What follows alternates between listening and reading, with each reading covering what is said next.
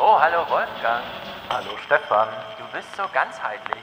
ich bin wieder ganz da, bin mit dem Auto rübergefahren und habe gehört, Udo Jürgens mitten im Leben. Und so fühlt man sich doch jetzt ein bisschen. Richtige Autobahnmusik, sehr gut.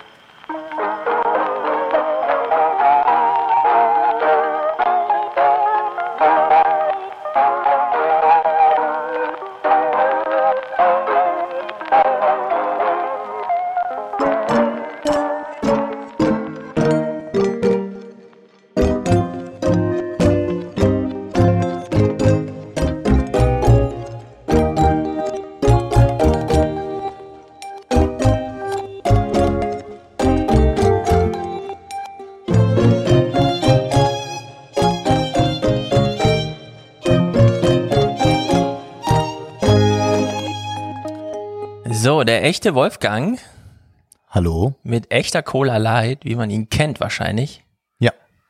Gott sei Dank. Wenn du ins Kino gehst, trinkst du da auch Cola Light. Ich trinke gar nichts im Kino, denn ich habe im Kino ja schon mein Notizbuch in der Hand, mache mir dann eifrig Notizen und denke auch, man kann dann mal 90 oder 120 Minuten nichts trinken, nichts essen und sich ganz auf den Film konzentrieren. Du rauchst dann auch nicht im Kino? Hast du schon mal im Kino während eines Films Das geraucht? gibt's ja nicht mehr. Also es gab wohl in, bis in die 80er noch in Koblenz ein Kino, in dem man rauchen konnte.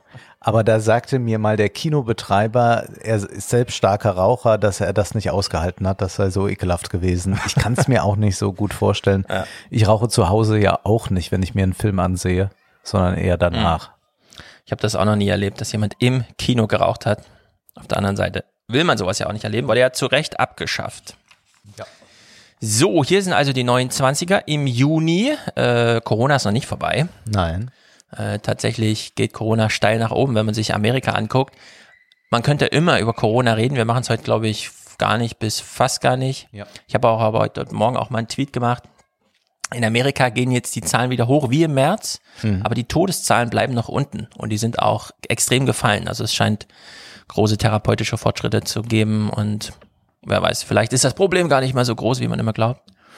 Naja, und ein anderes großes Thema, das war auch nicht, äh, ist dieses ganze Protest, Black Lives Matter und so weiter, weil das liegt auch ein bisschen zu offenbar irgendwie da, ne? Da Wir streifen es später, weil wir werden über Sprache und Gewalt sprechen, über das, was man nicht mehr sagen soll oder nicht mehr sagen darf, sagen dann manche. Und da kommt es dann nochmal wieder. Also da ist ja auch nochmal durch äh, Black Lives Matter eine neue Debatte entflammt. Aber ich habe dann doch auch festgestellt, dass es schon sehr weit wieder zurückliegt. Also es ist so eine Welle, die kommt und dann sprechen alle davon und hätten wir jetzt vor zwei Wochen den Podcast aufgezeichnet, wäre das dann das dominante Thema gewesen und es ist aber dann auch schon wieder rum und das ist auch etwas, was äh, zum Teil jetzt kritisiert wird oder was angesprochen wurde. Wir haben da auch einen Text äh, noch, den wir besprechen. Da geht es schon darum, dass man immer dann gerade gesagt bekommt, das ist jetzt das Wichtigste und über nichts anderes lohnt es sich zu sprechen und plötzlich drei Tage später ist es passé. Na, mein Druck ist ja ein bisschen anders. Ich glaube, ähm, es findet noch extrem viel statt, wenn auch nicht so auf der Straße, aber es gibt ja total, also auch durch den Wahlkampf angetrieben, große institutionelle Veränderungen. Beispielsweise bei den ganzen Tech-Giganten und so. Aber es ist zu, wie soll man sagen, es gibt jetzt nicht viel zu analysieren oder so, sondern es ist einfach da und verändert hoffentlich einiges und man steht so daneben und drückt eigentlich die Daumen ja, und hofft irgendwie so ein bisschen mit. Frei nach Steinmeier ist das ja so ein Arbeitsauftrag an alle. Man, es reicht jetzt nicht, kein Rassist zu sein, sondern man muss jetzt Antirassist sein. Irgendwie so und dann versucht jeder das Beste draus zu machen. Aber es wäre dann mehr, es ist mehr so ein Thema, bei dem man dann später mal Bilanz zieht irgendwie. Ja. Beispielsweise nach so einer Wahl oder so, ne? Genau. Was ist geblieben? Aber ich glaube, es ist ganz gut, dass man nicht gleich auf den fahrenden Zug aufspringt, dass man jetzt sagt, wie das äh, dann geschehen ist. Jetzt äh, sind diese Proteste und die werden überall sein und bleiben. Und das hat sich ja gerade gezeigt, ist nicht der Fall. Es gab dann sehr schnell in Berlin und in anderen großen Städten, auch in Europa, diese Demonstrationen und die waren auch wahnsinnig gut organisiert und gingen schnell dann auch so vonstatten, wie man das gedacht hat. Es gab auch so ein einheitliches Branding, kann man fast sagen. Also das ist auch in gewisser Weise eigenartig zu sehen, also wie professionalisiert es dann wiederum ist. das stimmt. Aber man muss dann wirklich mal schauen, was sich dann institutionell am Ende tut. Und das ist dann nicht das, äh, was irgendwie ein paar schwarze Kacheln bei Instagram sind. Ja. Ich meine, schwarze Karre bei Instagram, aber es gibt äh, bei Google jetzt die Veränderung, man spricht nicht mehr von Blacklist and Whitelist, was ja sehr technische Begriffe sind, sondern da gibt's jetzt, äh, ich weiß nicht genau, aber man nutzt jetzt Begriffe, die es ein bisschen besser prägen, aber die nicht ganz so griffig sind wie Blacklist, mhm. Whitelist, um Sachen zu erlauben oder zu verbieten. Also in der Hinsicht gibt's da so die ein oder andere Veränderung. Oh, jetzt, jetzt, jetzt kommt der Regen, über den äh, Wolfgang gerade auf der Autobahn erlebt hat. Ja. Stört uns aber nicht weiter, wir können ja das Fenster einfach zumachen. So, wir haben eine Mail bekommen von Andreas, der schrieb, nachdem ich darauf hinwies, dass ich im nächsten Salon äh, John Boltons Buch lese. Also ein Mega-Narzisst, der über den Gigantum-Narzissten ja. Buch geschrieben hat. Und er schreibt, ähm, Hallo Stefan, super Schachzug, anzukündigen, dass du im nächsten Salon das Bolton-Buch liest. Das muss man ja unterstützen. Da ich aber schon ein Abo habe, muss ich jetzt wohl noch ein Stiftungsabo abschließen. Also er meint ein Gastgeber-Abo. Ich habe also auf ein Gastgeberpaket erweitert und überlasse die drei anderen Tickets, die er jetzt hat. Gib sie nach deinem Gutdünken weiter. Brauchst du dafür noch irgendetwas von mir? Schöne Grüße, äh, Andreas. Also ich brauche nichts weiter von Andreas dafür. Denn äh, dieses äh, Gastgeber-Ding, also jemand, der das Supporter-Ding für 57 im Monat bucht, äh, kann ja drei Gäste einladen. Und jetzt habe ich mal nachgesehen, wir haben zwölf von diesen Gastgebern. Die könnten also 36 Gastmitglieder mitbringen, aber es gibt nur 14. Es sind mhm. also noch ein paar auf der Liste offen. Ich hatte ja auch schon mal gesagt, Leute, die das Talk Radio schon mal unterstützt haben von einem Jahr oder so, die kommen natürlich auf so eine Liste. Und ich werde die Liste jetzt mal anlegen, allerdings nicht gleich zur Veröffentlichung dieses Podcasts, sondern es wird dann irgendwie so ein Google Doc geben, um dann wahrscheinlich dann zum Salon nächste Woche oder so ja. Und da auf dieser Google Doc-Liste stehen dann E-Mail-Adressen von Leuten, die wir schon begutachtet haben sozusagen, so dass man als, wenn man ein Gastgeber-Abo abgeschlossen hat, sagen kann, aus dieser Liste hole ich mir jetzt ein, zwei, drei E-Mail-Adressen und lade die sozusagen ein, dann auf mein Ticket mit äh, Salonmitglied zu werden. Und äh, Wolfgang und ich werden noch überlegen, ob wir vielleicht die nächste reguläre Ausgabe auch mal zu so einer Salonausgabe machen, zumindest drei, vier, fünf Tage vorher. Und dann nachher im Anschluss für alle. Frei, genau. aber dann. Die bleibt frei für alle, aber Abonnenten, die, die, können ein bisschen früher hören. Genau, dass wir einen kleinen Benefit schaffen und noch ein bisschen Anreiz, diesen Podcast finanziell zu unterstützen. Gut, steigen wir mal ein in den Juni. Es gibt Verschiebungen auf dem Kinokalender. Mhm. Wir hatten und ja gedacht, Christopher Nolan. Ja, das letzte Mal hieß kommt es Juli. Ende Juli, aber ja. jetzt nee, durch Mitte Juli jetzt Ende genau Juli. Mitte Juli Ende Juli, aber es soll ja. wohl noch mal verschoben ah, werden. Ah genau, in den August. Ja. ja durch die erhöhten Corona-Zahlen jetzt in den USA. Also darauf hat man jetzt nochmal reagiert und damit verschiebt sich ja dann auch der Filmstart vermutlich in ja. allen anderen Ländern. Man wird jetzt ja wieder neu disponieren müssen. Das ist ja auch mhm. gar nicht mhm. so leicht dann auch für Kinos. Man muss einfach ja. auch bedenken, es gibt nicht nur Multiplexe, es gibt auch noch Kinos, die populäres Programm spielen, aber nur zwei, drei Leinwände haben und ja. die sind dann überfordert, auch wenn sich das zu sehr bald, aber andererseits momentan hat man genug Luft, um zu verschieben. ja, mir ist jedenfalls was aufgefallen. Denn es hieß ja immer, mit Tenet verschiebt sich der ganze weitere Plan. Also wenn Tenet verschoben wird, werden alle anderen durch dieses Lücken suchen, wann passt denn und so weiter. So, und jetzt habe ich hier eine kleine Liste gefunden. Ich trage jetzt die ganze Liste vor, wie ich sie gefunden habe bei irgendeiner deutschen äh, Google Blabla News Seite. Also verschoben wird Wonder Woman 1984 um zwei Monate. Dann Matrix 4 um ein Jahr, 2022 im April kommt es. Und als drittes Godzilla vs. Kong um vom November auf Mai. So, und wenn man sich die drei Filme, also Wonder Woman 1984, Matrix 4 und Godzilla vs. Kong, was, was fällt dir da für ein Muster auf? Dann fällt mir das Muster aus, dass es eh nichts Neues wäre. genau, das ist und ja vielleicht ist das alles nur eine große Zeitschleife inszeniert von Christopher Nolan. Genau das ist die Pointe, auf die ich hinaus will. Wonder Woman ist eh schon eine Person, die wir schon kennen, eine Figur. Ja. So, die kann man jetzt natürlich nochmal bringen im Sinne von das Sequel, da kommen die Leute, weil es ist auch beim ersten Mal toll gewesen. Matrix 4. Matrix kennen wir jetzt seit 20 Jahren. Das ist jetzt der vierte Teil von, auch nochmal angeschlossen an den erfolgreichen Brand. Und Godzilla vs. Kong ist nun mal die ganze Kinogeschichte irgendwie. Ja, und wir haben ja sowieso, also nicht nur durch die Erfindung des Internets Vielleicht habe ich das Argument schon mal gemacht, aber ich finde es äh, so goldig, dass ich es äh, nochmal anbringen möchte. Wenn wir schon durch die Erfindung von YouTube zum Beispiel so eine Konzentration von Kulturleistungen aus vielen Jahrzehnten geballt in ein Video, mal so eine kleine Welle für zwei Monate, so Memes, die durchhauen. Und dann ähm, habe ich ja in Redaktionsschluss schon das Argument gemacht, wir haben jetzt zwar neue Verbreitungswege, aber die Kulturräume, die das erschaffen, die gibt's eigentlich nicht. Also man kann jetzt nur das, was schon da ist, nochmal warm machen. Und jetzt ist das ja durch Corona nochmal schlimmer geworden. Ja. Also Corona produziert ja nichts Neues, sondern wir können jetzt nur uns nochmal anschauen, was es so alles gab. Und äh, dieses Argument hat der Josh ähm, Dingsterbums aus dem Tomorrow Podcast mal gemacht, nämlich zu sagen, Stranger Things, also diese Ja. Netflix-Serie, die war ja eigentlich die ganzen 80er zusammengekocht auf irgendwie 10 Stunden pro Episode, äh, pro, pro Staffel oder so. Und äh, die 80er waren ja gar nicht so, wie man es da erlebt, sondern man muss sich halt wirklich einmal richtig durchkondensieren, alles rauskochen, was an Langeweile auch in den 80ern stattfand. Und dann kommt man zu so einer Serie. Und genau, also das ganze Kinoprogramm scheint mir genau so ein Kondensat nur noch zu sein. Absolut. Und es gibt ja auch in der Musik Ähnliches zu beobachten. Es gibt dieses Buch, das sehr erfolgreich war, international Retromania, das genau davon handelt, dass nichts mehr Neues entsteht, sondern dass wir eigentlich in einer permanenten Sample- und Recycling-Kultur sind. Und das ist schon erstaunlich, während wir uns noch ein bisschen schwer tun, Ökologie und Recycling wirklich in der Wirtschaft anzuwenden, haben wir das in der Popkultur in einem unglaublichen Ausmaß. Ja. Und das ist selbstverständlich auch etwas, was jetzt äh, sich dann beim Kino zeigt, dass wir jetzt es mit großen Produktionen zu tun haben, von denen aber eigentlich auch gar nicht mehr etwas Großes erwartet wird, Ja. sondern man sagt, na ja, dann verschiebt sich's halt, aber es ist eigentlich auch egal, weil es schon da ist.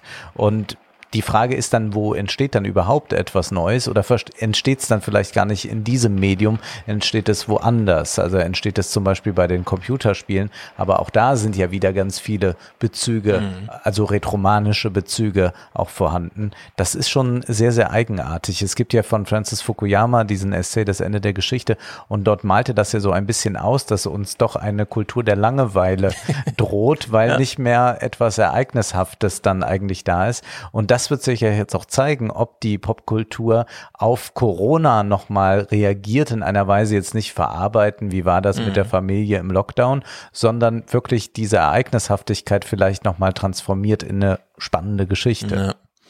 Ja. ja, es ist auf jeden Fall eine große Zäsur in der Welt, bei der man sich aber wirklich fragt, was kann man jetzt kulturell daraus machen, wenn die Botschaft einfach nur ist, damals, als alle zu Hause waren, Ja. ist natürlich auch wenig ähm, Und wir Netflix Inspirierend. geschaut haben, ja. Genau, aber es ist doch wirklich krass, dass dann in dieser Lage, ja, Christopher Nolan kommt und sagt, ich mach mal, während alle in so einem endlosen kulturellen Loop drin hängen, einen Film über Zeitreise. Ja. Und das ist dann der einzige, der wirklich neu ist, inhaltlich so. ja. Ja, das ist ja schön. Also in der Hinsicht. Du siehst es ja auch im Fernsehen. Du guckst ja nicht, glaube ich, normal noch Nichts, Fernsehen. nie, nie, gar nichts. ja. Ich äh, beobachte ja gerne mal die Unterhaltungsformate, gerade auch in Mhm. den dritten. Und dort haben wir jeden Abend irgendeine Show, die ein Revival nochmal bringt, also Ja. die nochmal zeigt, so war die ZDF-Hitparade, so war äh, Lachen mit Dieter Krebs und äh, Eddie und Harald Junke. Und lauter solche Dinge, die werden ja in Endlosschleifen immer wieder neu zusammengemixt, immer wieder der große Sketch-Up-Abend, äh, noch einmal Wolfgang Lippert äh, erzählt, wie es damals war, äh, wie er schon damals erzählt hat, wie es damals war. Und das ist eigentlich das, was permanent eigentlich das Seniorenfernsehen ausmacht. Und ich glaube, dass äh, die Senioren auch in so einer Zeitschleife da vor dem Fernseher gefangen sind und da auch eigentlich nicht mehr rauskommen. Ja, während ja doch eigentlich das politische nah wie selten an so einem an so einer kulturellen Aufarbeitung, also die Geschwindigkeit von YouTube-Videos und was sie behandeln und so weiter, es ist ja doch eigentlich einiges los, aber kann da dann nicht abgebildet werden. Naja, bleibt jedenfalls bei der Pointe. Wir warten alle mal, wann Christopher Nolans Zeitreisefilm kommt und die Wahrheit liegt in der Zukunft. Ja. Und dann reisen wir halt mit ihm zurück. Naja. Kleine Nachklaps noch aus den, äh, zu den letzten Themen. Äh, Thema Nummer eins, Einsamkeit. Während wir ja alle jetzt wissen, was eine Epidemie und eine Pandemie ist, hat Karl Lauterbach, den ich ja nun auch sehr kritisiert habe dafür, dass er immer nur Corona, Corona, Corona und sonst nichts, schrieb er tatsächlich am 9. Juni äh, jetzt einen Tweet, bisher größte internationale Studie zu Einsamkeit. Risikofaktor für höhere Sterblichkeit, Demenz und Krebs zeigt überraschend klar, dass mittlere und jüngere Altersgruppen sogar mehr betroffen ist als, als ältere. Einsamkeit ist eine stille, tödliche Pandemie. Ach. Also er hat Ja. sich den Begriff nochmal genommen und er verweist auf die BBC Loneliness, das, das BBC Loneliness Experiment. Äh, wir wissen ja von den Engländern, die haben ja auch ein eigenes Einsamkeitsministerium und so, die sind da ziemlich vorne dran. 46.000 Teilnehmer im Alter von 16 bis 99 aus 237 global unterschiedlichen Orten, also nicht unterschiedlichen Länder, aber mal eine richtig große globale Studie. Und dann ist mir aufgefallen, für Lauterbach ist das Einsamkeitsthema gar nicht so neu. Also man muss jetzt gar nicht so sagen, oh, im Juni 2020 hat er es entdeckt, dass nicht nur Corona gefährlich und pandemisch ist, sondern auch Einsamkeit, sondern schon am 5.5.2019 schrieb er auf Twitter, mehr Studien, die zeigen, Doppelpunkt, Einsamkeit so schädlich wie Übergewicht oder 15 Zigaretten am Tag, Facebook äh, und so weiter, großer Risikofaktor. Auch junge Menschen gefährdet. In Großstädten wird das zur Epidemie. Ach ja. Also immerhin schon, ne? Wir müssen bezahlbare Quartiere mit Sozialangeboten schaffen. Und ganz erstaunlich, noch ein Jahr weiter, und zwar am 4.5.2018, also ein Jahr und ein Tag davor, schrieb er, Einsamkeit ist eine Epidemie geworden. Sie quält die Betroffenen, macht sie körperlich und psychisch krank und verkürzt ihr Leben stärker als Übergewicht. Wir dürfen nicht weiter wegsehen. Sowohl Bau-, Sozial- und Gesundheitspolitik sind hier gefordert. Alles genau richtig. Die Frage ist nur, warum hat er das so ausgeblendet? In der Corona-Diskussion auf Twitter, ja, da hat man ja gar nichts mehr dazu gelesen. Und selbst im Aufwachen-Podcast meinte er ja auf eine Frage von mir hin, sollte man sich nicht auch andere ähm, also wirklich körperliche Krankheiten, Herzinfarkte und so weiter angucken. Und hat er ja wirklich den Herzinfarkt noch runtergespielt mit, naja, das ist ja dann so ein Ziehen in der Schulter und da muss man dann mal gucken, ob man das dann wirklich soweit therapiebedürftig ist. Wohl wissend eigentlich, dass es ja zur Hälfte auch eine tödliche Sache in Deutschland ist. Naja, das zum Thema Einsamkeit. Ähm, zum Thema EZB, das hatten wir ja im letzten Monat. Äh, Jens Weidmann, also der Bundesbankchef, muss jetzt quartalsweise äh, in den Bundestag und dort werden, werden ihm im sogenannten monetären Dialog äh, Fragen zur EZB Geldpolitik geklä- äh, gef- äh, gestellt. Und dann muss er die beantworten. Und ist Also- das jetzt für ihn eine Strafe oder für die Politiker eine Das Strafe? weiß man noch nicht genau, ob das jetzt ein bisschen mehr mal wird als so ein Kaffeekränzchen, wo dann Ja. wieder Carsten Schneider sagt, ich habe ihn doch noch in der Küche angesprochen, wie das so ist und so. Im August geht's los, also wir werden das dann nächsten Monat sehen. Und ich muss mal noch, ich muss mal noch einen kleinen Screenshot holen. Man wäre ja eigentlich da gerne dabei. Ne? Bei einem solchen Gespräch, wie das dann doch, das läuft ist und welche. oder? Du glaubst das? Eine Ausschusssitzung? Warum nicht? Es gibt, Das ist ja immer ein wunderbares Feld für Politiker, um sich mal so richtig zu blamieren. das stimmt. Ja, ah, ich habe es gefunden. Ähm, es gab, das hat Stefan Detjen heute Morgen getwittert. Das ist, also ist wirklich super lustig. Ähm, die FAZ hat nochmal bei dem Berichterstatter, also dem inhaltlich äh, verfahrenstechnisch Verantwortlichen im Bundesverfassungsgericht nachgefragt, dem Herrn Huber, heißt der Huber? Den hatten wir auch das letzte Mal Ja, noch äh, da Huber. thematisiert. Und er hat jetzt wieder Fragen bekommen von der FAZ. Ich steige mal so mitten ein. Das erstaunt mich jetzt. Gibt es keine Vollzugskontrolle? Also, die Bundesverfassungsgericht hat ja gesagt, alle drei Monate, also ihr habt jetzt drei Monate Zeit, um dir die Sachen reinzuholen, ne? Gibt es keine Vollzugskontrolle für dieses Urteil? Sie müssen doch überprüfen, ob auch durchgeführt wird, was Sie aufgetragen haben, weil im Zweifel geht es ja darum, 500 Milliarden wieder zurückzuholen. Und dann sagt der Verfassungsrichter, so etwas kann äh, nur in einem neuen Verfahren geschehen oder wenn die Bund äh, Beschwerdeführer eine Vollstreckungsanordnung beantragen würden. Ja, also aus dem äh, Urteil ergibt sich gar nichts. Man müsste jetzt, selbst wenn man es vollziehen wollte, nochmal nachlegen, weil sie der Meinung sind, die Verhältnismäßigkeitsprüfung sei nicht vollständig. Wenn das nicht passiert, sind wir raus. Also man wollte eigentlich nur mal ein Signal Genau, man hat- setzen und das ja, war's. Man hat wirklich nur ein Signal gesetzt. Und der nächste Frage. Einer der Beschwerdeführer, der frühere CSU-Politiker Peter Gauweiler, behält sich das jedenfalls vor. Und dann sagt der Richter, Herr Gauweiler kann sich das wie jeder Staatsbürger anschauen und gegebenenfalls das Gericht wieder anrufen. Wozu ich weder ermuntern noch abraten möchte, Klammer auf, lacht, Klammer zu. so redet man jetzt in der FAZ über äh, diese Sache. Ne? Also Ja. es wirklich, ja. es ist äh, grotesk, ja. Es ist halt nochmal eine groteskere Schleife genommen, fast als überhaupt schon inhaltlich, ja. diese Art und Weise, wie das da. Naja. Sehr gut. Und äh, zum Green Deal, den haben wir ja im Januar behandelt, also das große Programm von von der Leyen, ähm, und wir haben es damals ja interpretiert und das hat sie auch ausdrücklich gesagt, es ist die neue Wachstumsstrategie. Also wir wollen auch das Klima retten, aber erstmal geht es darum, überhaupt mal einen neuen Anreiz zu schaffen. Und EVP-Chef Manfred Weber hat nun vorgeschlagen, den Green Deal ausfallen zu lassen, weil Corona. Mhm. Das könnte man ja der Wirtschaft nicht zumuten. Und da haben dann sehr viele auf Twitter geschrieben, ähm, Herr Weber, es geht darum, die Wirtschaft zu retten. Ja. Und zwar mit diesem neuen Programm. Ja. Und wenn Sie das jetzt ausfallen lassen, dann machen wir noch zehn Jahre Kohle und so. Und dann ist aber auch finito. Dann sind wir wirklich von, äh, selbst von Amerika dann überholt und von China erst recht. Naja, also diese Themen entfalten das wird doch alle. Immer noch nicht verstanden, was so erstaunlich ist, weil man doch gerade sieht, wie sich die grüne Spitze anschmiegt an Friedrich Merz, äh, die offenbar ja aus kapitalistischen Profitinteressen an äh, grüne mhm. Energie denken. Also das ist, das ist so eigenartig, dass es dann ja. immer noch in der CDU Leute gibt, die das gar nicht verstehen wollen. Also das statt einfach zu sagen, ja, wir machen das jetzt, wir haben uns ja immer schon auch angepasst an solche Entwicklungen, mhm. so wie der Kapitalismus sich ja eben selbst selbst auch anpasst, sehr anpassungsfähig ist. Aber das wird immer noch so getan, als sei das so ein, ein Luxus, den man sich ein bisschen leisten will. Ja sehr, sehr eigenartig. Also man versteht da gar nicht, warum so wenig Interesse eigentlich für wirtschaftliche Zusammenhänge vorhanden ist. Denn man könnte ja durchaus aus reiner Profitlogik sagen, wir müssen das jetzt besonders stärken, damit können wir überhaupt erst aus dieser Krise raus, äh, weil wir ja auch mhm. eine große, wir haben ja einen Mangel an Nachfrage einfach da. Also das zeigt sich ja jetzt auch, dass Geschäfte zwar auf sind, aber es wird gar nicht gekauft. Und das ist gar nicht, weil die Leute nur Angst haben, sondern weil es gar nicht eine große Nachfrage gibt ja. nach Produkten. Ja, also diese Entkopplung von Geldmenge und Inflation, ne? das ist das größte Wunder überhaupt, wie das zusammenhängt und das Unverstandenste. Und man muss in dem Fall hier aber wirklich dazu sagen, äh, ich habe Manfred Weber jetzt auch im Juni mal in so semi-privaten, also er war natürlich in beruflicher ja. Rolle unterwegs, aber mal so semi-privat äh, erlebt. Und bei ihm wäre es noch zu viel zu sagen, er versteht es nicht, sondern es ist ihm tatsächlich einfach egal. Äh, Manfred Weber tritt ja öffentlich immer so ganz zurückhaltend auf, also immer mit so ganz, ja, ja, vermittelnden Sätzen und so weiter. Vielleicht hat ihm diese mangelnde Aggressivität auch den Posten gekostet, also dass der Wahlkampf dann einfach nicht entsprechend ausging, weil er sich dann nicht profilieren konnte.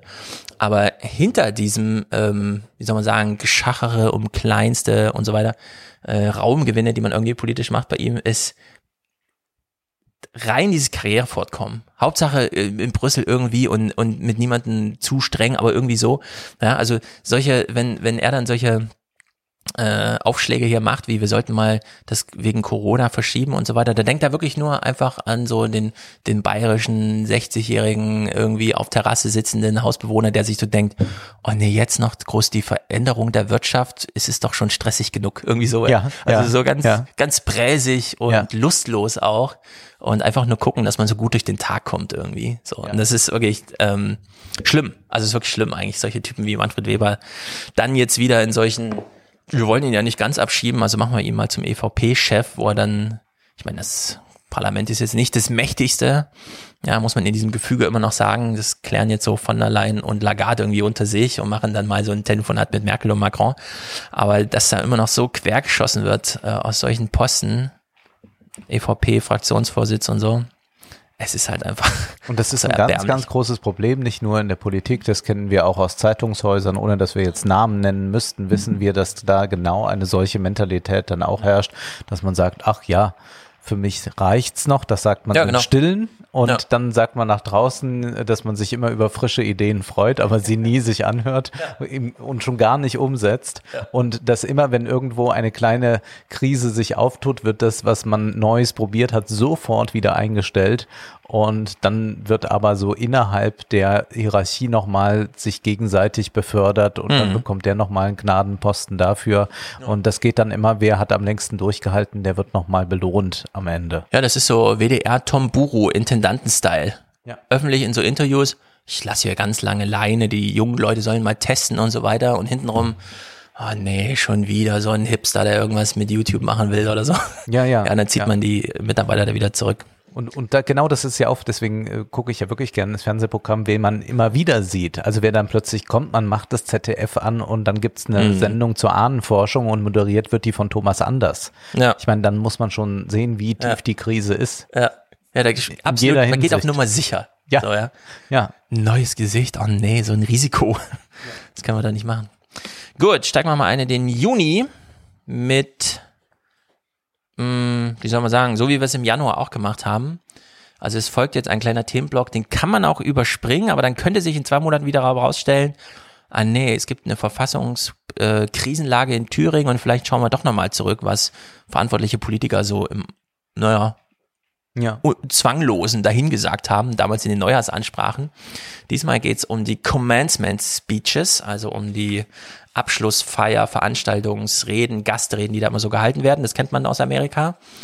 Da werden dann immer die höchstmöglichen, ähm, berühmtesten, reputativsten Leute, mächtigsten Leute eingeladen, um mal kurz den Jugendlichen noch einen kleinen Motivationsklaps mitzugeben. Und nun gab es in diesem Jahr natürlich zwei Besonderheiten. Zum einen, die sind alle ausgefallen, diese Feiern. Also diese Reden sind alle gut dokumentiert, weil online verfügbar. Und naja, was soll man den Leuten sagen? Ne? Die sind halt in eine Katastrophe hier rein äh, gewachsen und müssen das jetzt mitmachen. Und ich fand es trotzdem ganz interessant, wie es sich so entfaltet hat.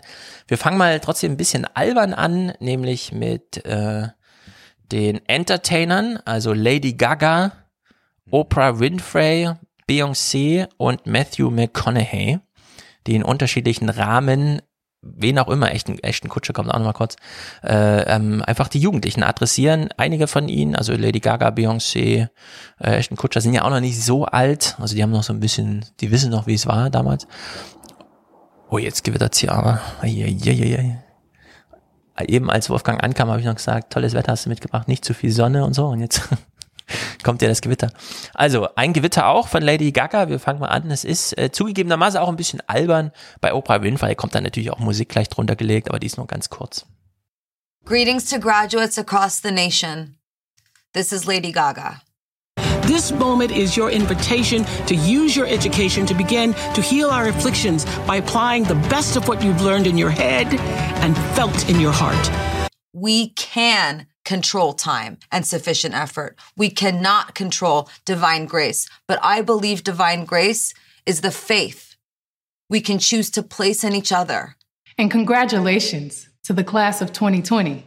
You have arrived here in the middle of a global crisis, a racial pandemic, and worldwide expression of outrage at the senseless killing of yet another unarmed Black human being. You are achieving things your parents and grandparents never could imagine for themselves. You are the answer to a generation of prayers. Yeah, you're going to be in the ring. Now, I know that's not how you planned it, but it is how it turned out and how it is. So I say to you, stay focused in your tunnel vision and embrace the unique position that you're in. Life's hard, even without a damn pandemic. So try things. Try all kinds of things. Ja, auf der einen Seite sehr typisch, vor allem echten Kutscher. Also deswegen lohnt es sich auch nur drei Sekunden zu hören. Das ist im Grunde. Mit einem Stirnband, der sieht so aus, als ja. hätte er ein bisschen viel gekifft. Ja, also gerade aus dem Dschungelcamp irgendwie da, ja. Ne, wo sie noch. Ja, genau. Also ganz bescheuert. Beyoncé als äh, Schwarze natürlich selbst auch so ein bisschen mitgenommen von der Gesamtsituation. Aber sehr präzise. Ja, sie beglückwünscht zum Ankommen einer globalen äh, pandemischen Krise und sie meint damit vor allem äh, den Rassismus, ja. noch nicht mal Corona, ja. Und Lady Gaga halt so spirituell irgendwie so abgedreht. Sehr, sehr anstrengend. Ich habe es mal gesehen bei äh, den Konzerten. Es gibt ja einige mhm. Mitschnitte, dass sie dann doch auch nicht diese Kunstfigur eigentlich durchzieht, sondern dann immer eben von dieser Erweckung da erzählt ja. und wie sie sich fühlt und wie sie sich befreit hat innerlich. Das ist schon sehr, sehr schlimm, aber nicht so schlimm wie Oprah Winfrey natürlich. Ja, das ist so richtig peinlich, aber wenn du Milliarden und Milliarden verdient hast, dann bist du halt irgendwie abgemeldet aus so einem. Ich habe mich eh immer gefragt bei diesen Commencement-Speeches, du erreichst ja ein Publikum in dem Moment, wo die sich wirklich ganz konkrete Gedanken machen müssen. Was mache ich im September oder so, ist so die Frage, ne? Und gleichzeitig ähm, gibt man sich selber mit den Auftrag, so ein allgemeines Motivationsding zu machen. Ja. Und es passt ja eigentlich nicht so ganz zusammen. Ja, und wenn die Lady, Lady Gaga dann nochmal abdriftet und so ein allgemeines Spirituelles irgendwie mit, ja, ja und so, wir können die Zeit kontrollieren, ja, also das ist ja auch ein totaler Disconnect, der da eigentlich stattfindet. Gut, also in der Hinsicht äh, gibt hier wenig zu hören, äh, wer sich dafür interessiert. Also das von Beyoncé fand ich inhaltlich dann doch ganz gut, weil sie dann auch nochmal so dieses, äh, war ja hier mit drin, ähm, ihr seid die Antwort auf eine Generation von ähm, naja, Menschen, die sich das erstens nicht vorstellen konnten und viel gebetet haben und ihr kriegt jetzt durch diese Vorarbeit, also sie nimmt sie so in die Pflicht irgendwie, ja, sagt so, ihr seid jetzt die Erben derjenigen, die euch das erarbeitet haben, dass ihr das jetzt machen könnt und so. Und sie hat es halt auch sehr adressiert an äh, die Schwarzen. Also es war gar nicht so eine allgemeine, sondern es war schon ziemlich äh, zugedingst. So, und dann gibt's äh, The Man in Charge, sag ich mal. Da hören wir jetzt vor allem auch Trump, der hat ja diese komische Rede bei West Point gehalten, Ja. wo er danach noch äh, beweisen musste, dass er auch aus einem Glas Wasser trinken kann und eine Rampe ab bergab laufen kann. Also diese Rede ist das. Ja. Und äh, die wird aber nochmal eingerahmt von ähm, zum einen Mike Pence, aber nur ganz kurz, weil der redet auch vor Militärs. Also ganz interessant, die beiden haben sich für Reden vor Militär, also es ist ja nicht zwangsläufig, dass man als Präsident das macht. Und danach gibt's aber auch nochmal Mark Milley, den Chef der Joint Chiefs of Staff. Also wenn sich die acht äh, Waffengattungen im Weißen Haus versammeln, um Empfehlungen zu geben, dann ist er von denen der Wortführer, also der höchste Militär und gleichzeitig wichtiger Berater des amerikanischen Präsidenten, weil da gab's ja im Juni auch noch so ein paar, na, wie soll man sagen, Spin-offs aus dieser Gesamtsituation. It is my great honor to introduce the 45th President of the United States of America, the Honorable Donald J. Trump. This premier military academy produces only the best of the best, the strongest of the strong, and the bravest of the brave. You can't Das ist so allgemein, Ja. äh, könnt ihr jedes Jahr halten. Egal wer vor ihm sitzt, da, er spricht hier gar keinen an, sondern irgendwie jetzt einfach nur allgemein um, ja, ja, ihr seid hier mein Kanonenfutter. came to West Point because you know the truth. America is the greatest country in human history. I want to take this opportunity to thank all members of America's armed forces in every branch, active duty, National Guard, and Reserve, who stepped forward to help battle the invisible enemy, the new virus that came to our shores from a distant land called China. We are building new ships. Konnte er sich nicht verkneifen. ne? Ich habe auch wirklich Es drauf ist- gewartet, kommt noch einmal China. Ja, und es, es kommt selbstverständlich. bescheuert. Und es ist auch zugleich einfach nur so ein Grußwort. Es ist ein Grußwort, was jetzt mal so alles gerade ein bisschen aufgreift, Ja. was da ist.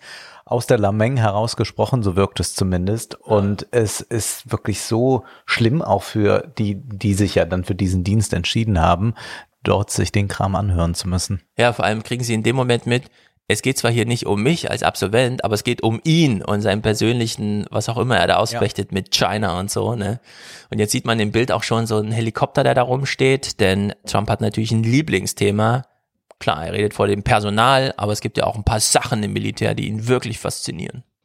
bombers, jet fighters, and helicopters by the hundreds, new tanks, military satellites, rockets, and missiles.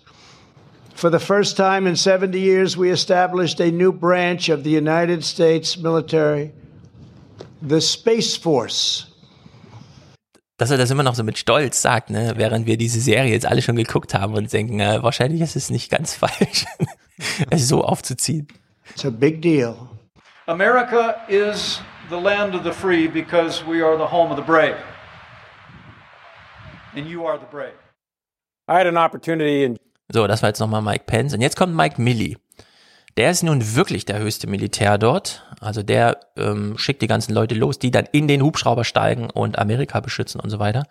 Und wir achten mal genau drauf, welches Thema sucht er sich eigentlich aus? I had an opportunity in June last year to go to the 75th anniversary of the Normandy landings. I was talking to several of the veterans, and I leaned over to one of them who was in a wheelchair. And I said to him simply, What is your lesson from World War II? He looked up at me, and tears came to his eyes, and he said, General, never let it happen again. Never let it happen again. So, this is where you come in. You are both a military service and a law enforcement organization. Diplomacy is your weapon. What is this idea that is embedded in this document that we call the United States Constitution? It's simple. It's an idea that says that you and I, no matter who you are in this country, in these United States, every one of us, every single one of us, are all born free and equal. And we will rise or fall based on our knowledge, our skills, and our attributes. We're going to be judged by the content of our character. Nothing else matters. That is all it is. And that is the organizing principle of this great country called the United States of America. And that is what you are taking an oath to defend, and that is what you are willing to die for. That is what you inherited from those that came before you, and that is what you're going to pass on safely to the next generation. So God bless every single one of you. We're proud of you, and congratulations to the class of 2020.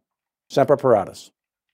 Ja, also er Sehr beginnt, gute Rede, direkte Ja. Ansprache, auch nochmal, äh, Gott schütze jeden Einzelnen, also dass sich auch nochmal jeder angesprochen wird, also rhetorisch sehr gut, auch ordentlich vom Teleprompter abgelesen, muss man sagen. Und er sieht auch aus, wie, wie man sich das vorstellt, In- oder? Ja. Das kannst du nicht besser casten bei Hollywood. ja. Das ist Ja. wirklich krass.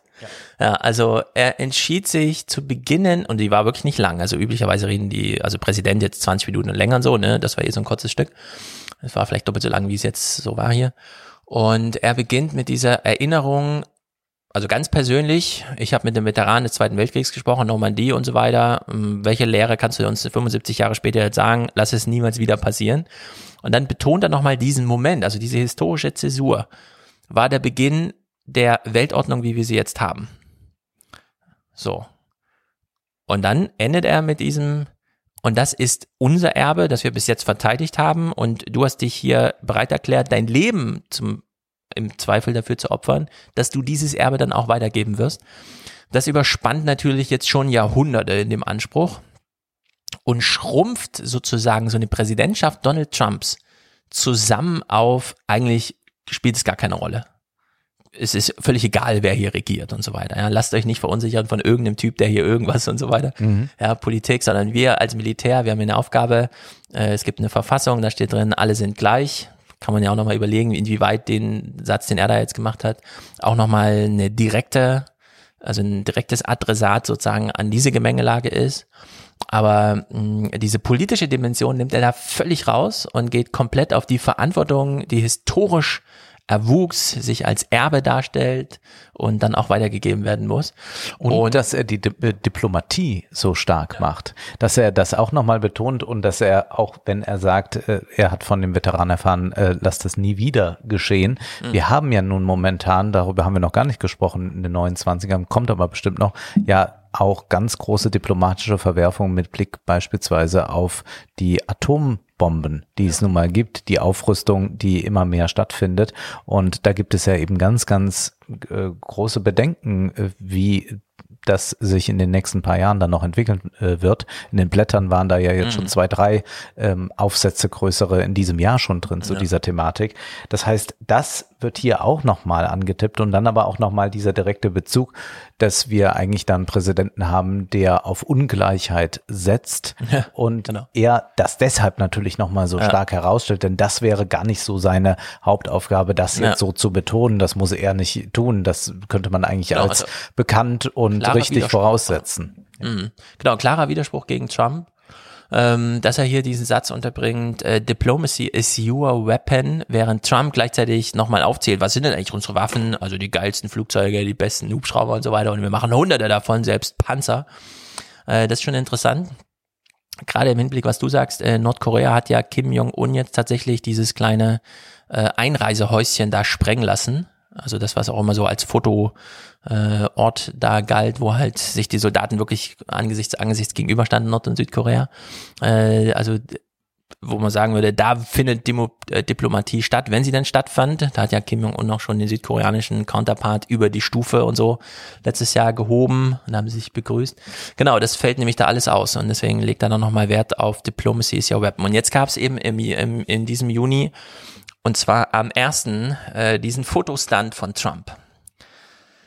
Trump hält eine Rede im Rose Garden und sagt, äh, ich nutze alle Mittel, um mein Land hier zu befrieden. Auch, und dann ganz explizit würde ich darüber nachdenken, einfach das Militär reinzuholen auf die, äh, auf die Straßen. Szenen, die wir ansonsten wirklich nur bei Christopher Nolan kennen, irgendwie, wenn Gotham City bedroht ist. Und äh, nach dieser kleinen Rede, wo er das Militär im Inland angekündigt hat, ist er ja dann mit seinem Tross äh, über die Straße äh, zum Lafayette Square gegangen, um vor der St. John's es äh, Episcopal Church eine Bibel in die Höhe zu halten. Und als er gefragt wurde, was ist das für eine Bibel, dann ist halt eine Bibel, keine Ahnung. Ich habe keinen Bezug zu dieser Bibel. Es ist halt äh, Bible. Und alle Welt hat sich gefragt, was für ein Scheiß. Also was hat's hiermit auf sich? Wir kommen nachher ausführlich auf, wollte er damit nochmal ein Zeichen an die religiösen Konservativen setzen? Ja oder nein, ist ihm das gelungen? Also sehr viel Gerätsel, was das so bedeutet. Und zu diesem Termin der nun ein sehr politischer war, denn diese Kirche steht da seit 1816 und seit James Madison, also dem vierten Präsidenten, ist sie quasi mit jedem Präsidenten irgendwie verbunden, schon allein durch die Nähe, direkt neben dem Weißen Haus. Und Mark Milley war auch dabei. Mhm. Und Mark Milley ist auch danach nochmal durch Washington, also DC gelaufen. Das ist nämlich der einzige Fleck in Amerika, wo Trump tatsächlich Bürgermeisterbefugnisse hat. Überall sonst ist er außen vor. Äh, und äh, er sollte dann nochmal patrouillieren. Also der höchste Militär Amerikas sollte nochmal durch die Straßen von Washington DC patrouillieren und hat sich dann da abfilmen lassen und nochmal in die Kamera gesagt, hier ist alles ruhig, alles ist gut, macht euch keine Sorgen. Und ohne es mit dem Weißen Haus abzusprechen, hat Mark Milley am 11 ähm, am 11. Juni diese Botschaft hier nochmal im gleichen Videorahmen wie schon diese Commencement Speech hier äh, gegeben. As many of you saw the result of the photograph of me at Lafayette Square last week, that sparked a national debate about the role of the military in civil society. I should not have been there. My presence in that moment and in that environment created a perception of the military involved in domestic politics. As a commissioned uniformed officer, it was a mistake that I have learned from, and I sincerely hope we all can learn from it. We who wear the cloth of our nation come from the people of our nation, and we must hold dear the principle of an apolitical military that is so deeply rooted in the very essence of our republic. Also aus freien Stücken entschuldigt er sich dafür, Also wirklich, es war ein Fehler, ja. sagt er, bei diesem Fototermin dabei gewesen zu sein, weil es einen falschen Eindruck darüber erweckt, welche Rolle er und das gesamte Militär in der amerikanischen Innenpolitik hat. Es muss nämlich unpolitisch sein. Es muss un überpolitisch, unpolitisch, genau. Und es war das allererste Mal, dass, und wir kennen Trumps Affinität zu den Militärs, er hat sich ja immer nur bei den Militärs bedient als Stabschefs und so weiter. Und es ist das allererste Mal, dass wir eine direkte Kritik am Präsidenten quasi über Bande, mein eigenes Verhalten war falsch, angeleitet vom Präsidenten sozusagen. Und Trump hat nicht zurückgeschossen. Trump hat das erste Mal nicht auf Twitter, wie er das bei Matt Moody oder so gemacht hat, da mhm. gesagt, das, das ist ja ein ganz schlimmer Finger und der ist ja, hat mich schon immer verraten, sondern da hat Trump da wirklich mal den Schwanz eingezogen und hat man ihm gesagt, reagiere nicht, schweige darüber. Mark Milley hat hier ein Statement gemacht. Und da kann man schon mal sehen, dass da so ein paar Fäden zerrissen sind zwischen Militär und Weißem Haus. Also der Hinsicht vielleicht ein ganz, ganz wichtiger Monat. Nicht nur jetzt was Präsident Trump betrifft, sondern auch was das Militär eigentlich aus so einer Erfahrung wie einer Trump Präsidentschaft für Lehren zieht. Man darf auch nicht vergessen, wir nehmen natürlich, wenn wir von US-Militär sprechen, das immer so als Einheit wahr, die irgendwo in fremden Ländern mhm. äh, eine Invasion macht oder vielleicht auch eine Rettungsmission durchführt oder was weiß ich. Aber das Militär hat auch eine große integrative Kraft in der Gesellschaft, also mhm. auch für Schwarze. Das zeigt ja im Übrigen sogar der schreckliche Film Pearl Harbor, dass dort dann ein Schwarzer integriert wird ja. äh, angesichts äh, Militär ist ein großer Arbeitgeber für die Schwarzen. Also das Militär ist nicht nur ein großer Arbeitgeber, sondern hätte auch wirklich eine mhm. äh, identitätsstiftende Kraft und diese ähm, Homogenität, die man dann dadurch erreicht, dass man eben Angehöriger des Militärs ist, dass man eben also sich als Gemeinschaft äh, zu einem ja. Land zugehörig wahrnimmt, ist nicht zu unterschätzen. Das heißt, wenn äh, da bürgerkriegsähnliche Zustände von einem Präsidenten produziert werden, dann kann das nicht im Interesse des Militärs sein. Ja. Genau, und das bettet sich da auch nochmal ein in eine Diskussion, die der Juraprofessor Lawrence Douglas und andere angestoßen haben. Beispielsweise in einem Spiegel Online-Gespräch, das heißt dann auf Deutsch einfach, was, wenn Trump nach Wahlniederlage das Feld nicht räumt? Ja, da gibt's ja auch so ein paar, und es geht tatsächlich auf eine äh, geführte Diskussion zurück. Da gibt's auch Publikationen. Will he go? Trump and the looming election meltdown in 2020. Also man macht sich Sorgen. Das ist zum Beispiel jetzt ein Titel in einer Fachzeitschrift publiziert. Äh, 12 Hachet, irgendwas, keine Ahnung. New York 2020. Und da geht's, äh, also da wird richtig juristisch diskutiert, wie weit kann es Trump jetzt treiben mit der Ablehnung von Briefwahl zum Beispiel? Weil angenommen, es ist im November jetzt wirklich Meltdown, was Corona angeht und alle werden aufgerufen, per Briefwahl zu wählen. Äh, wie geht man mit diesem Ergebnis dann um, ja? wenn dann Trump einfach sagt, ja, ich erkenne das gar nicht an, dass ich mhm. mit, was weiß ich, zwei Prozent verloren habe oder so, weil es ja eine Briefwahl gewesen. Also in der Hinsicht äh, werden da Diskussionen geführt, aber ich glaube, man muss keine Angst davor haben, dass Mark Milley sich jetzt auf die Seite von Trump schlägt oder so dann im November. Ich denke auch nicht. Die Gefahr ist jetzt im Juni gebannt, das haben wir hier ganz deutlich gesehen, also das war eine ganz deutliche Ansage. So, die Präsidenten AD nenne ich sie mal, auch wenn zwei drin vorkommen, die natürlich noch Ambitionen haben. Der eine ganz klar, Joe Biden, aber eben auch Michelle Obama habe ich auch mal mit einsortiert. Mhm, Wer weiß, sie ist ja, ja noch jung.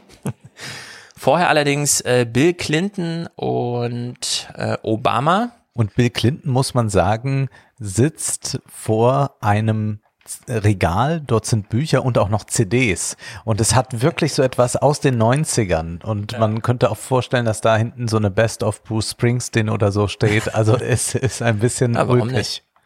Man kann sich ja nicht immer weiterentwickeln. Irgendwann muss auch mal Schluss sein mit diesen Neuerungen.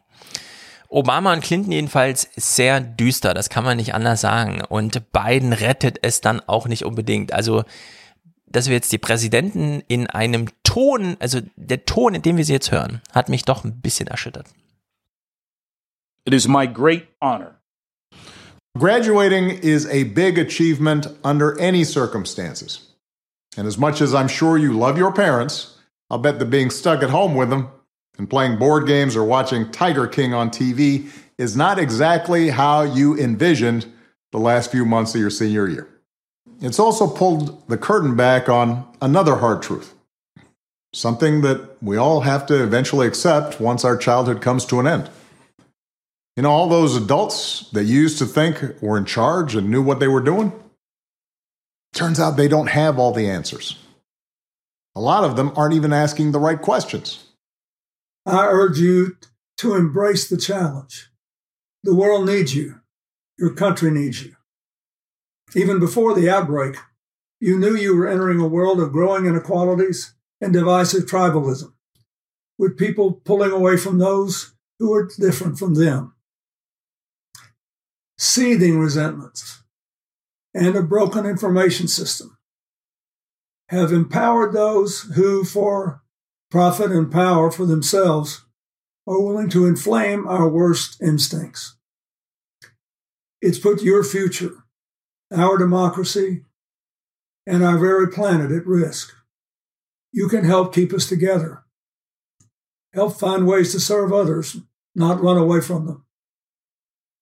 Help to unite, not to divide.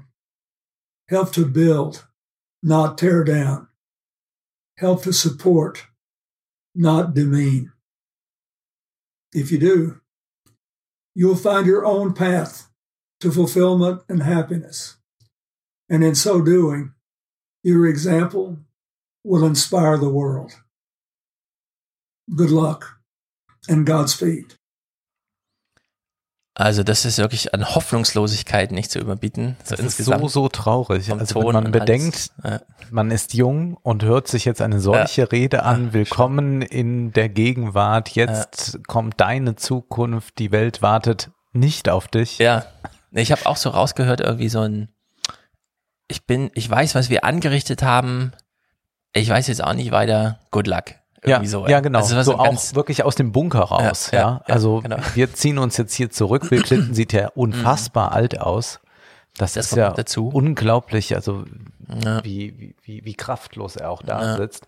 Und auch Obama versucht sich dann noch so an einem irgendwie mhm jugendlichen Witz nochmal einen Bezug zu Tiger King, ja. um nochmal zu zeigen, ja, ich bin eigentlich noch einer von euch, aber, aber nee, es ist nicht. Ja, vorhanden. das ist schon trübselig, trübsinnig und jetzt haben wir Joe Biden und Joe Biden, ähm, wie soll man sagen, Joe Biden hat ja schlimme persönliche Erfahrungen gemacht durch Todesfälle in der Familie und so weiter. Auch kürzlich jetzt wieder mit seinem Sohn. Und Joe Biden gilt eigentlich als derjenige, der über diese Erfahrung, wenn er darüber spricht, so eine Art Healer ist, also der so ein Land auch heilen kann, weil er den richtigen Ton trifft. Die Frage ist nur, ist so eine Commencement Speech, ja, die eigentlich so ein bisschen aufs Positive, das Motivierende, ist das der richtige Zeitpunkt? Ist das der richtige, die richtige Situation? Oder, und das ist dann die Abwägung, die man in so einem Team dann auch macht, gehen wir jetzt trotzdem all in, was das angeht, ja? Und, und sozusagen nutzen die Situation eigentlich falsch. Also es ist ganz komisch, denn ich fand, das ähm, war natürlich wieder so ein wie soll man sagen, berührendes Ding, ja, wie er es vorträgt, aber ich fand es in der Situation halt völlig unangemessen. I know from experience you'll wonder where to go from here. But soon you realize that countless people have suffered equally or more with much less reason or hope to go on. But they get up because a good life doesn't surrender. Das ist eine äh, Grabrede, ja. Genau, das sagt man, wenn, wenn man mindestens äh, 100.000 Angehörige ja. im Krieg verloren hat. Dieses Framing ist machen. wirklich äh, ist bedrückend. It's, some, someone's courage from deep down. It gives you purpose. We carry our burdens and our dreams not alone, but together. We find courage in each other. Where we never give up. We endure, we overcome, we keep the faith. And all of you, I see the same promise. No one can guarantee it. But you have what it takes for a good life, a great life. You can remake this world anew. Now go live it. Share it. We need you. If you feel like you're searching for a lifeline just to steady yourself, you are not alone. I am feeling all of that too. Graduates, I hope that what you're going through right now can be your wake up call. Tja, der obligatorische Appell und ansonsten viel, wie soll man sagen, schlechte Stimmung. Sehr, sehr schlechte Stimmung. Und es ist ein bisschen so wie das, was äh, Ole, mein Podcast-Kollege, mir kürzlich sagte. Seine Generation, also er ist 22, hat eigentlich nie so gesagt bekommen, und da erwartet dich was Tolles ja. bald, sondern immer, na, ob das noch reichen wird, ob das noch gehen wird und und ja. das drückt sich jetzt hier nochmal ja. im besonderen Maße aus und ja, Joe Biden ist extrem gruselig eigentlich, wie er da wirkt, ja. was sicherlich auch, ich darf mir diese Bemerkung erlauben, irgendwie mit diesem Gesicht zusammenhängt. Ich weiß nicht, was da passiert, was da gemacht wird oder das wurde so. ein bisschen stabilisiert. Ist, ist das schon ja. Er hat, das hat aber Trump Wer offenbar weiß. noch nicht zum Thema gemacht. Das kommt wahrscheinlich. Das noch. kommt alles noch für die heiße Phase. Ja, also die Politiker hier sind nicht besonders, äh, wie auch immer, auch wenn Biden natürlich, der Satz ist halt immer stark, ja, das Leiden stiftet den Sinn. Also da ist ja wieder Westworld und so. Aber sagt man 18-Jährigen, das Leiden ja. stiftet den Sinn? nee, eigentlich nicht deren Sicht ist das schon ziemlich Banane. Ich habe mal noch zwei kleine Techies, und zwar Sundar Pichai und Tim Cook, also Google und Apple-Chefs. Äh, die Reden waren wirklich überwiegend sinnlos, auch wenn natürlich äh, Pichai nochmal anmerken konnte, biografisch, ich komme aus Indien, wir hatten nicht mehr fließend Wasser, ich kam nach Amerika, das war mein erster Computer mit 20 und so weiter. Also biografisch kann natürlich immer was retten, aber das muss man sich gar nicht alles anhören. Wir hören nur mal die Top-Spots sozusagen. I never imagined I'd be giving a commencement speech with no live audience from my backyard. But it's giving me a much deeper understanding for what our YouTube creators go through. Graduates, your case is new. For you, the old dogmas have never been an option. You don't have the luxury of being enthralled. You enter a world of difficulty with open eyes, tasked with writing a story that is not necessarily of your choosing, but is still entirely yours. Na, Tim Cook, du, ihr habt euch euer Schicksal nicht selbst ausgesucht, aber es ist trotzdem euer. Viel Glück. Vielleicht nicht ganz verkehrt, ja. Es, aber es ist halt es ist auch sehr richtig, aber es ist auch eigenartig. Also da kennt man ja von Tech-Gurus auch anderes. Ja, eben. Also die ja sonst jede App einem verkaufen, als ja. sei das jetzt die große Rettung der Welt. Genau. Und jetzt wird so gesagt, na ja, schaut mal, was er draus mhm. macht ja, das Pichai nochmal so sagt. Ja, so fühlen sich also unsere YouTube-Creator, ja, sitzen vor der Kamera und quatschen halt irgendwas. Ja. Naja, äh, Highlight-mäßig allerdings doch ähm, das Finale hier mit Ellen, die hat grandiose Scheiße abgeliefert, aber das verstehe ich auch so ein bisschen, weil sie ist halt, also sie kommt nicht aus diesem, ich habe auch mal graduiert oder so, sondern sie ist halt da so reingewachsen irgendwie über den, was wir in Deutschland so nennen, die Realschule oder wie auch immer. Also man da, kann man froh sein, oder unsere Hörer können froh sein, dass es hier ein Podcast ist. Man muss ihn nicht im Bademantel jetzt sehen, Mhm. was wir tun. Jetzt Ja, gerade. die, die Rede, die sie gehalten hat, war so richtig scheiße. Und äh, ich habe noch äh, einen besseren Auszug, der sogar noch eine, eigentlich eine ganz witzige Pointe hat, aber der trotzdem zeigt, wie, dass sie so ein bisschen an dem allgemeinen Stimmung und an dem Thema und so überhaupt vorbeigesprochen hat. Das war so richtig arrogant äh, daneben. Und danach hören wir allerdings Conan und Arnold Schwarzenegger, also Conan O'Brien und Arnold Schwarzenegger. Und die haben beide äh, den Ton, finde ich, ganz gut getroffen, so insgesamt. I know when I'm feeling down and I'm looking for inspiration, I turn to the Dalai Lama who said, Never lose faith in the truth. In the end, everything will be all right. Because players gonna play, play, play, play, play, and the haters gonna hate, hate, hate, hate, hate. I'm just gonna shake, shake, shake, shake, shake it off. Shake it off.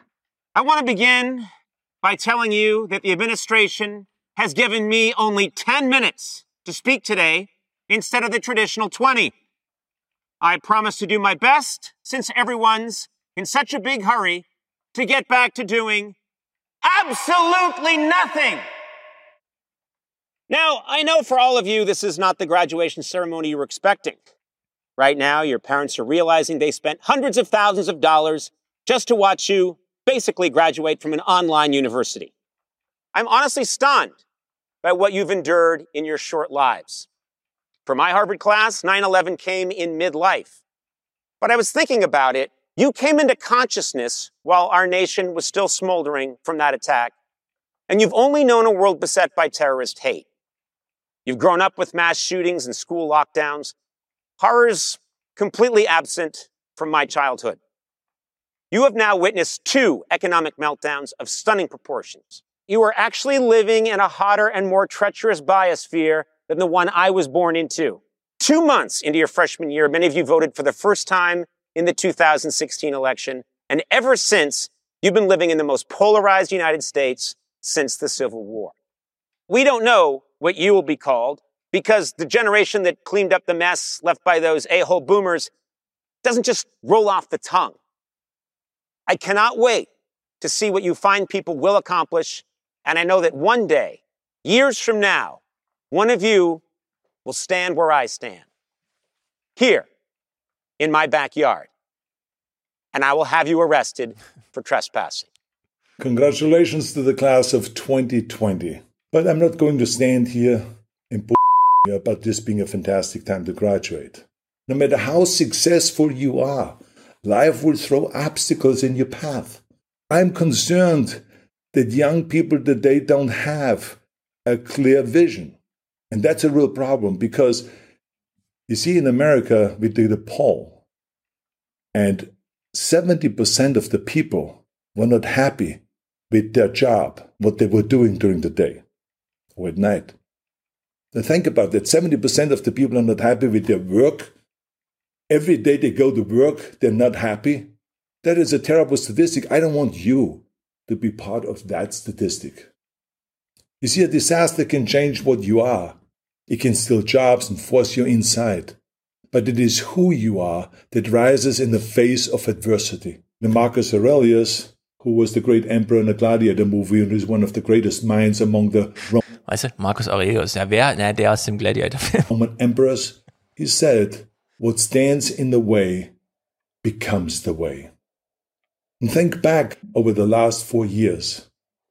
I mean, the struggle that you went through to get this degree now, the all nighters before the test, the essays that required two parts of coffee, the study groups that you put together, and you came together to study together and struggle together. Those are the things that you will remember. Not just this degree. You are celebrating that journey today, not just a piece of paper that you hang on the wall. Thank you very much, all of you, for listening. God bless America, and God bless all of you around the globe. Hasta la vista. Ja, herausragend. Also Schwarzenegger. Arnold, you're not wearing pants. We're still rolling. Yeah, my calves look okay, okay? So don't worry about my pants now. Wunderbar. Und dann tritt er noch in kurzen Hosen oder in Bermudas äh, da hinterm Rednerpult hervor. Er ist extrem gut. Also auch alles, was er sagt, ist äh, wirklich auch also so mutig ist keiner, genau das nämlich auszusprechen, dass 70 Prozent der Menschen Ja. unglücklich in ihren Jobs sind, das da zu sagen, zu sagen, ich will eigentlich nicht, dass ihr dazugehört zu dieser Gruppe dann bald. Und das ist ja eben das, was eigentlich denen allen droht. Mhm. Und das so auszusprechen und mit diesem Humor und auch das Persönliche, also besser kann man es nicht Ja. machen. Ja, gerade nochmal der Verweis auf, klar, heute ist dieser Tag, wo ich dann zu euch spreche oder euch besuche, je nachdem, ne, auf der Bühne stehe. Aber eigentlich geht's doch hier um den Abschluss von so einer Etappe im Leben und da muss man doch mal genau sich die Details angucken, was hat da Spaß gemacht und was nicht. Und so wie man die All-Nighter irgendwie zusammen durchgekloppt hat, um sich auf Prüfung vorzubereiten, kann man ja auch das Schicksal annehmen und äh, sagen, ja, dann bin ich halt nicht in dem Ausbildungsberuf, den ich wollte, sondern in einem anderen und da sind aber trotzdem Handlungsmöglichkeiten, um das irgendwie für alle angenehmer zu machen. Also da steckt so ein gewisser Arbeitsauftrag drin, der doch ein bisschen konkreter ist als so dieses allgemeine motivierende, ja, ja, und irgendwann später wird sich's auszahlen, sondern nee, nee, nimm doch mal die Herausforderung morgen schon an, anstatt immer so diesen großen Plan dann im Hinterkopf zu haben und dann baut sich halt auch Enttäuschung auf, weiß man ja von so großen Plänen. Und in der Hinsicht äh, ziemlich gut. Ich fand auch bei Conan diesen, diesen kleinen, also die haben ja beide jetzt auch hier so richtige Pointen am Ende Mhm. gesetzt, ne? Er mit seiner Hose, so im Sinne von, für mich ist das hier Arbeit, das ist Homeoffice und da trägt man keine Hose und jetzt ist aber auch die Rede vorbei. Und bei Conan nochmal dieses, ja, das hier ist mein Garten, was ihr gerade seht, dieses große Anwesen. Und egal, wie toll ich euch jetzt motiviere, es geht nicht so weit, dass ihr mir hier irgendwann mal irgendwas wegnehmt, sondern wenn ihr in meinem Garten dann steht und es so weit gebracht habt wie ich, dann rufe ich die Polizei und schmeiß euch wieder raus, ja. Und das ist ein sehr ehrlicher Punkt, wie auch nochmal dieser schmerzhafte Hinweis für die Eltern. Ja, diese Uni-Ausbildung war jetzt sehr teuer. Und am Ende war es wie bei der Fernuni Hagen, ja. Die Studenten saßen zu Hause und haben halt Arbeitsblätter ausgefüllt. Und äh, klar, am Ende steht Harvard drauf, Yale, sonst was, aber ob das jetzt sich so ausgezahlt hat, ja, also der Hinsicht, äh, was soll man sagen, lieber, man wünscht sich lieber so jemanden hier als für den nächsten Präsidenten vielleicht, als jemanden, der so um Worte ringt und dann in seinem Schema bleibt. Joe Biden, Joe O. Biden, also Joe Biden. Ja. Naja, das waren jedenfalls, äh, mal gucken, äh, im zweiten Halbjahr wird sich ja zeigen, wie viel Motivation man braucht und wie schlimm die Sachlage dann wirklich ist in der Gesellschaft. Mal gucken, auf wen wir dann da wieder zurückblicken.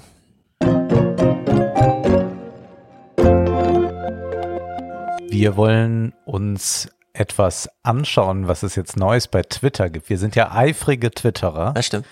Du ja noch viel mehr als ich. Was du nur tust, ist, du löschst deine Tweets wieder. Man findet sie dann nicht mehr. Alle Wenn man Tage. dachte, ach, da hat da doch Stefan was Interessantes zu getwittert und dann sucht man es und Ja. dort ist es. Na, ich habe eigentlich ein Twitter-Archiv über Pinboard. Ja. Jeden Tweet, den ich mache und jedes, jeden Pfaff, den ich gebe, wird da eigentlich gespeichert. Und als du mich gestern gefragt hast, wie war nochmal der Tweet im Juni da anfangen, dann habe ich da, ich guck mal nach, da habe ich gesehen, es ist ausgeschaltet. Mhm. Und ich wusste dann auch warum, weil ich habe es dann gestern wieder angeschaltet und seitdem ist meine Pinboard-Liste voller Tweets, weil ich zu viel twittere. Und ich komme nicht mehr zu, also ich kann über die Tags immer noch zu meinen anderen Sachen, die ich mir so weggebookmarkt habe, kommen. Aber die Liste ist halt voller Tweets. Ja, aber ich lasse es jetzt einfach mal an, für den Fall. Ich bin aber gespannt, wie du jetzt dann mit der neuen Errungenschaft umgehen wirst.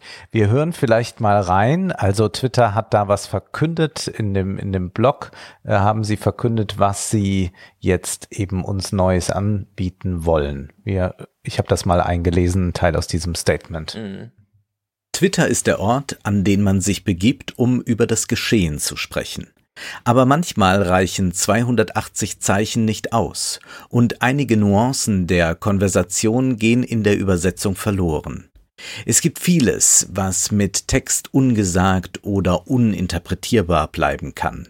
Daher hoffen wir, dass das Tweeten mit der Stimme eine menschlichere Erfahrung für Zuhörer und Geschichtenerzähler gleichermaßen schafft.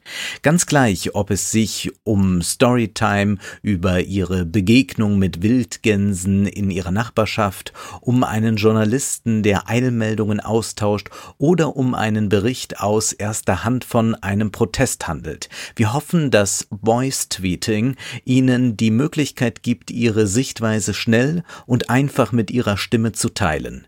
Wir sind gespannt, wie die Menschen dies nutzen werden, um ihrer Stimme Gehör zu verschaffen und die öffentliche Diskussion zu bereichern. Na, ist es eine Bereicherung? Hm.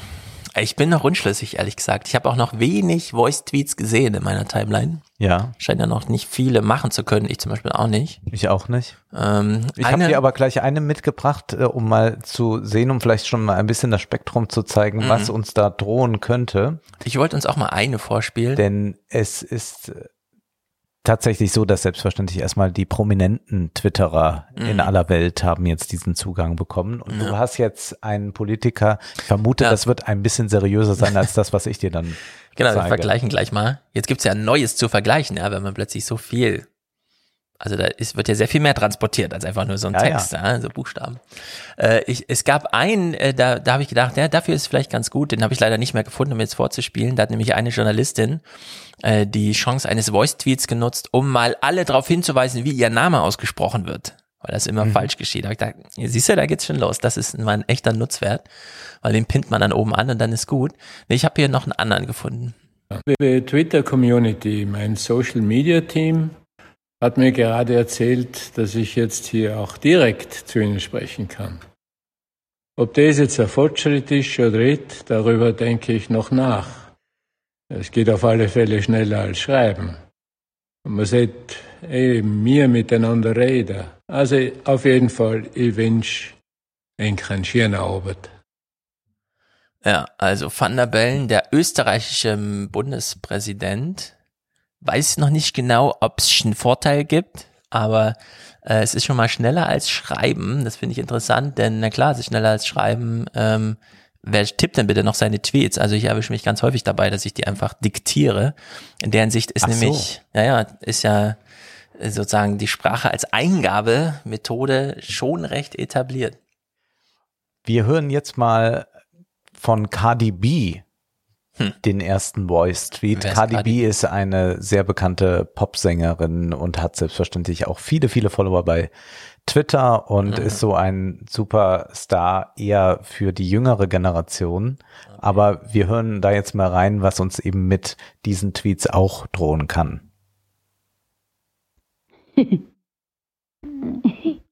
Hi, everybody. Hi. oh my God. What the fuck is this? I just woke up. I know it's 2 o'clock in the afternoon. Oh my God. What is this? oh my God. Oh my God. Ja, Ja, das und ist sehr was ist es nun? diskursbereichert. Also das wird, glaube ich, das sein, was wir am meisten da erleben. Meinst du? Dass wir schon ganz viel äh, Unsinn da bekommen. Also man wird doch so schon bei Twitter extrem zugemüllt mit schrecklichsten Banalitäten. Also dass jeder gerade schreibt, jetzt ist mir ein Glas Wasser umgefallen, jetzt habe ich dies und das gemacht. Also wir werden ja wirklich mit diesen permanenten Alltäglichkeiten, die mich ja schon selbst stören, dass ich überhaupt in einem Alltag lebe. Das ist ja etwas, was ich eigentlich abstreifen will. Äh, das finde ich aber dann alles bei Twitter wieder und werde permanent damit belästigt. Und ich glaube, durch die Stimme und durch diesen Effekt, dass man das mal gerade so noch reinspricht und das Mhm. dann äh, losschickt, wird sich das vermutlich verstärken. Also bei dem Beispiel stellt sich schon die Frage, warum hat Twitter das jetzt gemacht? Äh, Ich habe es noch nicht so ganz verstanden irgendwie. Ähm, Twitter äh, hat ja auch immer lange versucht, so Videos zu machen. Da haben sie über Periscope diese Live-Möglichkeit. Dann wie bei Instagram, das wissen wenige, erstaunlich, man muss ja nur nach links, also ins linke Feld nach rechts äh, wischen und dann ist man auch in so einer Videoaufnahmesituation. Und jetzt plötzlich äh, dieses Voice, was ja nun eigentlich äh, total weit entfernt ist von dem, was Twitter ausmacht. So Mhm. dieses schnelle Durchscrollen, nur auf Hashtags gucken und dann vielleicht mal einen Tweet lesen. Ähm, jetzt haben sie auch angefangen mit äh, dem Hinweis, willst du nicht nochmal den Link erstmal anklicken, bevor du ihn retweetest und sowas. Also eigentlich ist Text schon zu viel für Twitter-Nutzer, ja. Denkt man sich manchmal, wenn man so schaut und sich Was ja- sekundenlange Nachrichten anhören. Zugleich wieder dann passiert ist, dass Twitter-Text auf Instagram Bild geworden funktioniert. Also man hat ja jetzt das, Phänomen, dass Leute ihre Tweets spiegeln bei Instagram und bei Instagram wesentlich erfolgreicher als bei Twitter sind. Also ich hatte jetzt selbst schon mal überlegt, ob ich vielleicht doch Mhm. noch zu Instagram gehen soll. Denn es ist ja nun mal so, dass Instagram 20 Millionen ähm, ähm, äh, Nutzer. Nutzer. hat in Deutschland und Twitter hat, glaube ich, 1,4 Millionen. Ah, weniger aktive, ja. Weniger aktive Ja. dann. Und das frage ich mich eben dann auch, ob das durch äh, diese Voice-Geschichten besser wird wirklich und gibt es da auch dann die Funktion, das in doppelter Geschwindigkeit vielleicht abzuspielen? Also nur um das gerade zu erfahren, Mm. habe ich die Möglichkeit dann auch ähm, über Hashtags mir das in irgendeiner Weise organisieren zu können oder folge ich dann wieder eben nur den Leuten, die ich, denen ich ohnehin folge und kriege deren Nachrichten mit? Ja. Denn das ist ja eben der, der große Vorteil bei Twitter, dass ich schnell unter einem speziellen Hashtag mal etwas nachschauen kann, wenn es jetzt nicht gerade äh, zu den zehn Trends gehört, dieser Hashtag. Mm.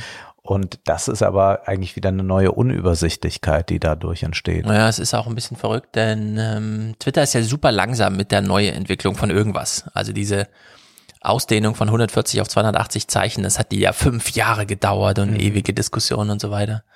Und äh, wenn du jetzt sagst, du nutzt das so sehr Hashtag getrieben, also dass du so Hashtags, weil der äh, Jack Dorsey wollte ja eigentlich schon immer, dass man auch bei Instagram geht das, Hashtags folgen kann.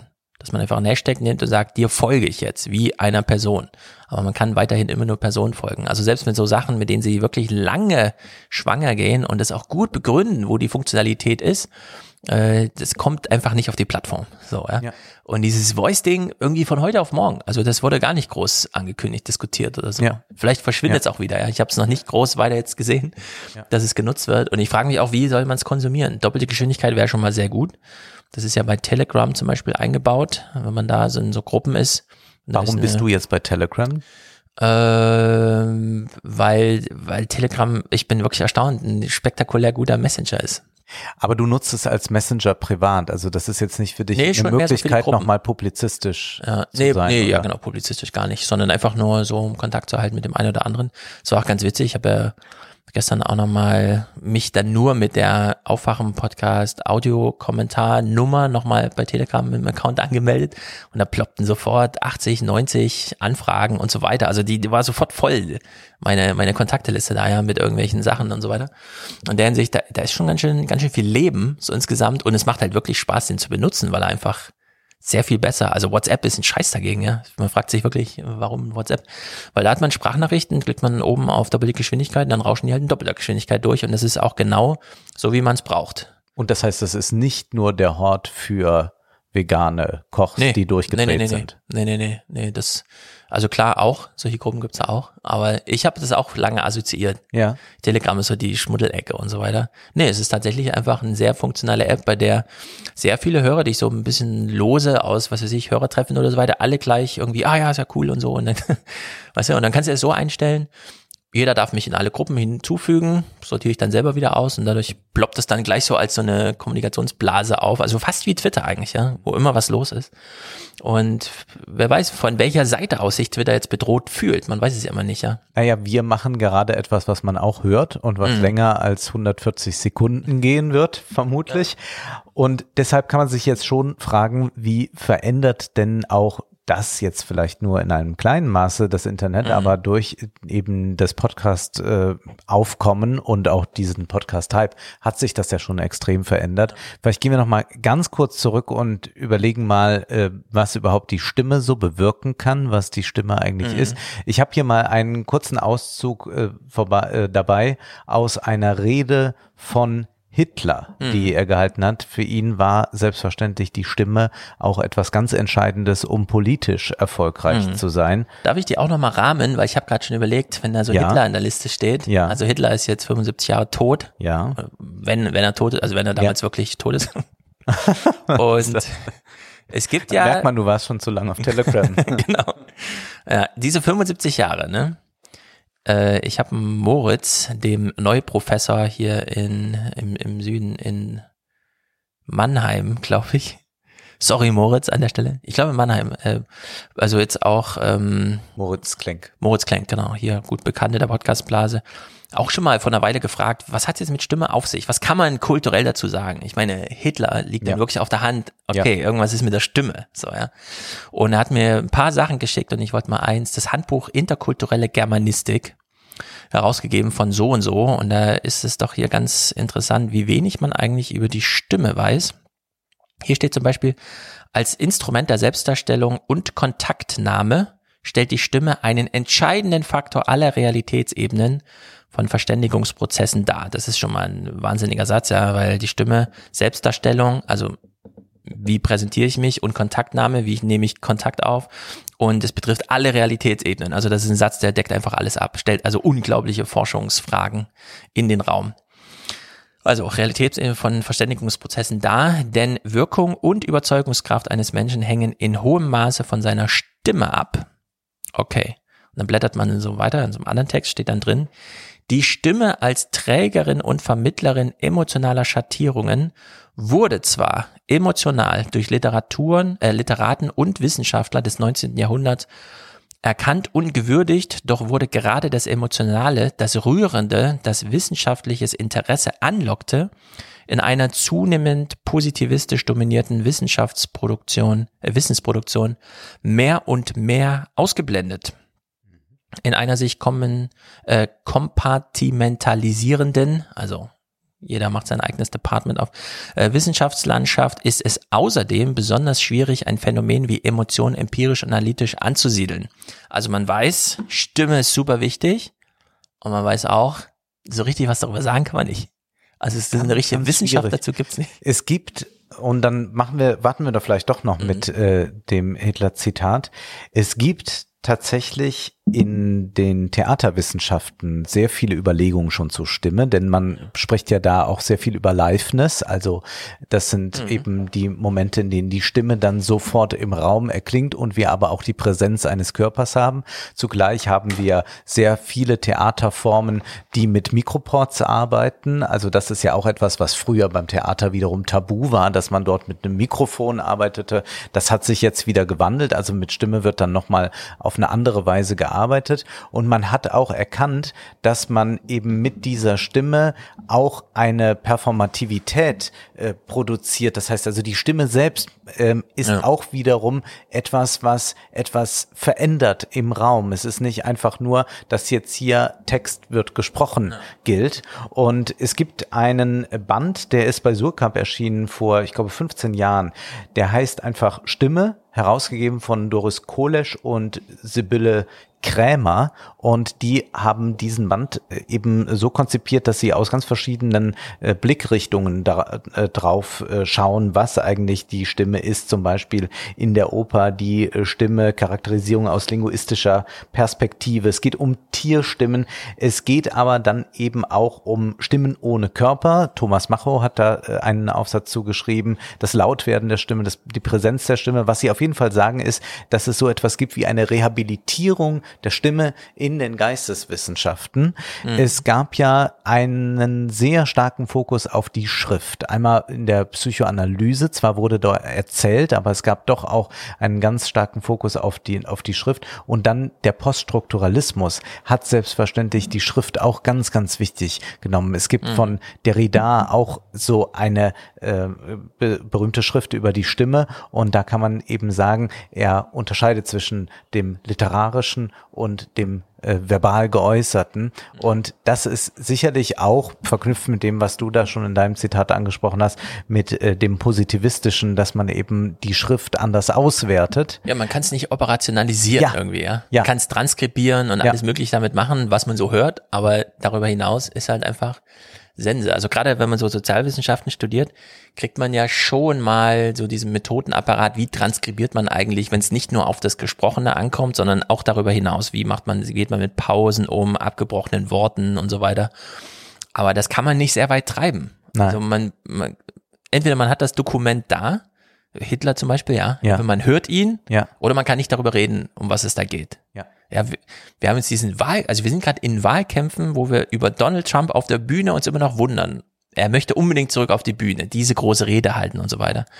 Und wir kennen von Obama auch dieses Reden vor Publikum leise, aber pathetisch, während das Publikum grölt. Ja. Jeder normale Mensch wird da anfangen, ins Mikro zu brüllen, weil er glaubt, er ist nicht, er wird nicht verstanden. Obama konnte das immer perfekt, ja, mit dieser Akustik im, im, so insgesamt umgehen und seine Stimme eben auch darauf, also diese Pointen von solchen Reden, dann wirklich präzise zu setzen. Und es gibt nichts davon, ja. Wenn man äh, diese YouTube-Videos wie Donald Trump spricht, dann hat man so einen Ausschnitt was weiß ich, er sitzt irgendwie in so einer Talkshow oder so und dann kommt so ein Zitat und dann wird das Zitat sofort schriftlich eingeblendet und dann läuft einfach so mit im Text, wo man gerade ist. Und das war's. Also diese inhaltliche, okay, er benutzt irgendwie Worte wie ein Vierjähriger oder so, ja. Aber darüber hinaus kommt einfach nichts. Und es ist wirklich erstaunlich, wie sehr, ich würde auch sagen, in der Sozialwissenschaft hat sich der Körper jetzt so richtig Raum verschafft, ja. Der Mhm. Körper und der Raum so richtig präsent als Thema. Stimme weiterhin Ja. Nichts. Also inspirative Aufarbeitung von irgendwas, aber ansonsten. In den Theaterwissenschaften und alles, was da so mit dranhängt, Musikwissenschaften selbstverständlich immer schon wichtig, die Stimme. Aber auch da ist es natürlich schwierig, das äh, als Lexikon anzulegen. Gibt es inzwischen auch. Es gibt ja auch ähm, Sängerlexika und so etwas. Aber es ist tatsächlich noch ein Feld, wo noch viel, glaube ich, zu tun ist und auch gerade mit Blick auf den Podcast, wie sich dann auch unsere Wahrnehmung von Stimme verändert. Auch, dass wir Stimmen, die nicht präsent sind, trotzdem mit uns herumtragen. Wir sind aber präsent, hören aber andere Stimmen als die, die uns gegenüberstehen, weil wir die Kopfhörer Mhm. drauf haben. Es gab ja schon diesen Essay, äh, der Walkman-Effekt von Hosokawa. Das war aber eher darauf bezogen, dass man Musik hört und dann in einem Raum sich befindet. Aber jetzt haben wir eben ganz klar Stimmen. Wir hören mal da rein aus dieser Hitler-Rede, die jetzt aber kein Original ist, sondern ich habe die äh, eingesprochen, aber nicht als Parodie natürlich. Ihr habt einst die Stimme eines Mannes vernommen, und sie schlug an eure Herzen, sie hat euch geweckt, und ihr seid dieser Stimme gefolgt. Ihr seid ihr jahrelang nachgegangen, ohne den Träger der Stimme auch nur gesehen zu haben. Ihr habt nur eine Stimme gehört und seid ihr gefolgt. Hitler hat ja anfangs versucht, es zu vermeiden, fotografiert zu werden, hat aber schon sehr viele Reden gehalten und diese Stimme war tatsächlich schon eher da, bevor man das Gesicht dazu hatte. Das kann man sich heute gar nicht mehr so vorstellen.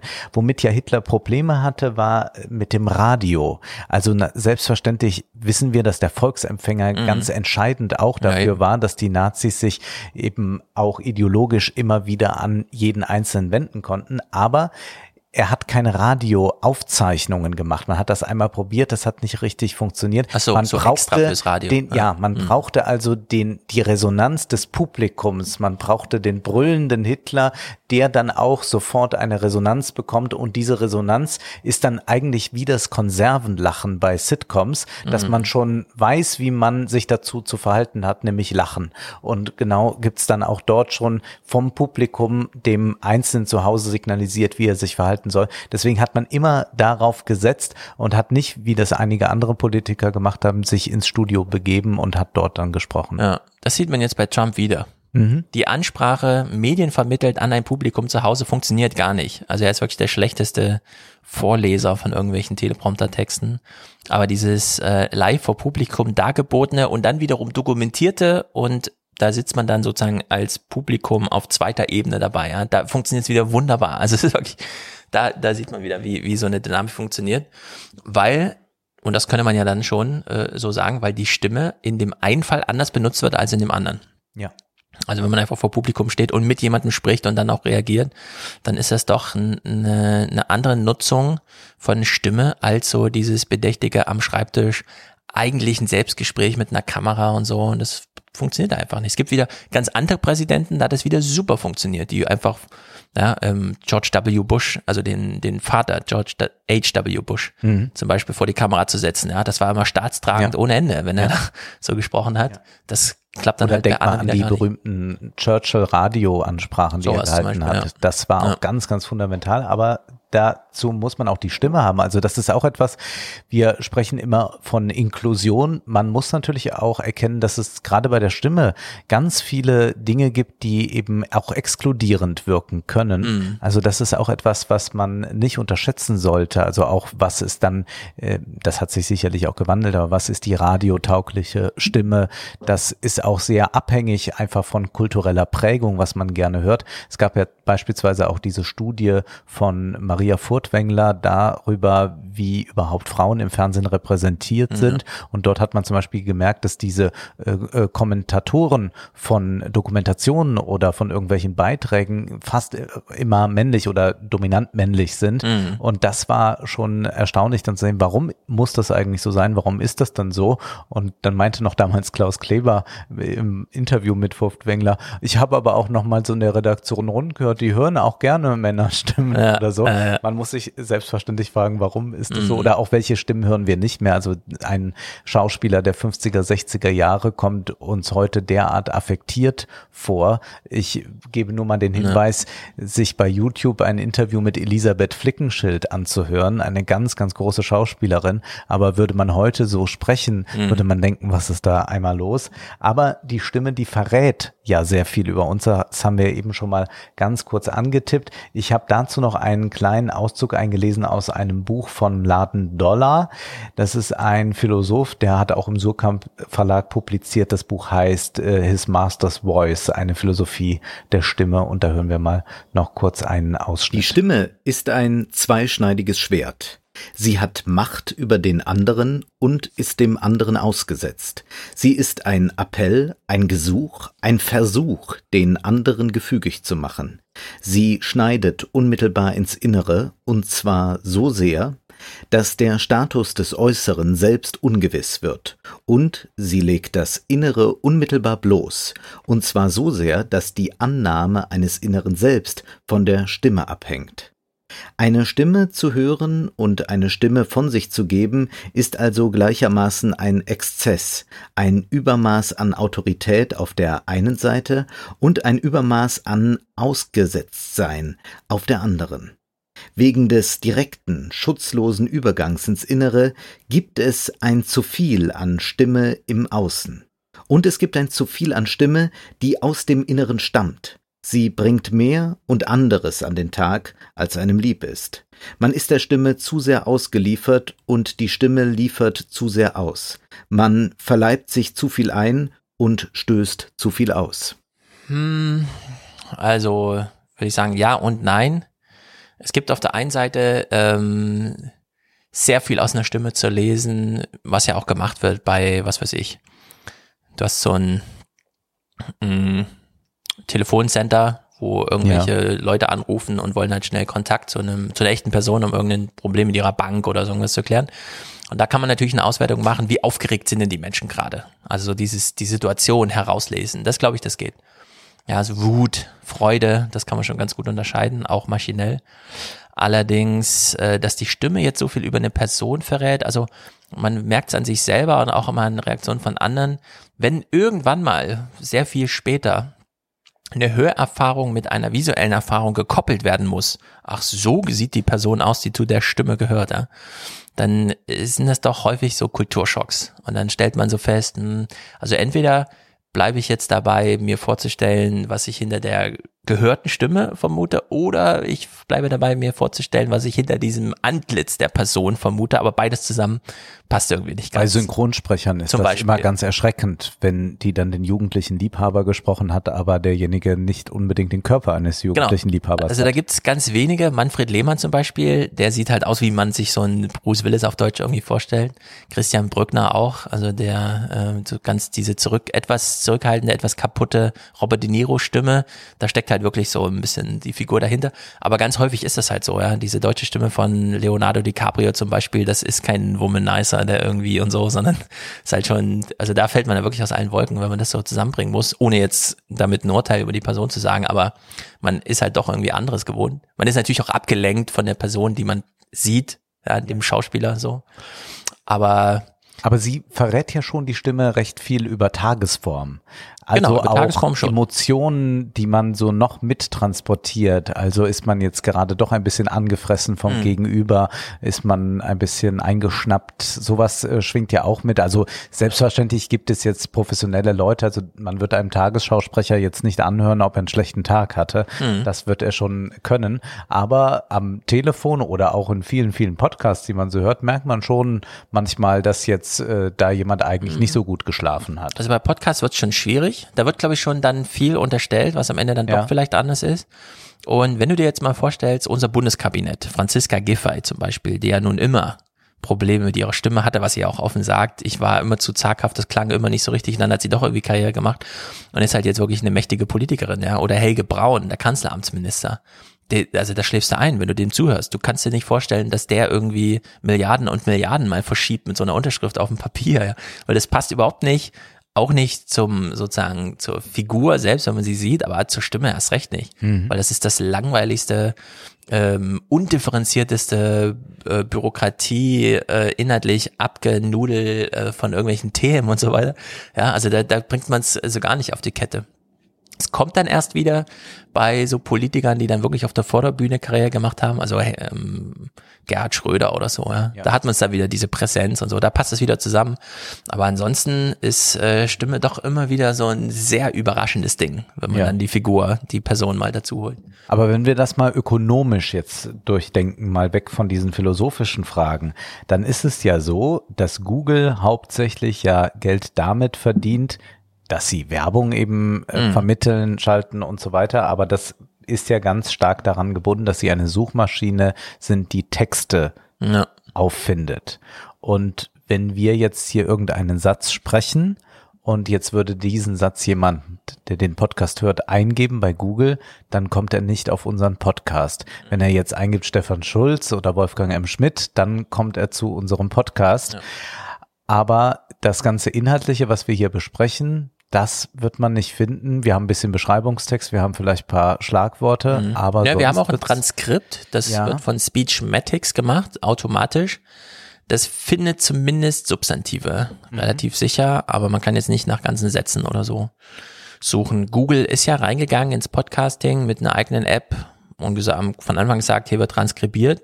Diese Transkripte stehen aber nicht zur Verfügung, sondern die sind dann wirklich nur in den Suchergebnissen, wie so ein abgescanntes Buch. Also man kann das Buch nirgendwo Ja. verfügbar haben, aber so ein paar Bilder gibt's dann doch mal zu sehen. Und in der Hinsicht, ähm, klar, bei Google muss man sich schon fragen, wie sie sich eine Zukunft vorstellen, in der eigentlich alle großen Tech-Unternehmen gerade versuchen, dein, deine Wohnung zu automatisieren und zwar rein über Sprache.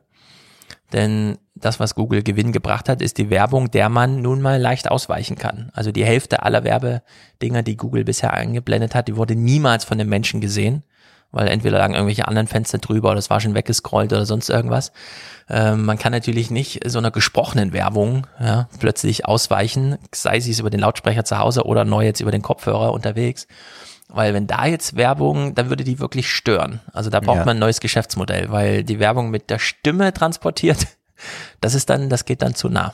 Und es ist ja auch eine Frage, wir haben einmal ein Geschäfts äh, Geschäftsmodell, das ein bisschen ins Schwimmen gerät durch die vielen Podcasts, weil dann vieles nicht mehr doch so leicht gefunden Mhm. werden kann. Also du sagst jetzt Substantive, aber es ist ja schon was anderes, ob ich jetzt einfach mal gerade alle geschriebenen Blogs, Artikel Ja. und sonst was scannen kann und die dann einarbeite in meine Suchmaschine oder ob ich dann eben sagen kann, gut, ein bisschen was aus dem Podcast ist da. Dass damit ja auch wiederum Wissen schwerer auffindbar ist. Denn wir haben es Das jetzt stimmt. selbstverständlich leicht zu irgendwelchen Themen, die wir besprechen wollen oder zu denen man selbst irgendwas schreiben möchte, gerade mal zu googeln. Aber ich kann jetzt ganz schwer googeln, in welchem Podcast wird das besprochen, es sei denn, es ist dort gleich als Topic aufgeführt. Mhm. Aber wenn ich jetzt gerade hier diesen Schlenker zum Laden Dollar gemacht habe, der wird nicht in unserer Beschreibung auftauchen, der wird nirgends auftauchen und niemand wird wissen, dass ich mich dazu geäußert hat, sei denn, hat es zufällig gehört, kann es also nicht nochmal nachvollziehen. Und das ist ja schon interessant, dass jetzt wieder sehr viel Wissen verborgen ist und ausgegraben werden muss. Das ist ja sowieso ein grundsätzliches Problem. Da kann ich auch mal kurz anführen. Also unter dem Framing, jetzt wird man, glaube ich, auch verstehen, worum es geht. Ich habe gestern auf Twitter einen Streit mit Maya Göbel gehabt. Mhm. Maya Göbel ist ja jetzt Göbel. bekannt. Göbel? Göbel, Göbel. Also hier die Göbel, ja, ja. wissenschaftliche Transformationsforscherin. Ja, genau, Transformation und so weiter hat ja auch da bei den Pressekonferenzen Scientists for Future und so weiter immer einen Aufschlag gemacht und auch sozusagen für Aufmerksamkeit gesorgt. Und sie hatte so einen Ausschnitt geteilt aus so einer Fernsehsendung, in der sie war. Und ich habe das dann kommentiert mit, ja, das ist mal wieder so dieses Gequassel halt, aber man weiß dann so nach so einer Fernsehsendung auch nicht, was man jetzt tun soll. Also es ist weder großpolitisch noch handlungsleitend. Und dann hat sie darauf verwiesen, dass ja in ihren Büchern sehr wohl sehr viele konkrete Sachen stehen und habe ich wieder angefügt, ja, aber warum gehen Sie dann nicht mit einem Notizzettel in eine Fernsehsendung und wollen, egal was als Frage kommt, einfach mal ein paar Sachen auch wirklich mal nennen? So, weil das ist mir auch schon aufgefallen.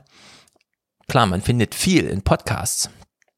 Aber wenn man die Podcasts so wie hört wie ich, dass man immer versucht, so ein, es auf einen Clip zusammenzuschneiden, um den dann später wieder zu reproduzieren, dann verschwindet das immer so. Weil wir grundsätzlich das Problem haben, dass gesprochene Sprache sehr viel unstrukturierter vorliegt, als wenn wir jetzt einfach sagen, wir schreiben den Text. Weil dann ist einfach klar, da hört der Satz auf, da fängt er an und dann nimmt man den und dann steht der auch für sich. Ja, ja und das ist eben mit gesprochenem Zeug sehr viel schwieriger. Weil wo sollte so ein Clip beginnen, wo enden, dann ist der Satzbau grammatikalisch irgendwie völlig Banane. Und im Kontext des vor drei Minuten Gesagten spielt da nun eine ganz andere Rolle oder man ist in gar keinem Zusammenhang mehr. Ja, und das fällt mir dann immer wieder auf. Und eben auch mit diesem Wunsch verbunden, auch zum Beispiel Erfahrung aus, aus ähm, dem Soziologiestudium, wenn André Kieserling in ähm, den Raum kam, um eine Vorlesung zu halten, war immer so ein bisschen Daumen drücken, hat er seine Notizen dabei. Weil manchmal hat er seine Notizen auch einfach oben liegen lassen. So, wenn er seine Notizen dabei hatten, es war echt kein großer Zettel, ja. Aber da war klar, okay, alle zehn Minuten wird hier ein neues Thema durchgeackert und das ist die Reihenfolge und die Dramaturgie ist überlegt. Wenn er den Notizzettel nicht dabei hatte, dann war das halt einfach 90 Minuten nochmal die alten Klassiker, die Evergreens und so, oder auch denkst, na gut, okay, danke für die Vorlesung, aber es, war jetzt, es gab jetzt nichts zu mitschreiben. Das waren nochmal die allgemeinen Plätze irgendwie. Und diesen Unterschied, ja, der ist so gewaltig bei gesprochener Sprache. Also die wird, sie ist so leicht und wird deswegen auch so leicht genommen, ja. obwohl sie so viel mehr könnte. Dass wir jetzt eine Limitierung bei Twitter auf 140 äh, Sekunden haben, ist ja schon mal ja, also sowas könnte es schon mal, das könnten schon mal die Hürden sein, über die man springt und die auch wirklich mehr Mehrwert schaffen. Aber diese 45 Minuten Fernsehsendung, die sind halt häufig einfach nur, also da ist egal, was man für ein tolles Buch vorher geschrieben hat, da schlägt sich fast nichts nieder. Man muss entweder seinen Notizzettel mitnehmen oder nicht. Und knallhart das Programm durchziehen. Das machen ja manche Intellektuelle, die in Talkshows gehen, die antworten dann auch unabhängig von der Frage, das, was sie jetzt sagen ja, wollen. Brecht und zum dann Beispiel kümmert man sich dann als Moderator darum, dass man irgendwie dann mhm. doch noch einen Anschluss findet. Ich glaube, dass noch was hinzukommt. Wir haben bei Podcasts ja nicht die äh, Möglichkeit, dass man es äh, leicht zitieren kann, sondern man müsste es abtippen und dann würde es wieder irgendwo zitiert werden. Das passiert aber in der Regel nicht. Also da sind wir schon noch extrem schriftfixiert. Mhm. Wenn jemand auch nur einen kleinen Artikel irgendwo schreibt, ist die Chance sehr viel größer, dass der zitiert wird, dass er dann im Diskurs stattfindet, als wenn das dann im Podcast stattfindet. Also im Podcast bleibt es dann in der Podcastblase der mhm. jeweiligen Podcastblase. Aber so darüber hinaus ist es sehr, sehr ähm, schwierig. Ich glaube halt, dass es schon interessant ist, dass wir also mit Google wirklich diese Entwicklung hatten, mit auch diesem großen Ding, wir scannen mal alle Bücher ein der Welt, um dann alles verfügbar zu haben dass man jetzt eben doch wieder sieht, dass so viel im Unsichtbaren stattfindet, was vielleicht auch manchmal ganz gut ist. Also man kann, da ja, meine ich jetzt nicht gut, dass manches verschütt geht, sondern auch, dass man auch nochmal, wenn das eben nicht so gerade runtergedampft werden kann, mhm. auf zwei Sätze, die dann rausgenommen werden. Das ist ja was, was man doch jetzt häufig erlebt bei Twitter. Man schreibt einen langen Artikel, 8000 Zeichen für ja. eine große Zeitung und dann ist da ein böser Satz drin, den man sich erlaubt hat und der wird dann bei Twitter durchgehechelt diesen bösen Satz kann man sich im Podcast auch erlauben, aber da macht sich dann kaum einer die Mühe, schneidet das raus, sendet ja. das zu Twitter nee, das und ist all ja, das, sondern das ja. bleibt dann einfach auch da. Das ist ja genau die Diskussion, die wir gerade haben mit den Virologen, die sich natürlich ihre eine Stunde im Podcast nehmen und sich über jedes Zitat, das da rausgenommen wird, aufregen, selbst wenn es im Wortlaut richtig ist, weil es einfach keinen Sinn macht, das so zu machen. Ja? Und in der Sicht, wer weiß, äh, klar, man Podcast zerhacken ja, das ist wie ein Film zu hacken. Ich folge zum Beispiel auf Instagram 007, dem Account 007. Da werden einfach aus allen möglichen James Bond Filmen mal zwei Minuten, mal drei Minuten rausgeschnitten und so einzeln publiziert. Macht nur Sinn, wenn man den Film im Grunde so kennt und man den kurz vorher nochmal so abspielen lässt im Inneren und dann sich auf die drei Minuten einlässt oder so. Aber man kann auch so mit Film eigentlich nicht umgehen.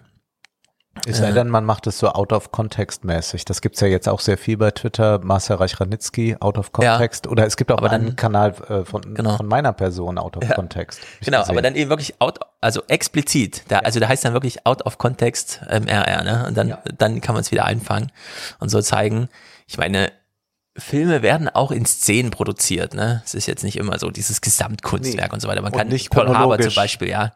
Pearl Harbor ist so ein klassisches Ding. Pearl Harbor könnte man in der Mitte einfach durchschneiden und man hätte zwei gute Filme. Das eine ist Pearl Harbor und das andere ist dieser Rachefeldzug, der nochmal von diesem Ich schlage vor, wir bleiben nochmal bei, also das ist wirklich schlimm. Das ist, also das ist wirklich so der. Man kann sie jedenfalls zerhacken. Gute Filme zeichnen sich dadurch aus, dass man sie so ein bisschen zerhacken kann. Mhm, mhm.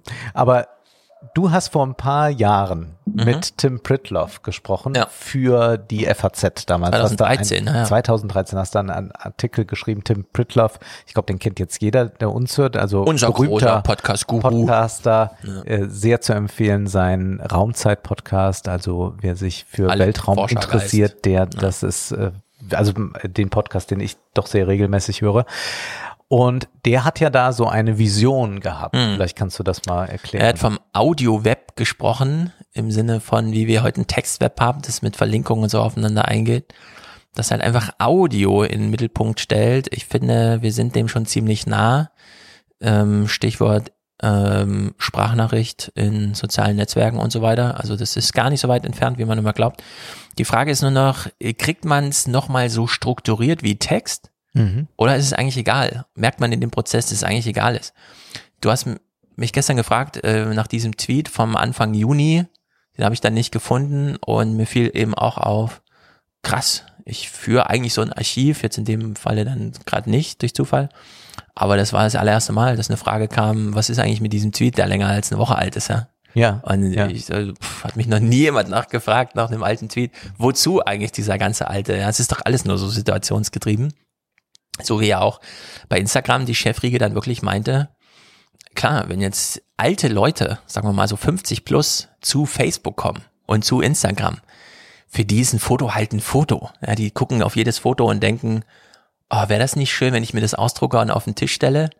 Und für die Kinder, also alle unter 30, ist ein Foto halt so das kurze, das kurze Snippet, das man so als Kommunikationshappen rüberwirft. Ja? Also überhaupt nicht aufgeladen mit irgendwas, sondern verfliegt halt sofort. Ja, Snapchat nicht ohne Grund. Man guckt sich das Bild einmal an und dann ist es weg und man sieht das auch nie wieder. Die sahen darin auch ja eine große Chance, dass man quasi immer jeden Tag einen Neuanfang starten kann, Genau. was dann Instagram übernommen hat. Genau, diese Stories jetzt bei Instagram sind nach 24 Stunden weg. In der Hinsicht äh, wandelt sich das ja sowieso und wir können uns halt wirklich fragen. Ähm, Also der Archivgedanke, der wird schwierig. genau, also einmal, weil Struktur ganz wollen wir viel erhalten, verschwindet. Ne? Nur weil wir es von Texten gewohnt sind. Und das andere lässt sich zwar archivieren, also alle Ja. Podcasts sind da, die werden in der Regel ja auch nicht gelöscht, Ja. aber sie können ganz schwer archiviert werden. Mhm. Wir haben ja zum Beispiel in diesem Podcast auch so eine Entscheidung getroffen. Also beim Aufwachen-Podcast zum Beispiel ist ja jeder Titel immer so ein bisschen, hm, keine Ahnung, was soll denn das bedeuten? Nur so ein Wort eigentlich, ne? Hier bei 29er ist ja schon, wir schreiben ja schon in den Titel so rein, worum es geht. Die Themen kommamäßig getrennt, also schon recht strukturiert, damit man das zügig findet. Ähm, schlägt sich natürlich dann nicht sozusagen nieder in dem Podcast, ja, hier ist es sozusagen das offene Gespräch. Aber man findet dann halt so Wege irgendwie, um es so weit zu strukturieren, dass es ausreicht für Stichwortsuchen oder so. Aber man muss es halt wirklich nicht übertreiben.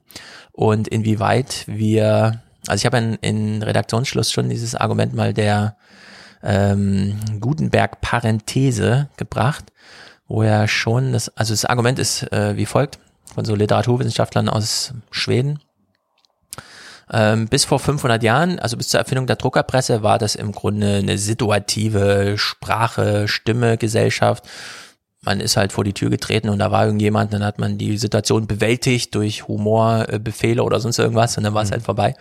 Und dann kam plötzlich dieses Buch und plötzlich stand das immer für immer und dann hat man das so ins Regal gestellt und es war auch ein Jahr später noch da und man wusste gar nicht, für wen schreibt man das eigentlich. Am Ende hat man es für eine Reihe, also Harry Potter zum Beispiel, ja, das ist Literatur, die ist geschrieben für mh, Menschen, die sind noch gar nicht geboren. Also wenn wir jetzt 100 Jahre warten, wir haben das zu 99 Prozent Leute gelesen, die waren noch gar nicht geboren, als es geschrieben wurde. Ja, es ist ein völlig unadressiertes Buch, einfach mal so in die Welt gesetzt und setzt natürlich voraus, dass man sehr strukturiert vorgeht, dass ein Kapitel einteilt, dass die Sprache bekannt ist, so wie die Bibel damals begonnen wurde, wir schauen den Menschen mal auf den Mund und machen das mal genauso, wie er das gewohnt ist irgendwie. Dann kam so Grammatikvorstellungen, Rechtschreibung, dann war das in der Schule plötzlich ganz wichtig, Schreiben lernen ganz wichtig. Und jetzt kommen wir wieder zurück. Das waren eigentlich so 500 tolle Jahre, da konnte man archivieren und hierarchisieren und organisieren und verwalten und so weiter, den Nationalstaat begründen. Und jetzt stürzen wir wieder zurück in dieses Mittelalter und fragen uns, was ging eigentlich verloren und was wollen wir noch erhalten? Aber es sind halt alles Fragen im Fluss irgendwie. Ja. Aber wir erleben auf jeden Fall, dass diese ganzen Tools, die man durch das Smartphone ja auch einfach bedienen kann, immer, immer mehr werden jetzt auf den Plattformen. Also wie weit sich das dann äh, wegbewegt, auch davon, dass man sagt, das Internet ist eben nichts weiter als Text oder viele ja. Zeitungen haben ja auch eigentlich nur ihre Internetauftritte als äh, Zeitungen digital verstanden, aber jetzt ändert sich das ja auch sehr erheblich. Oder bei Instagram gibt es ja auch eine neue Möglichkeit, Real heißt das jetzt. Und wenn man sich das mal anschaut und mal bedenkt, dass ja Snapchat ja auch eben ja. da ein bisschen beklaut wurde, kann man glaube ich so sagen, mit der Insta-Story. Zumindest hat man sich sehr stark inspirieren lassen. So inspiriert man sich jetzt wohl gerade bei TikTok. Denn Real ermöglicht ja auch dann solche Funktionen, dass man äh, da mit Musik ein bisschen arbeiten kann, dass man lustige Videos dann nicht nur in der Story macht, sondern als Post dann auch nochmal. Mhm. Das heißt, man versucht jetzt doch irgendwie entgegenzuwirken diesem nach wie vor ungebrochenen TikTok-Hype. Ja. Wir sind, glaube ich, da jetzt bei zwei Milliarden mhm. Downloads oder so. Ist es eine ungeheure Summe zumindest. Genau, wir kommen ja darauf nachher auch zurück. Ja. Ähm, Social Media heißt, die Kommunikation muss irgendwie attraktiv sein. Also ja. sie muss gefällig sein. Ja. Äh, man muss sie gut finden. Und gleichzeitig fragt man sich, ähm, wie viel der alten Regeln wollen wir denn beibehalten? Oder darf jetzt Trump einfach alles, mhm. was technisch möglich ist?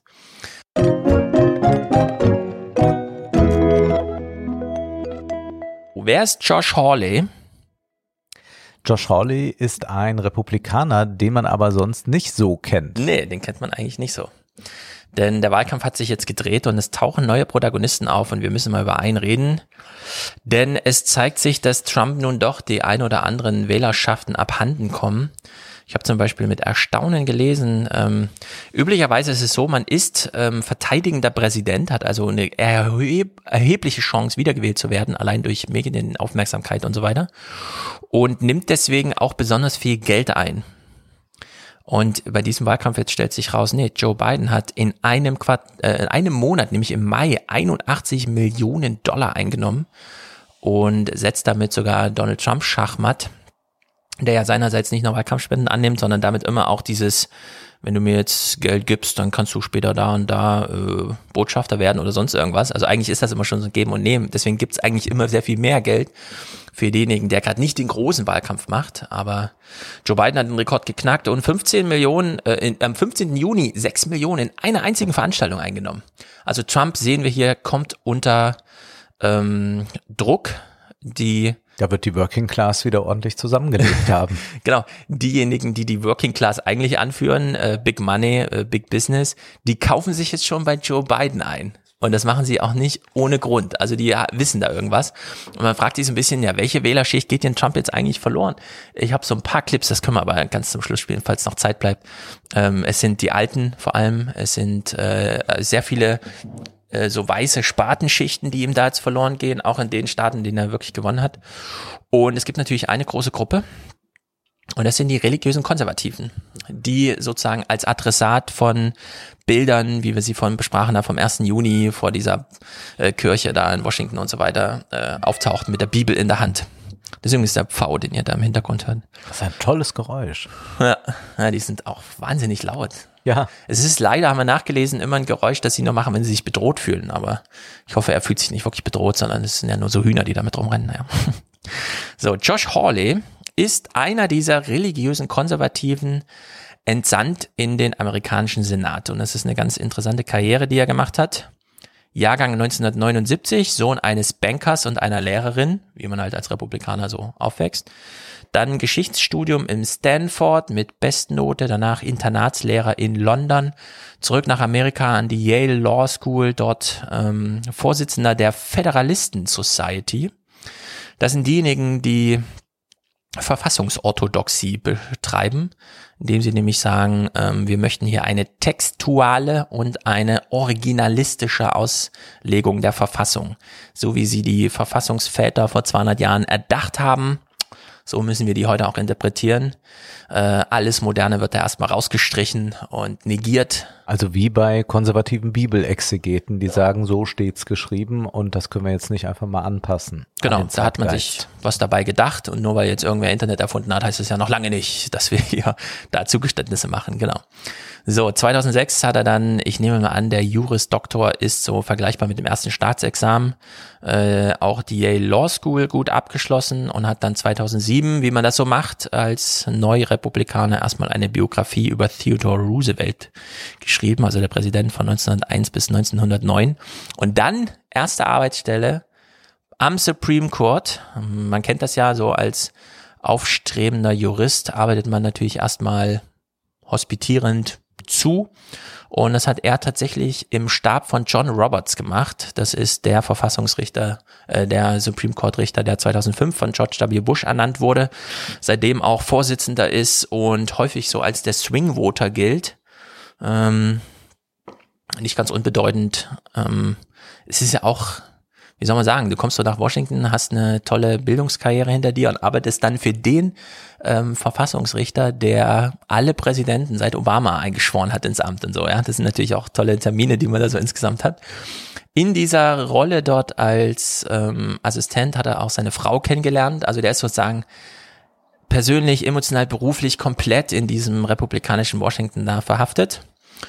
Und nun hat er sich angelegt mh, als Senator mit ähm, ja, seiner Partei und des Verfassungsgerichts, das er so gut aus dem, aus dem Inneren kennt. Äh, ganz interessant ist noch, ähm, Josh Hawley war unzufrieden mit Trumps Corona-Politik. Also es gibt eine grundsätzliche, es gibt sowieso, gibt es bei The Daily eine ganz wunderbare Aufarbeitung, wie selbst in Bundesstaaten, in denen die Republikaner eigentlich führen und auch Trump gewonnen hat, die Leute sagen, lieber erstmal Corona bekämpfen, bevor wir hier wieder und so weiter. Ähm, also dieses, was Trump da immer macht, wenn er Maske aufsetzt, ist ein Idiot und so weiter, das ist, schlägt sich gar nicht so nieder im Volk. Da ist er, hat er irgendwie auf das falsche Pferd gesetzt. Und das zeigt sich eben bei so Leuten wie Josh Hawley. Josh Hawley plädierte zum Beispiel für eine Survival-Then-Search-Strategie, also nach dem deutschen Vorbild. Erstmal Lockdown, Arbeitsverträge beibehalten, in dem Sinne dann Kurzarbeiterstrategie und so weiter fahren äh, und dann, wenn Corona besiegt ist, sozusagen wieder auftauchen und es ordentlich machen. Und Josh Hawley hat noch eine zweite, zweites großes politisches Anliegen gerade. Er ist nämlich vom Weißen Haus beauftragt, darauf kommen wir nachher noch mal zurück, ähm, diese Gesetzesvorlage auszulegen, äh, auszuarbeiten, die Donald Trump erlaubt, auf Twitter und Facebook wieder ein bisschen mehr zu machen, was er eigentlich machen will, nämlich gegen die Content Moderation dort vorzugehen, also gegen diese ganzen Labels. Äh, es ist ja, Zuckerberg hat jetzt nachgelegt, es gibt jetzt auch Labels auf Facebook für Botschaften von Trump, die man nicht löschen will, weil sie ja noch von einem bekannten Politiker sind und so weiter, aber die eigentlich gelöscht gehören. Also er, Josh Hawley, soll jetzt Trumps Freifahrtschein ähm, ausarbeiten. Da geht es konkret um die Section äh, 230 ähm, im Communications Decency, Act von 1996, wo drin steht, kein Provider soll als Publisher oder Speaker behandelt werden.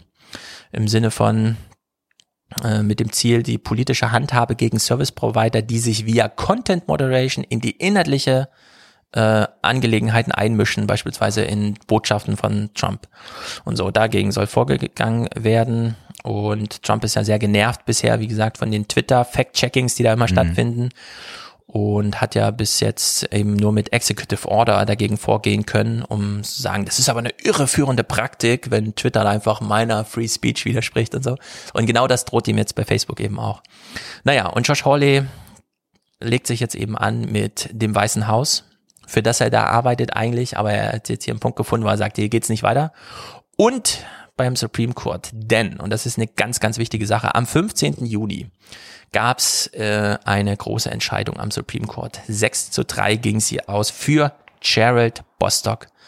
Und das ist der Fall Bostock gegen Clayton. Da fragt man sich, was hat's denn damit auf sich? Und wir lesen in der Wikipedia. Der Kläger, Gerald Bostock, wurde gefeuert, nachdem er am Arbeitsplatz Interesse an einer schwulen Softball-Liga bekundet hatte. Also, jemand zeigt eine homosexuelle Tendenz und wird deswegen gefeuert und dann klagt er dagegen und sagt, aber das geht ja nicht, dass ich hier wegen, also diskriminiert werde aufgrund meiner sexuellen Vorliebe. Alle Gerichte haben gesagt, nee, nee, du wurdest zurecht gefeuert und dann kam das vor den großen Supreme Court und dort hat man den Artikel 7 des Civil Rights Acts nochmal neu ausgelegt, neu interpretiert. Also gesagt, okay, da wurde irgendwann mal geschrieben, aber wir legen jetzt mal den Text neu aus. Und zusammengefasst kann man sagen, die Diskriminierung wegen Geschlecht erstreckt sich auch auf die Diskriminierung wegen sexueller Orientierung, denn wenn jemand gefeuert wird, weil er Männer liebt oder sexuell anziehend findet, dann müsste man ja eigentlich alle Frauen entlassen, die Männer sexuell Mhm. anziehend finden. Und es geht aber nicht. Wir können die Geschlechter da nicht ungleich behandeln. Wenn eine Frau einen Mann lieben darf, darf auch ein Mann einen Mann lieben. Das war die Argumentation. Eigentlich nicht sehr raffiniert und nicht besonders, man liegt ja auf der Hand Ja. für Amerika, aber dieses Ende einer Bisschen drollig, 60-jährigen ja. Geschichte, was Rechtsprechung angeht. Also in der Hinsicht äh, eine 56 Jahre währende Rechtstradition eben von diesem Civil Rights Act 1964. So, und am 16. Juni, einen Tag später, tritt Josh Hawley in seiner Rolle als Abgeordneter der Republikaner im amerikanischen Senat auf. Ich glaube, das Setting ist so eine freie Redestunde oder so, aktuelle Sachen. Ähm, ist im Grunde auch egal. Er kriegt eine Redezeit, die nicht sehr lang ist. Wir hören sie fast erschöpfend in der Rede und er beschwert sich. Und er beginnt dabei nochmal die orthodoxe Auslegung der Verfassung zu fordern. This decision, this Bostock case, and the majority who wrote it, it represents the end of something. It represents the end of the conservative legal movement or the conservative legal project as we know it.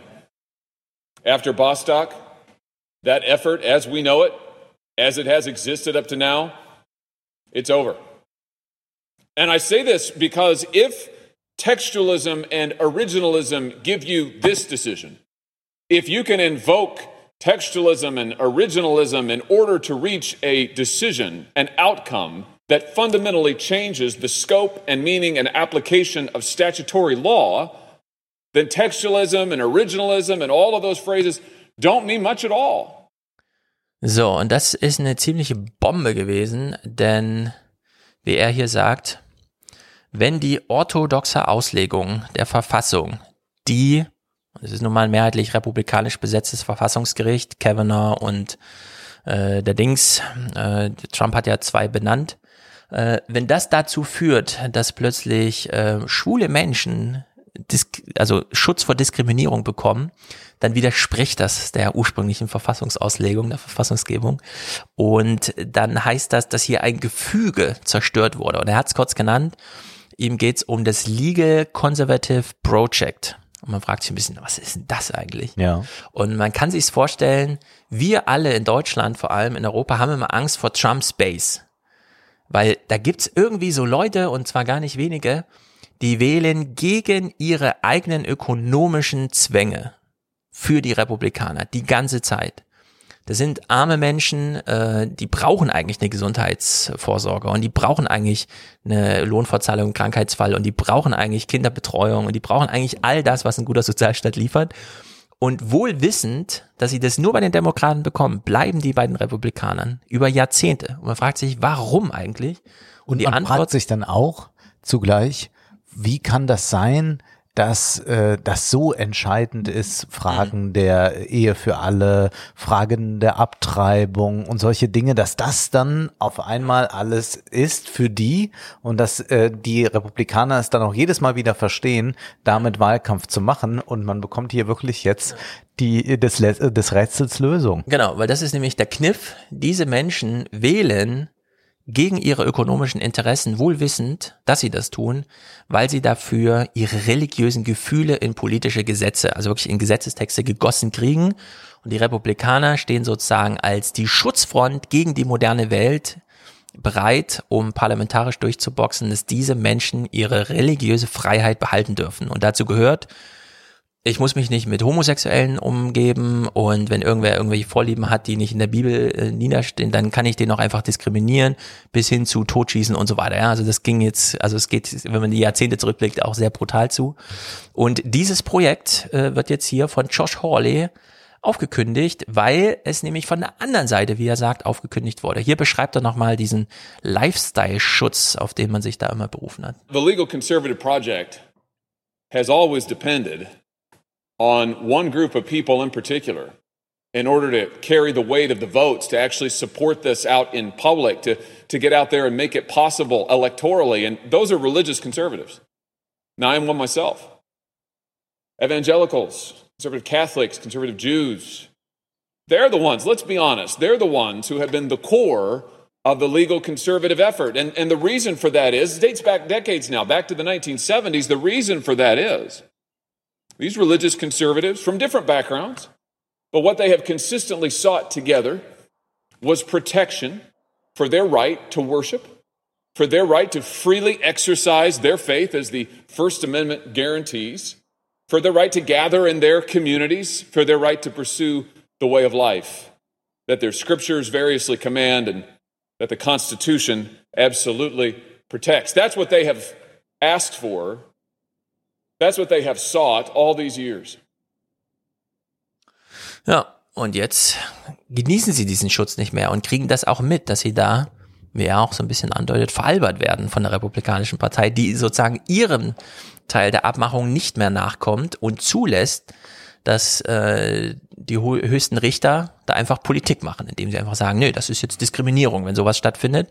Äh, niemand darf aufgrund seiner sexuellen Orientierung da äh, anders behandelt werden als andere Menschen. Und jetzt fragt Und man sich. Trump ist mh. auch nicht der richtige Präsident für diese Leute. Das muss man auch immer sagen. Er ist kein Mensch, der besonders religiös ist, der eben auf die Frage, was ist denn das für eine Bibel, keine Antwort zu geben weiß. Ja. Das ist etwas, was ihm alle dann, die religiös sind, egal ob Katholik, Protestante oder äh, auch äh, irgendwelche anderen, äh, auch viele Sekten haben wir ja äh, in den USA, Mhm. was die ihm übel nehmen, dass man also nicht weiß, äh, in welchem Glauben man selbst steht und wie man dann eben sich auch zu anderen verhält.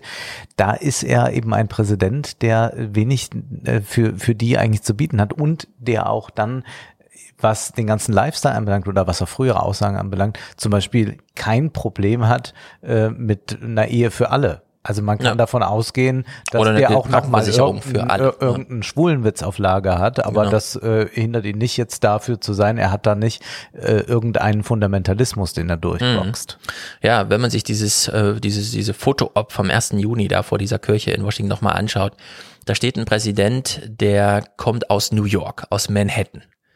Fährt dann nach Washington und hält dann die Bibel hoch und wird gefragt, was ist denn das für eine Bibel? Dann sagt er, das ist a Bible. Irgendeine die wurde mir halt gerade gerade gegeben. Und äh, wenn man so ein Foto für solche ähm, religiösen Konservativen erfolgreich machen will, dann kommt es wirklich auf die Nuancen an. Ja. Ansonsten erkennen die das. Und die, die haben das, glaube ich, also es war vielleicht auch wirklich kontraproduktiv, Absolut. das so da durchzuziehen, weil es nicht sehr überzeugend ist. Ja, es gibt diese ganzen Fotos aus dem Oval Office und so, wo sie alle betend irgendwie sich gemeinsam die Hände auf die Schulter und so weiter. So als Standbild irgendwie mag das überzeugend sein, aber diese Foto-Op, mh, da muss man echt nochmal äh, gucken, ob man da vielleicht nicht so einer falschen Magie aufsitzt, also dass man da zu viel Mystik reinliest, sondern das scheint dann mehr so Josh Hawley-Style zu sein, also textual und äh, organisa äh, or- originalistisch an die Texte ranzugehen, bedeutet dann schon ein bisschen mehr, als einfach nur die Bibel mal so hochzuhalten und dann eben so ein Foto zu machen. Und die Frage ist ja immer noch, aber wieso waren die Kräfte so stark? Also irgendwelche Milliardäre zu wählen, damit sie einem diese Religiöse da irgendwie beschützen, das ist doch völlig Hanebüchen eigentlich. Aber Josh Hawley beschreibt es hier mal, was man jetzt alles bedroht sieht. What will it mean for religious schools? What will it mean for religious charities? Well, in the many pages of- of its opinion, the majority, 33 pages to be exact, the majority does finally get around to saying something about religious liberty on one page. What does it say? Here's the substance of the court's analysis How the doctrines protecting religious liberty interact with Title VII, as reinterpreted now by the court, are questions for future cases. Hmm? Let's have that again. How the doctrines protecting religious liberty interact with Title VII are questions for future cases. Er hält hier so eine kleine Rechtsvorlesung auf. Ja. Das ist ganz bemerkenswert, wie er das tut. Und er malt jetzt zugleich ein Horrorszenario Genau. aus. Also was glaubt ihr, was dann zukommt? Das ist eben äh, dort formuliert, dass das für die künftigen Fälle, Ja. dann wird man sehen, Ja. was daraus für Schlüsse zu ziehen sind. Genau, man darf nicht unterschätzen, in Amerika gilt dieses Präzedenzrecht. Also wenn einmal ein Richter eine Entscheidung getroffen hat, dann wird die so kommentiert und rumgereicht und ist dann irgendwann tatsächlich, ähm, also einfach von Bedeutung für vorbildhaft für weitere Fälle.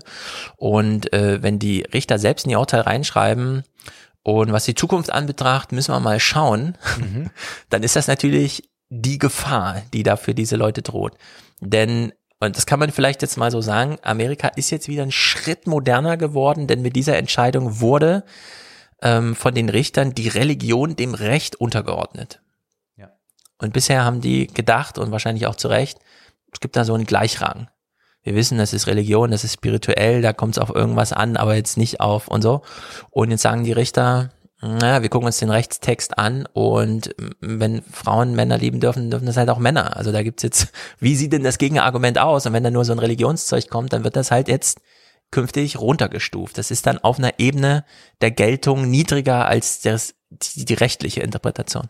Und in der Hinsicht, äh, Schulen, Organisationen, Unternehmen ja, und die ganze Zukunft ist davon bedroht. Und es gibt viele Unternehmen, die das jetzt begrüßt haben. Also es gibt ja dort auch so eine, wie heißt das, Amicus, irgendwie so, so eine, äh, also dass man sich dem Mhm. äh, als Unternehmen quasi so diesem, äh, dieser Rechtsprechung mit äh, freundschaftlich erweist. Und da hat sich dann beispielsweise jetzt auch die Deutsche Bank und so in Statements eben genau zu Ja. diesem Beschluss geäußert und das begrüßt. Und dann verweist man gerne auch nochmal auf die eigene Firmengeschichte. Wir machen das ja schon seit Ja. 2002 oder so steht dann da. Aber das Genau. gibt's äh, unendlich viel im Internet zu finden, Statements jetzt von Unternehmen, Genau. die das gut finden. Das wandert jetzt so in die Unternehmenskultur, in die Satzung, in irgendwelche Präampeln und so weiter. Das ist halt jetzt, man muss halt wirklich sagen, es ist ein Stück Modernität. Jetzt hat sich einfach mal Mhm. Bahn gebrochen. Und gut, das waren jetzt sozusagen, man fragt sich also, was hat das jetzt alles mit den Richtern zu tun, außer dass sie Auslöser sind von. Und äh, hier nimmt er jetzt mal die eigenen Parteikollegen aus der Republikanischen Partei so richtig ins Blickfeld und in die Kritik. Denn wie konnte es dazu kommen, dass, ähm, dass es passiert ist, dass so eine Entscheidung äh, fällen konnte, treffen, also das, es regiert gerade ein republikanischer Präsident und die haben im Senat eigentlich eine republikanische Mehrheit. Und bis vor einem Jahr hatten die eigentlich auch im, im ähm, Repräsentantenhaus eine Mehrheit. Wie konnte das eigentlich dazu kommen, wenn die Mehrheitsverhältnisse so sind, wie sie sind? Und das erzürnt ihn dann richtig. that everybody knows, every honest person knows, that the laws in this country today, they're made almost entirely by unelected bureaucrats and courts. They're not made by this body. Why not? Because this body doesn't want to make law. That's why not. Because in order to make law, you have to take a vote. In order to vote, you have to be on the record. And to be on the record is to be held accountable. And that's what this body fears above all else, Madam President. This body is terrified of being held accountable for anything on any subject. So, und das ist natürlich eine Gemengelage, die ist unter Trump besonders interessant, denn üblicherweise zu Checks and Balances gehört auch Geben und Nehmen. Und üblicherweise sind die Mehrheitsverhältnisse nun mal wie sie sind. Spätestens nach zwei Jahren bekommt ein ähm, Präsident immer aus der anderen Partei die Mehrheiten vorgesetzt und dann geht, wandert das so hin und her und es macht es extrem kompliziert, Gesetzesvorhaben dann durchzubringen, weil die müssen irgendwo im Repräsentantenhaus entstehen und dann brauchen sie aber eine Mehrheit auch im Senat und der Präsident muss sich einverstanden erklären. Also wird das dann immer gedealt mit, ja gut, machst du das, gebe ich dir all das und so weiter und über so eine ganze vierjährige, sechsjährige Amtszeit jeweils hat man dann so ein irgendwie ausgeglichenes Geben und Nehmen. So, und wenn jetzt aber die Republikaner den Demokraten alles aus der Hand schlagen und ähm, Mitch McConnell stolz darauf ist, dass er einen zwei Meter Papierberg hat, über den noch nicht beschieden wurde, weil er nämlich die Tagesordnung als Mehrheitsführer im Senat festlegt und sagt, also darüber stimmen wir heute nicht ab, das bleibt mal schön im Archiv da hinten und nichts entsteht. Dann klar, entsteht bei den Demokraten nichts, weil alle, alle Versuche aus dem Repräsentantenhaus, also aus dem Kongress, ähm, äh, Sachen zum Senat zu bringen, sind scheitern an Mitch McConnell. Damit scheitern allerdings auch alle re republikanischen Sachen, die auch mal durch die Mehrheit des, Repräsent also des Kongresses müssen, des Repräsentantenhauses.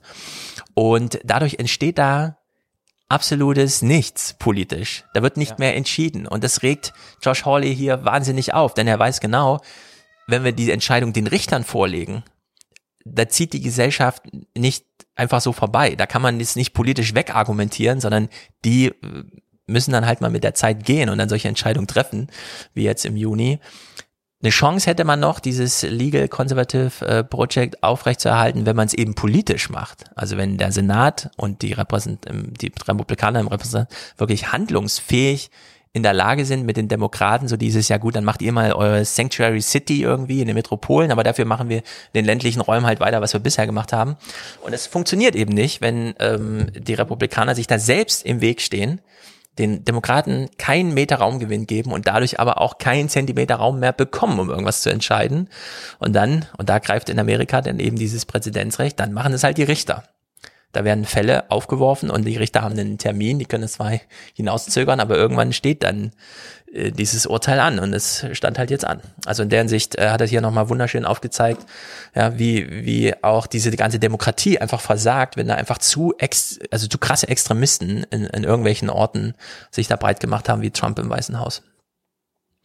So, also geht er jetzt all in und jetzt, ab jetzt muss man auch überlegen, macht das jetzt taktisch? Ja, bereitet er sich selbst auf so eine Zeit nach Trump vor und vielleicht auch seine Partei und positioniert er sich so bei einer Wählerschicht, bei der er weiß, wie treu sie sein könnten, wenn man nur ordentlich mit ihnen umgeht und so. Und ähm, dass er das als Republikaner hier macht, äh, finde ich schon erstaunlich, aber er legt sich halt wirklich mit seiner Partei dann an.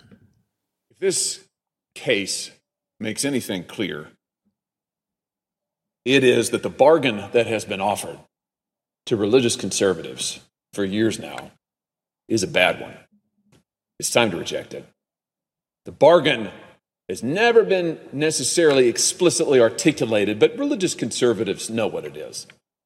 The bargain is that you go along with the party establishment, you support their policies and priorities, or at least keep your mouth shut about it. And in return, the establishment will put some judges on the bench who supposedly will protect your constitutional rights to freedom of worship, to freedom of exercise. That's been what we've were told for years now.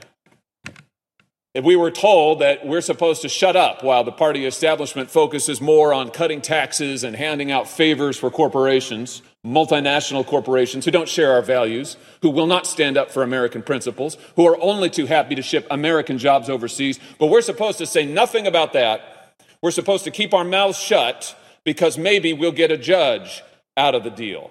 That was the implicit bargain. We're supposed to keep our mouths shut while the party establishment opens borders, while the party establishment pursues ruinous trade policies. We're supposed to keep our mouths shut while those at the upper end of the income bracket get all of the attention, while working families and college students and those who don't want to go to college but can't get a good job, while they get what? What attention? Workers, children. What about parents looking for help with the cost of raising children? looking for help with the culture in which they have to raise children, looking for help with the communities, rebuilding the communities in which they must carry out their family life. What about college students? Trying to find an education that isn't ruinously expensive and then figure out some way to pay back that ruinous debt? What about those who don't have a college degree and don't want one but like to get a good job? What about them? Now, we're supposed to stay quiet about all of that and more because there be pro Constitution religious liberty judges, except that there aren't. Except for that these judges don't follow the Constitution except for these judges invoke textualism and originalism in order to reach their preferred outcome. Klingt jetzt fast wie ein demokratischer Sozialist, wenn man das Religiöse mal weglässt, spricht er all das an, was Bernie Sanders anspricht. Also eigentlich ist das nicht nur ein Angriff gegen die eigene Partei, beziehungsweise der Basis wird jetzt hier gesagt, schaut mal, wir müssen jetzt mhm. nicht mehr mit diesem Establishment, das sich äh, nur Steuererleichterungen verschafft, während ihr nichts bekommt, eure Kinder nichts bekommen, äh, keine vernünftige Ausbildung genießt und, und, und.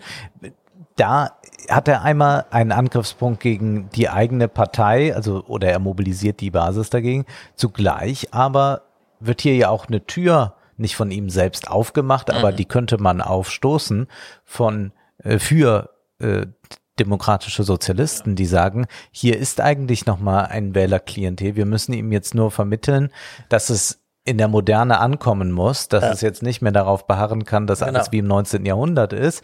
Aber generell sind wir eher bei euch und ihr könnt auch dann immer noch in euren Kirchen tun und lassen, was ihr wollt erstmal, ähm, be beziehungsweise ist in dem Rahmen, wie es eben jetzt geregelt ist, tun. Aber wir sorgen zumindest dafür, dass es euch sozial besser Hm. geht. Ja, also er hat die sozialen Zwänge, die auch eine Wahl Ja. entscheiden können, klar benannt. Menschen bezahlen ja für Studien, also für Studium ihre Kinder und wissen dann nicht, wie sie es zurückbezahlen soll. Bisher haben wir da immer äh, die Fresse gehalten. Ja, ist ja auch deutlich, wie er das so sagt. Äh, ähm, bisher haben wir, waren wir einfach stumm und haben das mit uns machen lassen, weil ihr uns zugesichert habt, ähm, die Richter, die wir benennen, werden es schon regeln. In dem Fall, diese Entscheidung jetzt, die kam halt wirklich, also die wurde verantwortet äh, von Neil Gorsuch, also dem ersten, den Trump da vor zwei Jahren ins Amt gesetzt hat. Und der hat nun das einfach aufgekündigt. Und ich frage mich auch so insgesamt, was das jetzt so auch für die nächsten Jahrzehnte bedeutet. Denn diese Wählerklasse, um die es da geht, diese religiösen Konservativen, das sind ja schon, keine Ahnung, die Hälfte aller republikanischen Wähler. Also irgendwie 40, 50, 60 Millionen Menschen, die auch bisher immer im Block abgestimmt haben. Also, also ob man den einfach komplett shiften kann.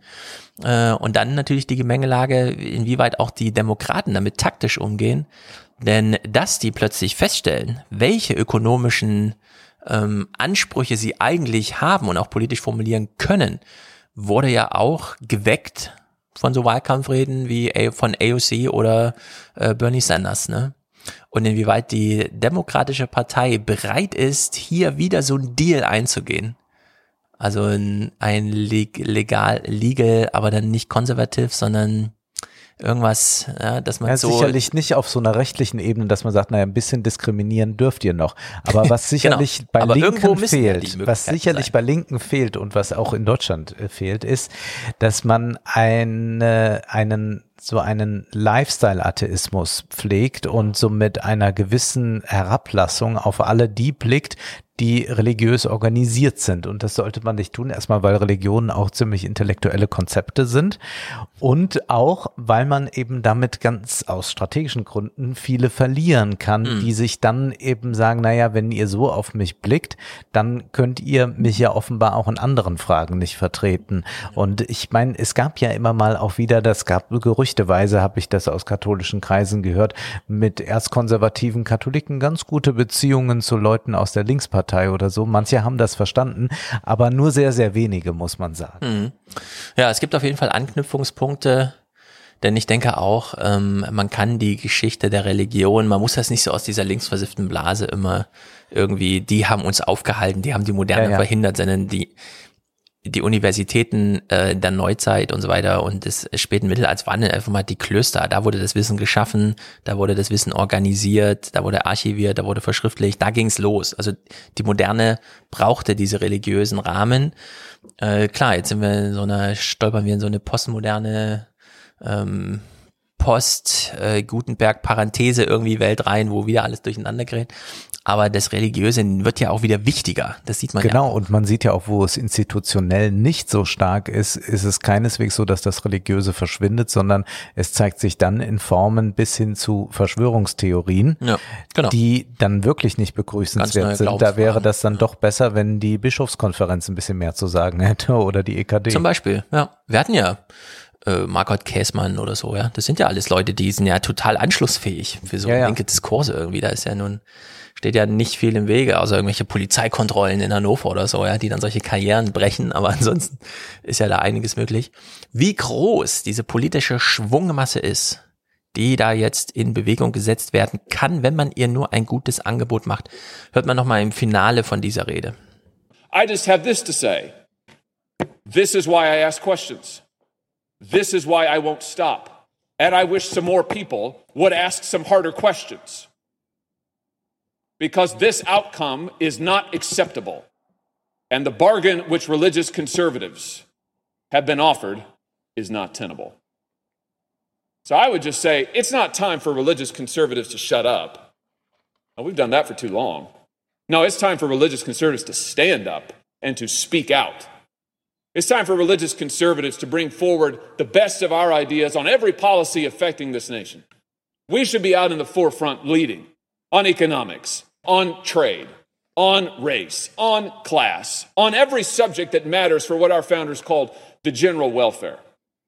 Because we have a lot to offer, not just to protect our own rights, but for the good of all of our fellow citizens. Because as religious believers, we know that serving our fellow citizens of whatever their religious faith, whatever their commitments may be, serving them, aiding them, working for them is one of the signature ways that we show a love of neighbor.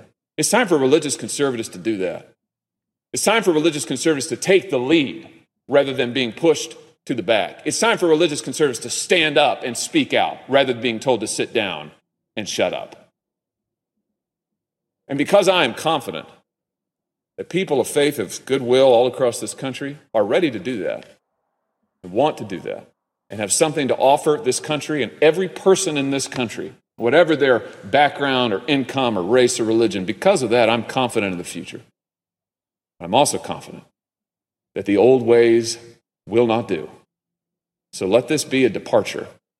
Let this be a new beginning. Let this be the start of something better. Tja, und jetzt stell dir mal so einen Prediger wie Obama oder so vor in vier Jahren, der keine großen Zugeständnisse macht, aber der auch nochmal äh, mit entsprechenden Argumenten erklärt, warum es wirklich keinen Grund gibt, ähm, Diskriminierung wegen ähm, sexueller Orientierung noch länger zu dulden und dass man trotzdem ein gutes religiöses, mhm. also vor allem religiös geprägtes Leben führen kann. Ja? Also ich sehe da einiges in Bewegung irgendwie so insgesamt. Man muss halt jetzt erstmal Trump abschütteln und so ein bisschen Extremismus ablegen, aber dann ist doch da irgendwie und es ist ja auch einiges da erstmal bemerkenswert, ich meine, das muss er tun, aber das ist schon bemerkenswert, wenn man es sich mal jetzt aus der religiösen Warte ansieht, dass hier eine Allianz geschmiedet werden soll zwischen all denen, die fest im Glauben stehen, mhm. die also traditionell unterwegs sind, wo man sagen kann, da gibt es ja erhebliche Unterschiede in der Auslegung, zum Beispiel der Bibel. Oder denken wir jetzt nur mal daran, ein sehr konservativer Katholik und ein strenger Lutheraner, die trennen ja. unendlich viel. Ja, Aber wenn die sich jetzt zusammenschließen sollen, um gegen das, was jetzt da gerade vorgeht, dann äh, in Stellung sich zu bringen, oder um jetzt gemeinschaftlich die ganzen anderen wichtigen Fragen anzusprechen, das ist ja eigentlich das Entscheidende, eben wie sehr hat man das Soziale vernachlässigt, dann besteht da doch auch äh, wirklich eine große Chance. Und ich sehe die auch eher bei den Demokraten als bei den Republikanern. ja, weil die können inhaltlich wenig aufbieten. Die, die sind ja wirklich nur noch im Kopiervorgang, ob sie es irgendwie hinkriegen, Trump nochmal zu duplizieren mit so ein paar Sachen. Aber ich meine, Trump hat jetzt auch ähm, ernste ernste ähm, äh, Wahlniederlagen einstecken müssen, ja? wenn man sich das mal wirklich vor Augen führt. Vielleicht will ich doch mal einen von diesen Clips spielen. Denn es gab hier eine Vorwahlschlappe. Wir hören es mal bei PodSafe America. I do want to talk about one Republican primary result. Uh, in the race to fill the seat of former North Carolina Congressman Mark Meadows, who is now the White House Chief of Staff, 24 year old Madison Cawthorn beat Meadows' hand picked replacement, Linda Bennett, who was also endorsed by none other than Donald Trump himself. Uh, Dan Cawthorn's win marks the third time that a Republican endorsed by Trump lost this cycle. Is the spell broken? What's going on here? Ja, ein bisschen kompliziert in der Kürze, aber man muss sich das Szenario so vorstellen, da gibt's jetzt Vorwahlen für die nächsten Ämter, die zu besetzen sind. Und Trumps aktueller Chief of Staff hat einen Posten geräumt, der natürlich neu zu besetzen war, woraufhin Trump und sein Chief of Staff Wahlkampf für jemanden gemacht haben, der als Nachfolger folgen sollte. Und die haben verloren gegen einen 25-jährigen republikanischen Herausforderer für diesen Posten. Und das sind natürlich schon, das sind diese Niederlagen, wo die Republikaner sich so angucken, hm, also bisher hatten wir Angst, weil Trump eigentlich uns immer raus. Trump musste nur Empfehlungen sprechen, wählt mal den, wählt mal den und dann haben die Leute es eigentlich gemacht.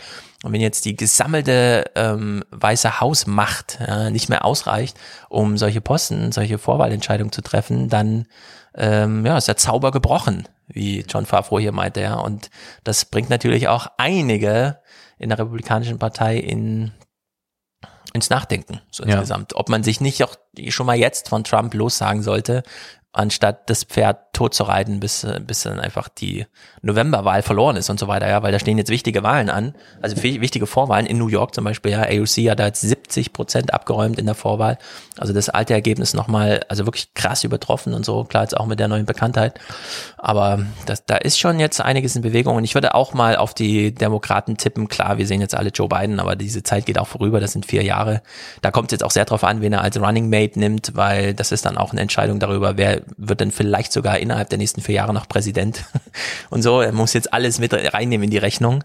Aber für diese großen Linien, äh, was Josh Hawley da aufgemalt hat, könnte ich mir vorstellen, dass es einige Argumente für einige Wähler gibt, zu sagen, okay, wenn die Republikaner das nicht machen, es gibt ja noch andere, die und dann zumindest unseren ökonomischen Zwängen inhaltlich entsprechen. Ne?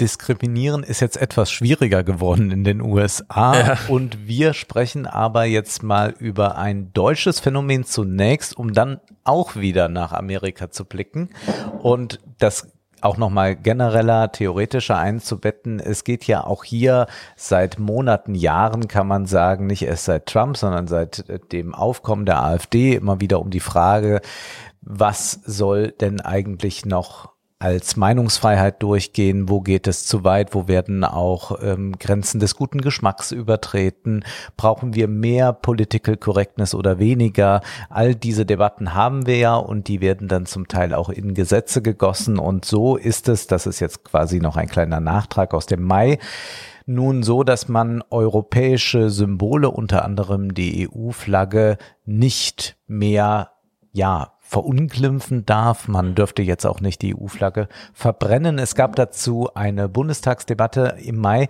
Wir hören jetzt nur mal, weil wir schon viel von der positiven Seite dieses Gesetzes gehört haben, hören wir jetzt nur mal gerade eine Gegenstimme. Die kommt von dem linken Abgeordneten Niema Mofassat, der sagt, naja, so toll ist das eigentlich nicht, wenn das verboten ist, dass man die EU-Flagge verbrennen, nicht mehr verbrennen darf, zum Beispiel als Protestaktion. Frau Präsidentin, meine Damen und Herren, je weiter diese Legislatur voranschreitet, je mehr beschleicht mich das Gefühl, dass die Koalition in ihrer Strafrechtspolitik einen Wallback hinlegen will. Sie wollen das Strafrecht bei immer mehr Verhaltensweisen eingreifen lassen, Schon der Begründer der modernen deutschen Strafrechtstheorie Anselm von Feuerbach forderte, dass nicht jedes anstößige Verhalten Gegenstand strafrechtlicher Verbote sein dürfe. Das nennt man Ultima Ratio Prinzip. Das Strafrecht soll nur das letzte Mittel sein, um unerwünschtes Verhalten zu verhindern. Anselm von Feuerbach Feuerbachs Forderungen sind aus dem 19. Jahrhundert und er war damit weiter, als es die Koalition im 21. Jahrhundert ist. Jetzt soll die sogenannte Verunglimpfung der EU und ihrer Symbole und das Zerstören ausländischer Flaggen ein Straftatbestand werden. Sie verleihen damit Staaten und im Fall der EU einem Staatenverband de facto ein Ehrgefühl. Ein Ehrgefühl aber sprechen wir üblicherweise nur Menschen zu. Mit der Änderung im Strafgesetzbuch mystifizieren und verabsolutieren sie den Staat. Das ähnelt einem monarchistischen Staatsverständnis und das können wir als Linke nur ablehnen. Wir sind als Linke der Ansicht, dass nicht jede Geschmacklosigkeit und nicht jedes anstößige Verhalten in das Strafrecht gehört. Auch nicht die Verunglimpfung von Flaggen und Symbolen. Wir selbst erdulden in diesem Parlament Geschmacklosigkeiten und Menschenverachtungen von Rechtsextremen Woche für Woche und wir ertragen sie, weil sie wohl größtenteils unter die Meinungsfreiheit fallen. Und wo man bei Demonstrationen eklige Bilder brennender israelischer Fahnen sieht und verhindern will, das kann man heute bereits über versammlungsrechtliche Auflagen auch tun. Wir lehnen Ihren Gesetzentwurf auch ab, weil er unvereinbar mit der Meinungsfreiheit ist. Denn der Begriff des Verunglimpfens ist in dem Tatbestand zu unbestimmt. Es ist bereits ein Verunglimpfen, wenn etwa jemand hingehen würde und die Sterne der EU-Fahne durch sinkende Rettungsboote im Mittelmeer ersetzt, um auf das Sterben im Mittelmeer und die Ignoranz der EU aufmerksam zu machen. Zumindest verunsichern sie Menschen mit dem Gesetz und halten sie möglicherweise davon ab, ihre Meinung kundzutun.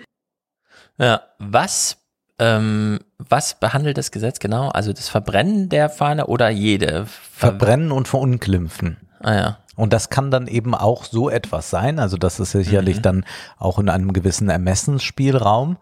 Und selbstverständlich ist damit Meinungsfreiheit eingeschränkt und man kann auch zu Recht, wie er das sagt, in meinen Augen anfragen doch oder Fragen stellen, ist das denn überhaupt sinnvoll, einen Staat so zu behandeln? Also, dass man da, wir hatten diese Debatte ja auch mit dem äh, Schmähgedicht von Böhmermann beispielsweise, dass man sagt, also ein fremdes Staatsoberhaupt darf man das schmähen oder da ging es ja auch um die Frage, ob das einfach eingebettet ist in Satire und es ist damit eine Mhm. Schmährede. Und was jetzt ganz am Ende nochmal angesprochen wird, ist, glaube ich, auch was ganz Wichtiges, dass es erstmal verunsichert, dass man sich nicht mehr so sicher ist, darf ich das und ach, bevor ich mir jetzt irgendwas da aufhalte rechtlich, lasse ich es lieber ganz. Also man kann natürlich sagen, das Verbrennen einer Fahne ist sehr äh, deutlich äh, erkennbar und da weiß Mhm. man auch, was man dann nicht zu tun hat. Aber gerade dieses Beispiel, das er da nennt, ist dann schon wieder in so einem merkwürdigen ähm, Raum, wo man sagt, gut, ich habe nicht eine gute Rechtsschutzversicherung, ich lasse es mal lieber. Mhm. Also bei Verunglimpfungen würde ich das auch so sehen. Bei dem Verbrennen würde ich sagen, äh, man sollte das als äh, linke Protestsocke auch begrüßen, dass es so klar geregelt ist, weil dann ist das Statement auch klar, wenn man dann mal eine verbrennt. Weißt du, bevor Ja, das so im Sinne ja. von, ja, der Polizist könnte auch hinübergehen und sagen, pff, ist mir egal, ich habe es nicht gesehen. Also so ein bisschen nach der Frankfurter Schule, also eine Demonstration, die genehmigt wird, die braucht man eigentlich nicht machen. Ja, genau. Die anderen, die sind gut. Genau, Die- weil durch das Verbrennen einer Fahne geht ja erstmal nichts materiell kaputt, außer eine Flagge, die halt 10 Euro kostet oder so. Und äh, wenn man das noch deutlicher symbolmäßig aufladen kann durch so ein Gesetz, finde ich, sollte man das unter der Hand auch begrüßen. Ja. Damit das eben dazu kommt, dass das Symbol dann auch erkannt wird als solches. Ja. Also in der Hinsicht. Sehr Verunglimpfung Einwand. wieder anders. Kann man, glaube ich, als Politiker nicht so gut im Bundestag sagen, dass man das aus diesen Gründen Nee, eigentlich dann nee, doch nee. begrüßt. Aber eine schöne dialektische Wendung. Dann im Juni wurde sehr ausführlich debattiert. Da ging es um etwas Ähnliches. Es ging um Hasskriminalität im Netz und wie man damit umgeht.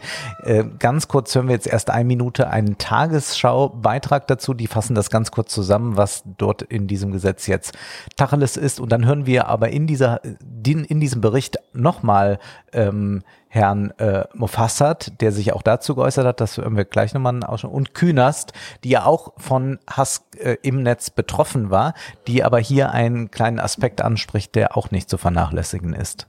Mord oder Vergewaltigungsdrohungen sollen mit bis zu drei Jahren Haft bestraft werden. Bislang war es ein Jahr. Für Beleidigungen im Netz ist in Zukunft eine Freiheitsstrafe von bis zu zwei Jahren möglich. Und wer Kommunalpolitiker verleumdet, dem drohen bis zu fünf Jahre Haft. Das galt bislang nur für Bundes- oder Landespolitiker. Die AfD lehnt das Gesetz ab. Die Linke hält es für wirkungslos. weil sich Täter selten durch das Strafmaß von einer Tat abschrecken lassen. Zu denken, man könne also Rechtsextremismus mit einem schärferen Sta Strafrecht stoppen, wie es die Koalition tut, das ist reinste Augenwischerei. Umstritten auch eine erweiterte Meldepflicht für die sozialen Netzwerke. Sie müssen bestimmte Hasspostings, etwa Volksverhetzung oder Morddrohungen, nicht mehr nur löschen oder sperren, sondern beim Bundeskriminalamt melden. Dass massenhaft Benutzerdaten ohne vorherige rechtliche Prüfung nur aufgrund einer Entscheidung von privaten Dienstenanbietern ans BKA geben und da erstmal bleiben. Das ist nicht in Ordnung. Die Antwort der Regierung, nur so seien schnellere Ermittlungen möglich. Hm.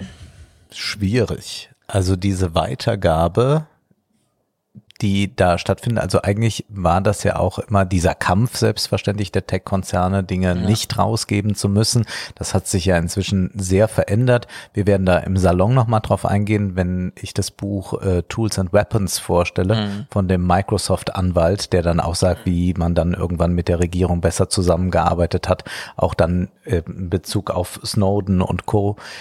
Das ist sicherlich äh, ein, ein sehr, sehr großes Problem. Und dann auch eben diese Frage, ähm, ja, also es gibt ja ganz deutlich äh, Dinge, die sind auch schon strafbar. Ja, und was man da jetzt gerade so alles ausweitet, ähm, das sollten wir uns jetzt mal en Detail ansehen. Und erst möchte ich aber noch eines in Erinnerung rufen, ein Zitat von Horst Seehofer in Bezug auf die Taz-Kolumne. Das war ja der Ja. Aufreger des Monats sozusagen. Hast du die Das- mal gelesen? Ich habe äh, die gesucht, ja. aber ich habe sie dann nicht mehr gefunden. Ich habe sie gelesen, also von Hengame Jakubifara, die in der Taz dann geschrieben hat, dass ähm, sie, also es ist ein satirischer Beitrag, in dem überlegt wird, wenn es den Kapitalismus noch gibt, aber man keine Polizisten mehr braucht, was macht man eigentlich dann mit denen? Und dann steht da, das steigt, also sie spielt dann verschiedene Szenarien durch, wo könnt, weil die, äh, das ist ihre Unterstellung, Polizisten ja ohnehin äh, faschistoid sein mhm. und äh, Probleme haben, ihre Gewalt unter Kontrolle zu haben und dann überlegt sie, also auf Biobauernhöfe kann man sie auch nicht bringen. Mhm. Ähm, also es gibt äh, dann die Überlegung, äh, man könnte sie auf Biobauernhöfe äh, schaffen, aber das ist dann auch nichts. Das sind ja eher so Szene-Jobs ohnehin schon für Neonazis, schreibt sie und so weiter und so fort. Und dann endet diese Kolumne und das war dann eben der Stein des Anstoßes damit, dass sie schreibt, spontan fällt mir nur eine geeignete Option ein, die Mülldeponie. Nicht als Müllmenschen mit Schlüsseln zu Häusern, sondern auf der Halde, wo sie wirklich nur von Abfall umgeben sind. Unter ihresgleichen fühlen sie sich bestimmt auch selber am wohlsten. Also hier werden Polizisten mit Müll äh, verglichen und das ist etwas, was dann auch ähm, für viel, viel Wirbel gesorgt hat. Im Übrigen ähm, wir wollen jetzt nicht diese ganze Debatte mhm. abbilden. Das ist, glaube ich, auch nee, hinreichend ich getan. Punkt, äh, sagen, dadurch, dass es ähm, eine Beleidigung aller ist und nicht konkret auf eine Person, kann man der kaum rechtlich handhaben und es zeigt auch dem Leser, es ist natürlich übertrieben, weil wir wissen auch, man kann nicht so ein Urteil über 250.000 Menschen fällen. Ja? Also genau. in der genau. Hinsicht ist es eigentlich für einen mitdenkenden Leser alles ersichtlich und Hätte sie gesagt, die Polizisten aus ja, Koblenz genau. Dann wäre es ganz anders. Dann ja. wäre es ganz anders. Dann äh, hätte man auch da äh, strafrechtliche äh, Möglichkeiten. Ich will auf eine Parodie dieser Kolumne hinweisen. Die habe ich äh, auf Facebook gefunden von Laden Kladic. Das ist ein linker Redakteur bei einer mhm. linken Zeitung beim Freitag. Und der fragt dann eben mit Bezug auf die Autorin, wo würde eigentlich Hengame Jagobifera arbeiten, wenn sie keine Kolumnen mehr schriebe und der Kapitalismus noch weiter besteht. Und dann geht er das auch mal so durch. Supermarktkasse geht ja nicht. Da würde sie White Dudes mit Dreadlocks über Cultural Appropriation aufklären, obwohl sie wahrscheinlich nur eine Wagner-Pizza Hawaii haben wollen und ein Sterni. Da bleiben wahrscheinlich auf Dauer die Kunden weg, außer der Supermarkt steht irgendwo auf dem platten Land, wo es keine White Dudes mit Dreads gibt. Und keine Pizza Hawaii natürlich. Tattoo-Artist ginge auch nicht wegen Tribals und so, siehe oben. Und Müllhalde ginge halt auch nicht, weil die Mitarbeiterinnen der städtischen Abfallbetriebe sicher streiken würden, wenn sie eine Kollegin Kolleginnen bekommen würden, die über ihren Job als letzte Chance für rassistische Arschlöcher mit autoritärem Charakter witzelt. Wäre schlecht fürs Arbeitsklima und der Betrieb würde ins Stocken geraten. Nicht gut. Mir fällt eigentlich nur ein Job ein, der passen würde. Jacobi Farah wird halt Polizistin. Als Polizistin muss man ja auch ständig Leuten sagen, was die nicht hören wollen. Und die müssen im rechtsstaatlich gegebenen Rahmen auch zuhören. Aber leider scheint dieser Weg auch verbaut zu sein. Siehe Müllhalde. Doof mitten in einer Zeitungskrise, oder? Ja, sehr gut. Das ist äh, sehr schön, das Ganze auf den Punkt gebracht. Und wir sind aber, äh, deswegen habe ich das nochmal aufgegriffen, dadurch nochmal auf diese Debatte in, einem, in einer anderen Weise gekommen, weil es von Seehofer ja dann diese Überlegung gab, äh, die Kolumnistin der Taz anzuzeigen. Und er sagte dann Folgendes. Eine Enthemmung der Worte führt unweigerlich zu einer Enthemmung der Taten und zu Gewaltexzessen, genauso wie wir es jetzt in Stuttgart gesehen haben. Ja. Das dürfen wir nicht weiter hinnehmen. Diese Überlegung aus Worten ja. werden Taten, die hören wir uns jetzt mal nach der Reihe an. Einmal SPD-Abgeordneter Johannes Fechner, da geht es jetzt um dieses Gesetz äh, Hasskriminalität im Netz. Und wir müssen feststellen, dass sich Hass und Hetze gerade aus der rechtsradikalen Ecke immer mehr im Netz ausbreitet und dass wir allzu oft sehen, dass aus diesen Worten dann Taten werden. Und das, liebe Kolleginnen und Kollegen, das dürfen wir nicht länger hinnehmen. Wir müssen mehr dagegen tun, dass sich Hass und Hetze im Netz ausbreitet und unsere Gesellschaft vergiftet, liebe Kolleginnen und Kollegen. Und deswegen bin ich Justizministerin Lamprecht sehr dankbar, dass sie auch bei diesem Thema schnell einen guten Gesetzesentwurf vorgelegt hat mit ganz verschiedenen Maßnahmen und den wir auch noch erweitert haben. Meine Damen und Herren, das ist also, wie Sie sehen, ein ganz wichtiges Gesetz, ein starkes Signal für eine wehrhafte Demokratie, für einen starken Rechtsstaat Ja, also ich fand das Wahnsinn, als diese Diskussion in die Richtung ging, weil wenn man sich vorstellt, Zeitungskrise, ja, niemand Mhm. liest mehr Zeitung. Ja. Und dann unterstellt man, dass die Stuttgarter Partyszene, also 18-jährige besoffene männliche Jungs ja. in Gruppen, Ja. am Vortag nochmal die Taz lesen, um dann besonders motiviert zu sein für sowas. Ja, das ist so, Also so auch die. Taz, also ich glaube, in ganz Koblenz gibt es nur an einem Ort die Taz zu kaufen und das ist der Koblenzer Hauptbahnhof. Dort sind dann drei Ausgaben und wenn man abends dort ist, dann liegen die drei noch da und manchmal erbarme ich mich und kaufe schon mal eine, um zu gucken, ob es die Zeitung noch gibt. Also unabhängig davon, ne, Worte, Taten und so weiter. ja. Aber dieses konkrete Szenario ist wirklich, das, das äh, ja, zieht einem die Schuhe ein bisschen aus. Ja, Worte werden Taten, das meint auch der CDU-Abgeordnete Jan Marco Luschak. In der Anonymität des Netzes, da finden wir ganz oft den Nährboden für Hass und Hetze, für Beleidigungen, für Bedrohungen und für andere ganz furchtbare Dinge wie Kinderpornografie. Und die Worte, die wir dort erleben, die werden leider oftmals dann auch zu Taten und Ja. Topf auf, alles rein, einmal durchrühren und Topf wieder zu. Und dann Genau. servieren. Nun jetzt FDP, was sagen die? Benjamin Strasser. Liebe Kolleginnen und Kollegen, Hass und Gewalt sind die logische Konsequenz einer gewalttätigen Sprache und aus Worten, Worten werden leider Taten. Deshalb kann man sich hier eben nicht hinstellen und treu doof sich wundern, wenn man selber ein Klima der Angst vor Fremden schafft, dass sich dann Leute in Deutschland bemüßigt fühlen, aufgrund dieses gesellschaftlichen Resonanzbodens zu Taten zu schreiten. Ich habe mich gefragt, stimmt das eigentlich? Werden aus Worten Taten? Es ist ein bisschen eine Erinnerung dabei an Computerspiele, Ballerspiele, wenn gesagt wird, die ballern erst dort und dann Mhm. gehen die aber auch raus mit der Waffe und rennen in Schulen oder sonst irgendwo rein. Es gibt eine sehr, sehr lange Debatte genau darüber. Also es gibt einmal diese Debatte, kann Sprache verletzen, also wirklich verletzen, äh, dass also Wörter wie äh, Pfeile sein können, gibt's ein Lied von Dalia Lavi, Worte wie Pfeile, die du gesagt, ja. Und dem ist man in der Linguistik nachgegangen. So in den letzten 15 Jahren hat man das äh, ziemlich ausführlich getan, hat über verletzende Sprache gesprochen, aber man hat auch immer gefragt, sich, ob jetzt wirklich aus gewissen Hassreden Taten folgen. Mhm. Und das Ganze geht sehr stark zurück auf eine amerikanische Debatte, die aber auch damals ins Deutsche übersetzt wurde, und zwar auf die ähm, Anti-Pornografie-Debatte, die von ähm, Feministinnen, also von bestimmten Feministinnen losgetreten wurde, weil es gab auch immer die Pro-Pornografie-Seite im Feminismus. Und eine berühmte Autorin ist da Catherine McKinnon gewesen. Die hat ein Buch geschrieben, auch auf Deutsch übersetzt, nur Worte heißt das. Und eigentlich muss man da schon das Fragezeichen hintermachen, weil sie sagt, nee, es sind nicht nur Worte. Und wir hören uns mal gerade den von McKinnon, äh, den Ausschnitt an, was sie äh, da in ihrem Buch schreibt. Früher oder später, auf die eine oder andere Art und Weise, wollen die Konsumenten die Pornografie in drei Dimensionen weiter ausleben. Früher oder später, auf die eine oder andere Art und Weise, tun sie es. Sie bringt sie dazu, das zu wollen. Wenn sie glauben, sie können es, wenn sie glauben, sie kommen damit unbehelligt davon, tun sie es. Je nach der von ihnen gewählten Sphäre der Umsetzung können sie die Macht benutzen, die sie haben, um die Welt einen pornografischen Ort bleiben zu lassen, so dass sie weiterhin vom Alltag scharf werden können.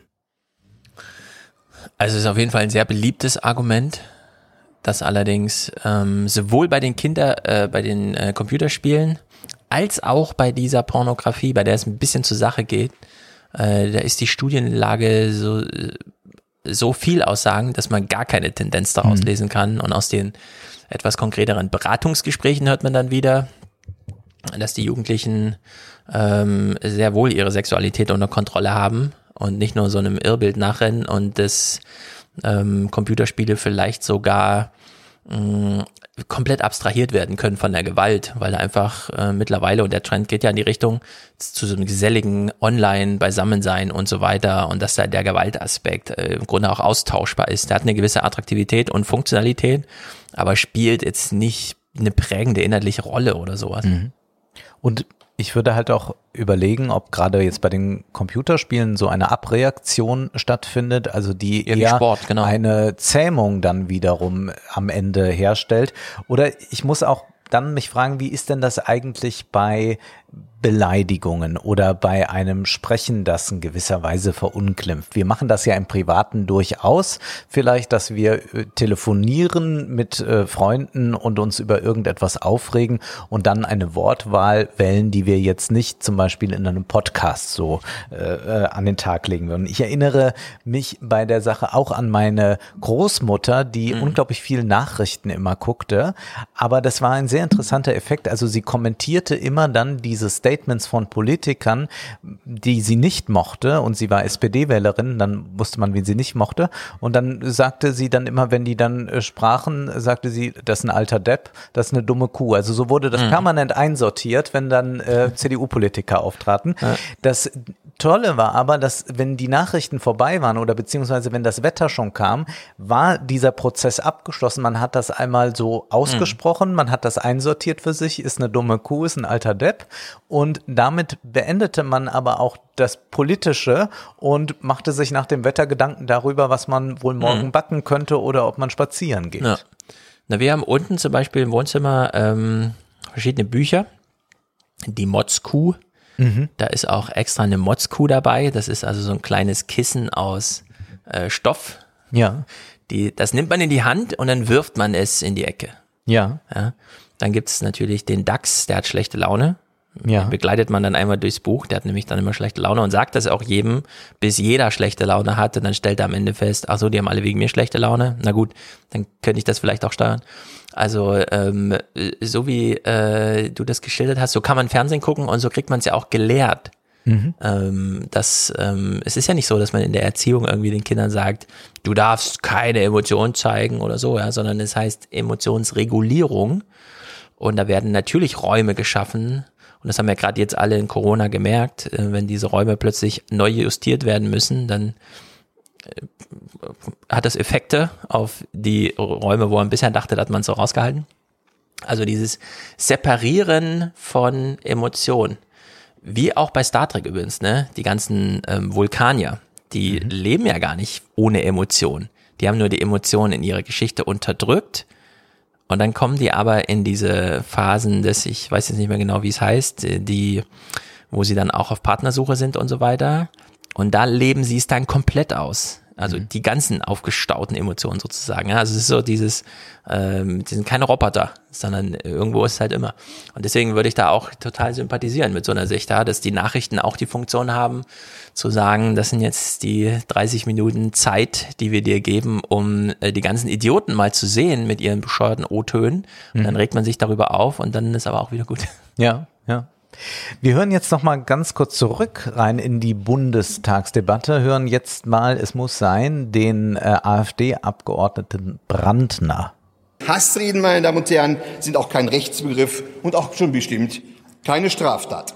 Wäre dies anders, so hätte man heute Morgen bereits Martin Schulz für seine Hasstiraden im Rahmen der Europadebatte zur Rechenschaft ziehen sollen. Oder es müssten sich auch Verfahren anschließen, wenn Frau Bayram oder Frau Hasselmann oder Herr Kaas damals von hier vorne gesprochen hat. Denn das war und ist immer Hass pur. Das muss man ertragen, aber eine Straftat ist es nicht. Zunächst kommt ja auch der Hass nicht aus einer Richtung. Einige Beispiele für linke Exponenten habe ich gerade genannt. Andere Beispiele finden sich in der Presse. Die Taz beispielsweise, die alle Polizisten auf Müllkippen entsorgen möchte. Wir haben den Staatsfunk, Stichwort Umweltsau. Wir haben linke Parteien, die Reiche erschießen oder in Gulags stecken wollen. Das ist selbstverständlich alles ziemlich wahnsinnig und doch muss man aber eines eben dabei erkennen, man reguliert nicht immer nur nach einer Seite. Also zwar war das Ganze auch so überschrieben, dass man eben jetzt im Zuge von Hanau und all diesen Dingen möchte man jetzt äh, da äh, mehr Rechtsklarheit äh, schaffen oder möchte da strengere Regeln aufsetzen. Aber man muss eben sich auch immer fragen, äh, bei solchen äh, Maßnahmen, wo beschneidet man dann dann auch auf anderer Seite, weshalb Mhm. so ein Applaus von links äh, nicht sofort angebracht ist. Oder ich erinnere auch daran, äh, dass es eben am 17. August 1956 das KPD-Verbot gab, Mhm. also womit man auch was eingeschränkt hat. Man beruft sich dann, das war auch in der Debatte, ist das paar Mal gefallen, gefallen auf die wehrhafte Demokratie. Aber das ist ein sehr, sehr schwieriger Begriff, der ist Mhm. äh, mal von der einen Seite von Interesse und mal von der anderen. Also diese Einschränkungen sind wirklich mit Vorsicht zu genießen, wenngleich ich noch gar nicht so genau weiß, wie sich jetzt dazu zu verhalten, das wird noch weiter jetzt auch gleich gehen. Sind wir für absolut Free Speech Mhm. oder sagen wir, nein, es braucht auch Grenzen des Diskurses? Ja, also es ist, äh, ich, von, von wann war diese Auseinandersetzung hier relativ spät? Ne? Die haben wir jetzt auch noch über die Taz-Kolumne gesprochen. Genau, das war jetzt acht Tage her, glaube ich. Genau, weil am 18.06. hat ja der Bundestag tatsächlich beschlossen, dass es jetzt ein Gesetz zur, Zitat, Bekämpfung des Rechtsextremismus und der Hasskriminalität gibt. Doch, das ist die Debatte. Naja, und die zielt nämlich gar nicht so sehr, ähm, wie er jetzt sagte, eine Hasskriminalität gibt's ja gar nicht und so. Kann man irgendwie so sagen, weil das läuft am Ende unter Beleidigung und nicht unter Hass und so. Ja, so irgendwie äh, wieder so ein bisschen, naja gut, Brandner halt. Aber es hat ja auch noch so eine institutionelle Dimension. Ne? Bei heise.de stand, äh, es gibt jetzt die Pflicht für die Betreiber großer sozialer Netzwerke wie Facebook, TikTok, Twitter und so weiter, strafrechtlich relevante Inhalte wie Hassbeiträge, Terrorismus, Propaganda oder Bedrohungen und Darstellung sexuellen Kindesmissbrauchs, also über die aktuelle Lage ist da jetzt alles reingerutscht, äh, nicht mehr nur zu löschen, sondern parallel unaufgefordert ebenfalls zusammen mit aussagekräftigen Internetkennungen, also dann alles, was man findet, Accountnamen, IP-Nummern und so weiter, inklusive Portnummern, ja, selbst bei E-Mails wird dann nochmal so, welchen Port ist das denn rausgelaufen, äh, ans Bundeskriminalamt zu melden. Und da kommt natürlich auch wieder ähm, die so neutrale Plattform in die Bedrängnis, inhaltlich tätig zu werden, beziehungsweise sich so zu verhalten, dass dann die Polizei, das Bundeskriminalamt tätig werden kann. Also in der Hinsicht ähm, konnte Brandner zum letzten Mal so einen Spruch machen, es gibt ja gar keine Hasskriminalität, sondern hier sind schon handlungsleitende Gesetze jetzt seit Juni dann auch äh, am Start, die sowas einfangen sollen. Die auch in gewisser Weise den Konzernen erstmal eine ganz eigenartige Macht einräumen, nämlich dass die erstmal da entscheiden, was ist dann jetzt äh, da weiterzugeben und was nicht. Und wen werden die da beschäftigen, die das dann entscheiden, was da weitergegeben wird. Oder wird dann einfach auch mal pro forma gesagt, ach ja, besser gehen wir mal mehr weiter als zu wenig. Ja. Ähm, all diese Sachen und wenn es da um Passwörter und so weiter geht. Ähm, wir hören nochmal zum Schluss den linken Abgeordneten Zudem schießen sie schießen einige Änderungen am Ziel vorbei. Nehmen wir etwa die Ausweitung des Tatbestandes der Bedrohung in Paragraph 241 Strafgesetzbuch. Geht es nach der Koalition, soll es künftig strafbar sein, jemanden mit einer einfachen Körperverletzung zu drohen. Mit ihrer Änderung werden Alltagssprüche wie ich klatsch dir gleich eine, die öfter mal auf einem Schulhof gesagt wird, direkt zur Straftat. Es ist zweifellos nicht die feine Art, solche Sprüche zu klopfen, aber es ist kein Fall für die Strafjustiz. Und zudem ändern Sie das Netzwerkdurchsetzungs- und Telemediengesetz. Sie wollen, dass Betreiber sozialer Netzwerke die IP-Adressen der Ersteller von Beiträgen an das Bundeskriminalamt BKA herausgeben. Und zwar immer schon dann, wenn eventuell eine Straftat vorliegt. Da Facebook und Co. kaum genau juristisch prüfen werden, was eine Straftat ist und was nicht, werden massenhaft Daten an das BKA übermittelt werden. Das ist eine Vorratsdatenspeicherung durch die Hintertür. Und Sie wollen auch noch die Koalition, dass die Strafverfolgungsbehörden in Zukunft Passwörter für Online-Konten abfragen dürfen. Wir als Linke lehnen diese Datensammelei ab. Hm, das ist so ein bisschen zweischneidig, weil erstmal darf jeder der Polizei alle möglichen Verdachtsfälle so nennen, ne? Mhm.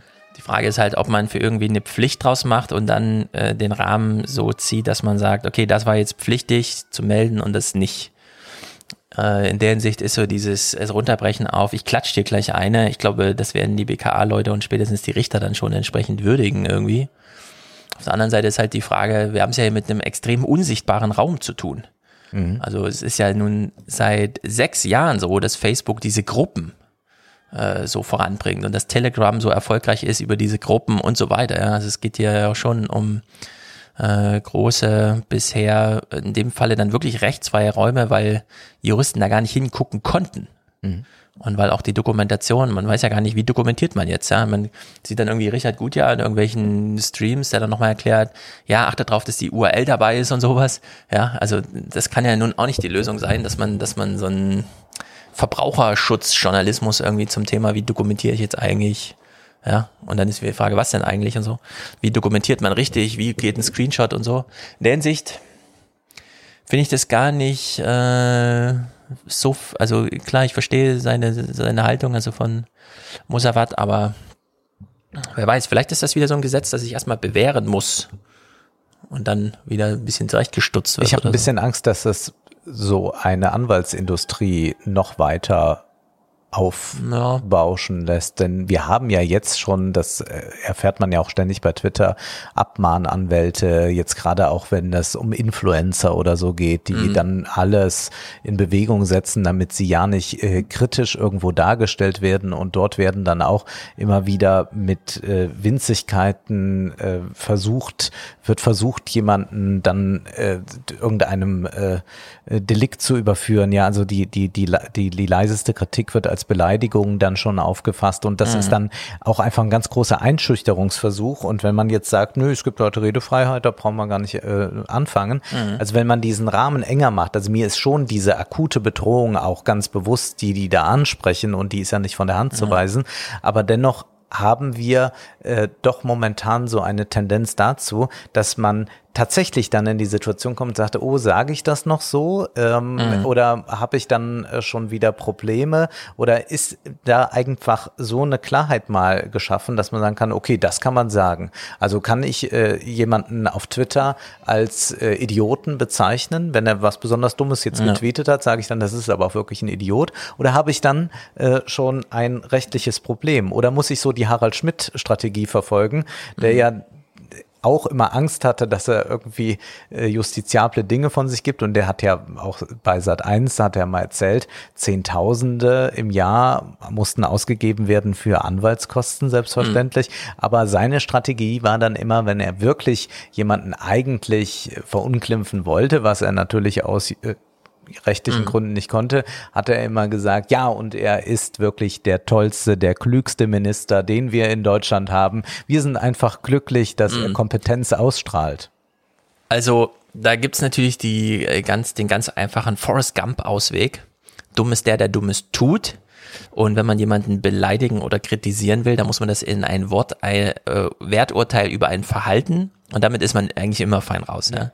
Also niemand ist ein Idiot, aber ziemlich viele tun ganz schön idiotische Sachen und das kann man dann auch so markieren, weil das bezieht sich dann immer auf etwas, dass man eben ohne die ganze Person in Beschlag zu nehmen, ohne eher abschneidende Person gegenüber zu sein, auf dem Verhalten. Also in der Sicht gibt es da so ein paar Auswege, bei denen ich mir denke, da fehlt auch juristischer Druck, damit solche kommunikativen Feinheiten mal zum Vorschein kommen. Mhm. Denn es wird ein bisschen zu viel beleidigt und es wird zu wenig, ja, so raffiniert auf ein begründetes Urteil, warum jetzt irgendetwas wirklich idiotisch ist, weil das, das ist dann wieder zu selten. Also es ist zu viel äh, an der Person und zu wenig am Verhalten festgemacht. Was ja in Amerika absolut gang und gäbe ist. Also ich schaue ja abends jetzt bei YouTube immer alte Shows von Joan Rivers, Mhm. diese äh, Comedian, die ja vor ein paar Jahren gestorben ist und die bezeichnet ja irgendwelche prominenten Leute, Politiker, Stars äh, als Dumb Bitch und was weiß ich alles.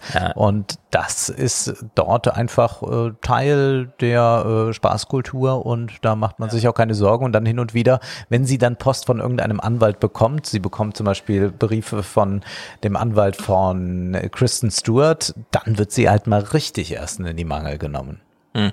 Also da kommt es drauf an, ob man sowas gerne schaut oder so. Und die Frage ist dann immer, ob diejenigen, die damit adressiert sind, sich da auch damit einverstanden erklären müssen.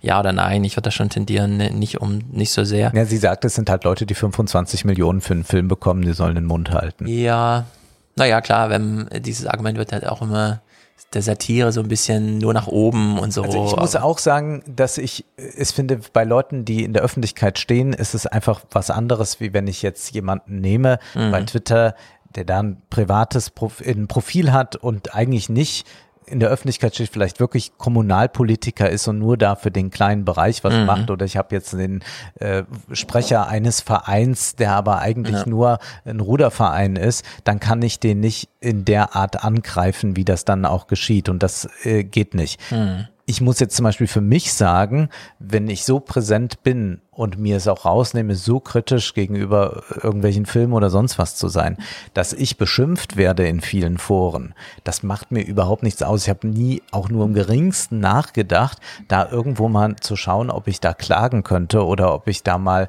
äh, andere Schritte einleite. Also da gibt es zuhauf äh, zu finden. Ich war ja früher auch zum Teil vertreten bei Movie Pilot. Da war immer das so einmal die Woche Video des Tages, die Filmanalyse. Und da gab es wirklich ganz viel Hass drunter und die haben, glaube ich, auch schon viel gelöscht. Und ich habe immer gesagt, ihr braucht doch nichts löschen. Also mir ist das vollkommen egal. Also ich finde, wenn man so dann in der Öffentlichkeit steht, dann muss man damit leben, dass das so ist. Wenn das bei Leuten gibt, die eigentlich privat leben wollen und die nicht Mhm. diese Öffentlichkeit wollen, dann ist es schlimm. Ja, entweder die oder man hat noch äh, Menschen, die nicht privat leben wollen, aber die ein öffentliches Leben wollen, aber im äh, bestimmten Rahmen. Denn hier geht es ja erstmal auch äh, darum zu sagen, es ist jetzt ein Gesetz, dass die Dienstebetreiber in die Verantwortung nimmt, ähm, Hassbeiträge, Terrorismus, Propaganda und auch sowas dann an die Polizei zu melden. Ne? Also da spielt ja erstmal ein Anwalt, der sich nochmal bereichert, erstmal äh, keine große Rolle. Und dann hat man natürlich noch diesen großen politischen Bereich und ähm, wer war es? Winfried Kretschmann hat jetzt seine Facebook-Seite zugemacht, nachdem es mal eine Auswertung gab. 4000 Beleidigungen, Drohungen und Falschaussagen und Verschwörungsthesen innerhalb von 20 Stunden. So, das kann man zum einen nicht mehr moderieren und zum anderen äh, übertönt das auch jede andere Kommunikation, die man auf Facebook mit Wählern oder wem auch immer hat. Und das kann man auch nicht mehr alles zu Gericht bringen. Dann haben nämlich alle Das Gerichte in. Deutschland was zu tun. Genau. Man könnte das allerdings mit so einer etwas schneller verschalteten, aber da wird es dann wieder heikel auch, dass das BKA halt wirklich da kurz drüber guckt und sagt, ja, das ist, ähm, bitte löschen alles. So im Sinne von, ähm, also wirklich mal, äh, gibt so einen lustigen Spruch wie ähm, Gronk, der große deutsche Let's Player, mal so meinte, äh, ja, wenn er zu, also wenn auf Facebook oder bei YouTube einfach zu viel passiert in den Kommentaren, einfach mal alles löschen. Weg damit. Ja, weil am Ende ist es auch wieder diese spontane Kommunikation. Wen stört's denn wirklich? Also selbst die Autoren von dem Scheiß stört's doch nicht, wenn es dann nicht mehr da ist und so, ne? Und wenn man das dann einfach mal alles löscht, weil wenn die Alternative ist, ähm, dass nicht die Kommentare gelöscht werden, sondern der Anlass, also Winfried Kretschmanns politische Kommunikation, äh, gerade jetzt äh, in so Stuttgart gewissen sozialen Notlagen und so, ja, das kann ja auch keine Antwort sein. Und wenn das aber die einzige ist, die hier äh, gewählt wurde, ist das halt auch wieder ein Problem. In der Hinsicht ist das halt so eine äh, Lage im Fluss, ja, bei der man immer gucken muss irgendwie, ob man ich meine, ich ich bin schon mal ganz froh, dass hier nicht wieder der Ausweg der AGBs gewählt wurde, ja, sondern dass es jetzt echt mal ein Gesetz gibt. Das ist ja bei dieser Corona-App auch wieder, ah, das kann man doch in die AGB schreiben, da muss sich doch der Bundestag nicht mit befassen. Ne? Hm. Und dann äh, sieht man zwar ein paar Defizite, auf die man sich dann auch, ähm, die man kritisieren kann, aber es fand wenigstens im Bundestag statt und ist am Ende ein Gesetz, bei dem wir wissen, wie wir damit institutionell umgehen, als wenn wir jetzt irgendwie wieder so eine halbgare, keine Ahnung, Zugeständnis von Mark Zuckerberg oder sowas haben. Ja, wie man mit sowas umgeht und Ja, das ist dann wirklich nur noch irgendwo. eigentlich äh, Publikation für Fachanwälte, nichts weiter. Aber Stuttgart war ein gutes Stichwort. Lassen wir doch noch gerade einen anderen grünen Politiker zu Wort kommen, nämlich Cem Özdemir. Der hat dem Springer Verlag ein Interview gegeben, wurde aber währenddessen gestört. Die Information, die wir haben, dass es keinen politischen Hintergrund hat, ist erstmal kein Anlass zur Entwarnung. Im Gegenteil. Das macht es eher schwieriger. Denn bei dem politischen Hintergrund ist klar, wohin man ermittelt. Polizeidiktatur ist schuld. Halten Ja. Sie bitte die Fresse. Danke, ich Ja, rede gerade. Fresse. Ich rede gerade, Ja, ja. Wir sind hier in Deutschland. Ich Ja. rede gerade. Bitte Maul halten. Danke. Polizeidiktatur. Einfache Menschen Ja, bestrafen. jetzt gehen Sie mal bitte zur Seite. 200 Ja, Euro. gehen Sie bitte zur Seite. Ich rede gerade. Polizei. Ich rede gerade. Gehen. Sie mal zur Seite. Ja, so. Machen wir weiter. Ja, das war ein bisschen sprachliche Gewalt von Cem Özdemir. Und ich würde jetzt sagen, die sprachliche Gewalt liegt jetzt hier gar nicht so sehr bei halt die Fresse und, und bitte mal Maul halten, Mhm. sondern die liegt ganz klar in dem Satz, äh, wir sind hier in Deutschland. Also wir haben hier zwar einen Politiker, der einen Migrationshintergrund hat, diesen ja auch immer wieder thematisiert, aber wir haben einen äh, mit einem starken ausländischen Akzent sprechenden, der jetzt zwar von einer Polizeidiktatur redet, was sicherlich Mhm. ein wenig übertrieben ist, auch in Stuttgart, aber der ähm, irgendetwas auch jetzt kundgeben will. Also er sagt dann noch etwas von 1200 Euro Strafe für irgendetwas. Und äh, denken wir daran, wie hart eben die Polizei gegen manche Corona-Verstöße vorgegangen ist und Ja. sie dann wegblickt, wenn es zum Beispiel in einem Edelrestaurant in äh, Berlin drunter und drüber geht.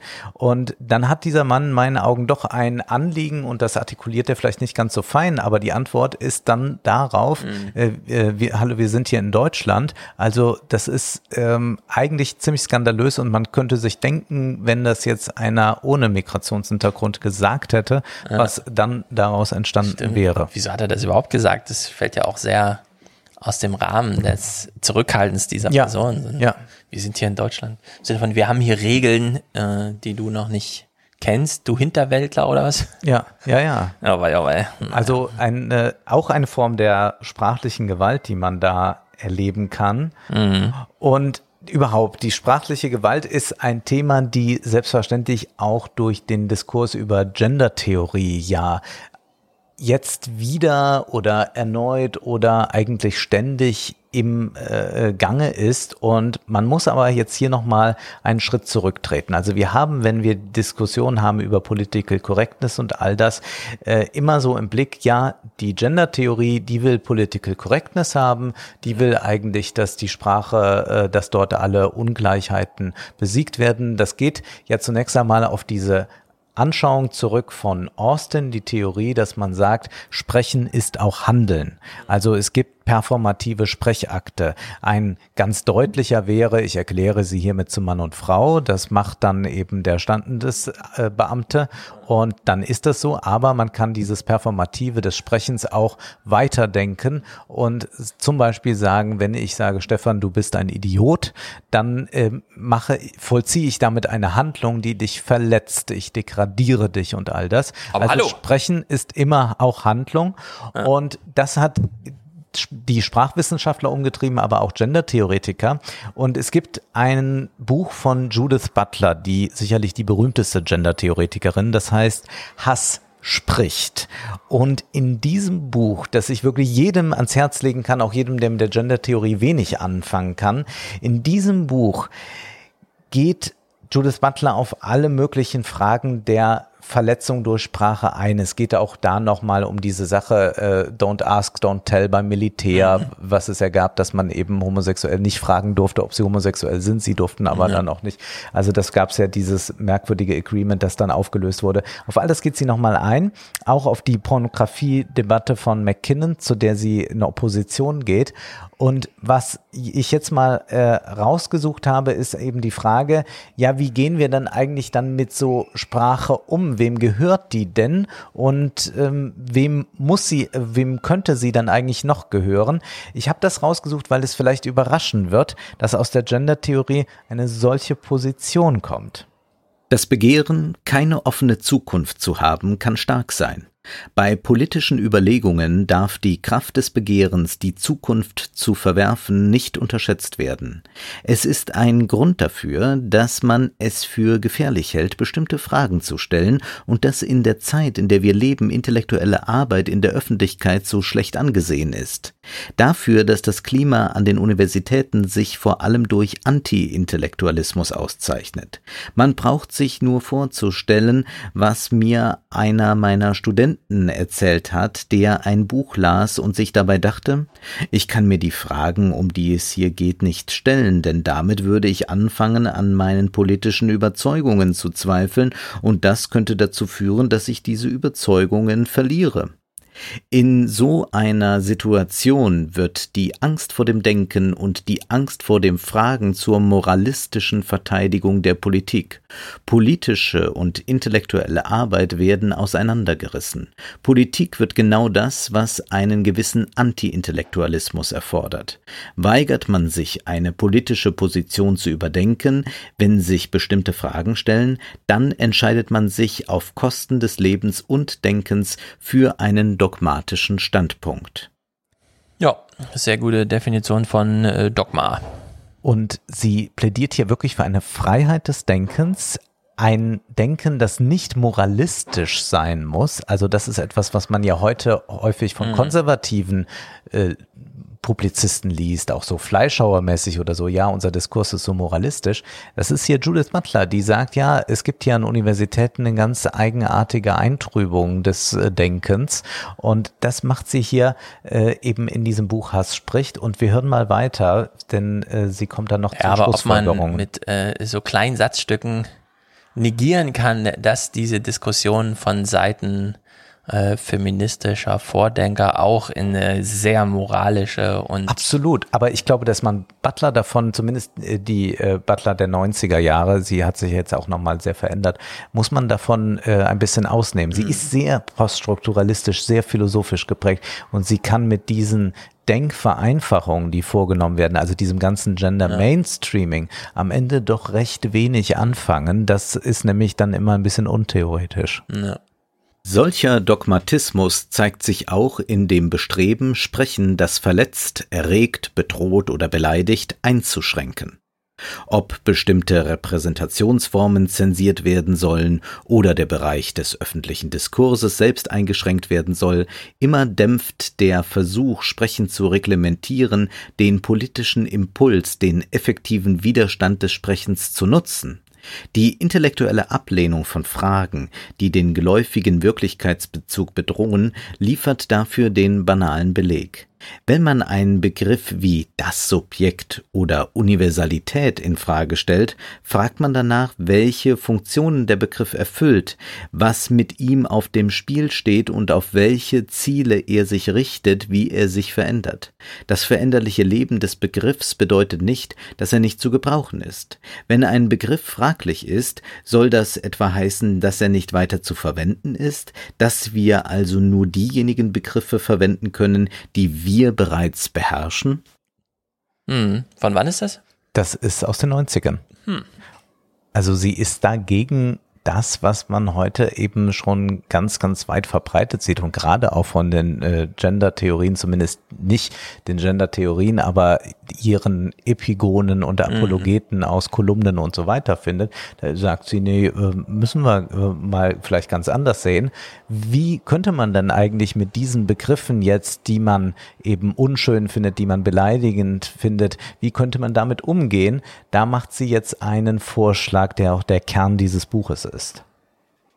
Ich möchte sogar behaupten, dass gerade darin, dass der herrschende autorisierte Diskurs enteignet werden kann, eine Möglichkeit seiner subversiven Resignifikation liegt. Was passiert zum Beispiel, wenn diejenigen, die nicht die gesellschaftliche Macht haben, Freiheit oder demokratische Rechte für sich in Anspruch zu nehmen, sich diese eifersüchtig gehüteten Begriffe aus dem herrschenden Diskurs aneignen, sie für eine neue politische Bewegung umarbeiten und resignifizieren. Oder, was genauso wichtig ist, welche performative Macht liegt darin, wenn man sich gerade die Begriffe aneignet, von denen man verletzt wurde, um ihnen ihre degradierende Bedeutung zu nehmen oder aus dieser degradierenden Bedeutung eine Affirmation abzuleiten, wenn man sich im Zeichen des Schwulseins zusammenschließt oder die Kategorien Schwarz oder Frau neu bewertet. Ja, da bin ich totaler Fan von. Ja, und ihr Beispiel ist queer. Queer war ein böses Schimpfwort für Schwule. Und inzwischen Mhm. würde niemand in Amerika sagen, dass queer ein Schimpfwort ist, weil die Schwulen es sich angeeignet haben. Ja, ich finde auf allen Ebenen.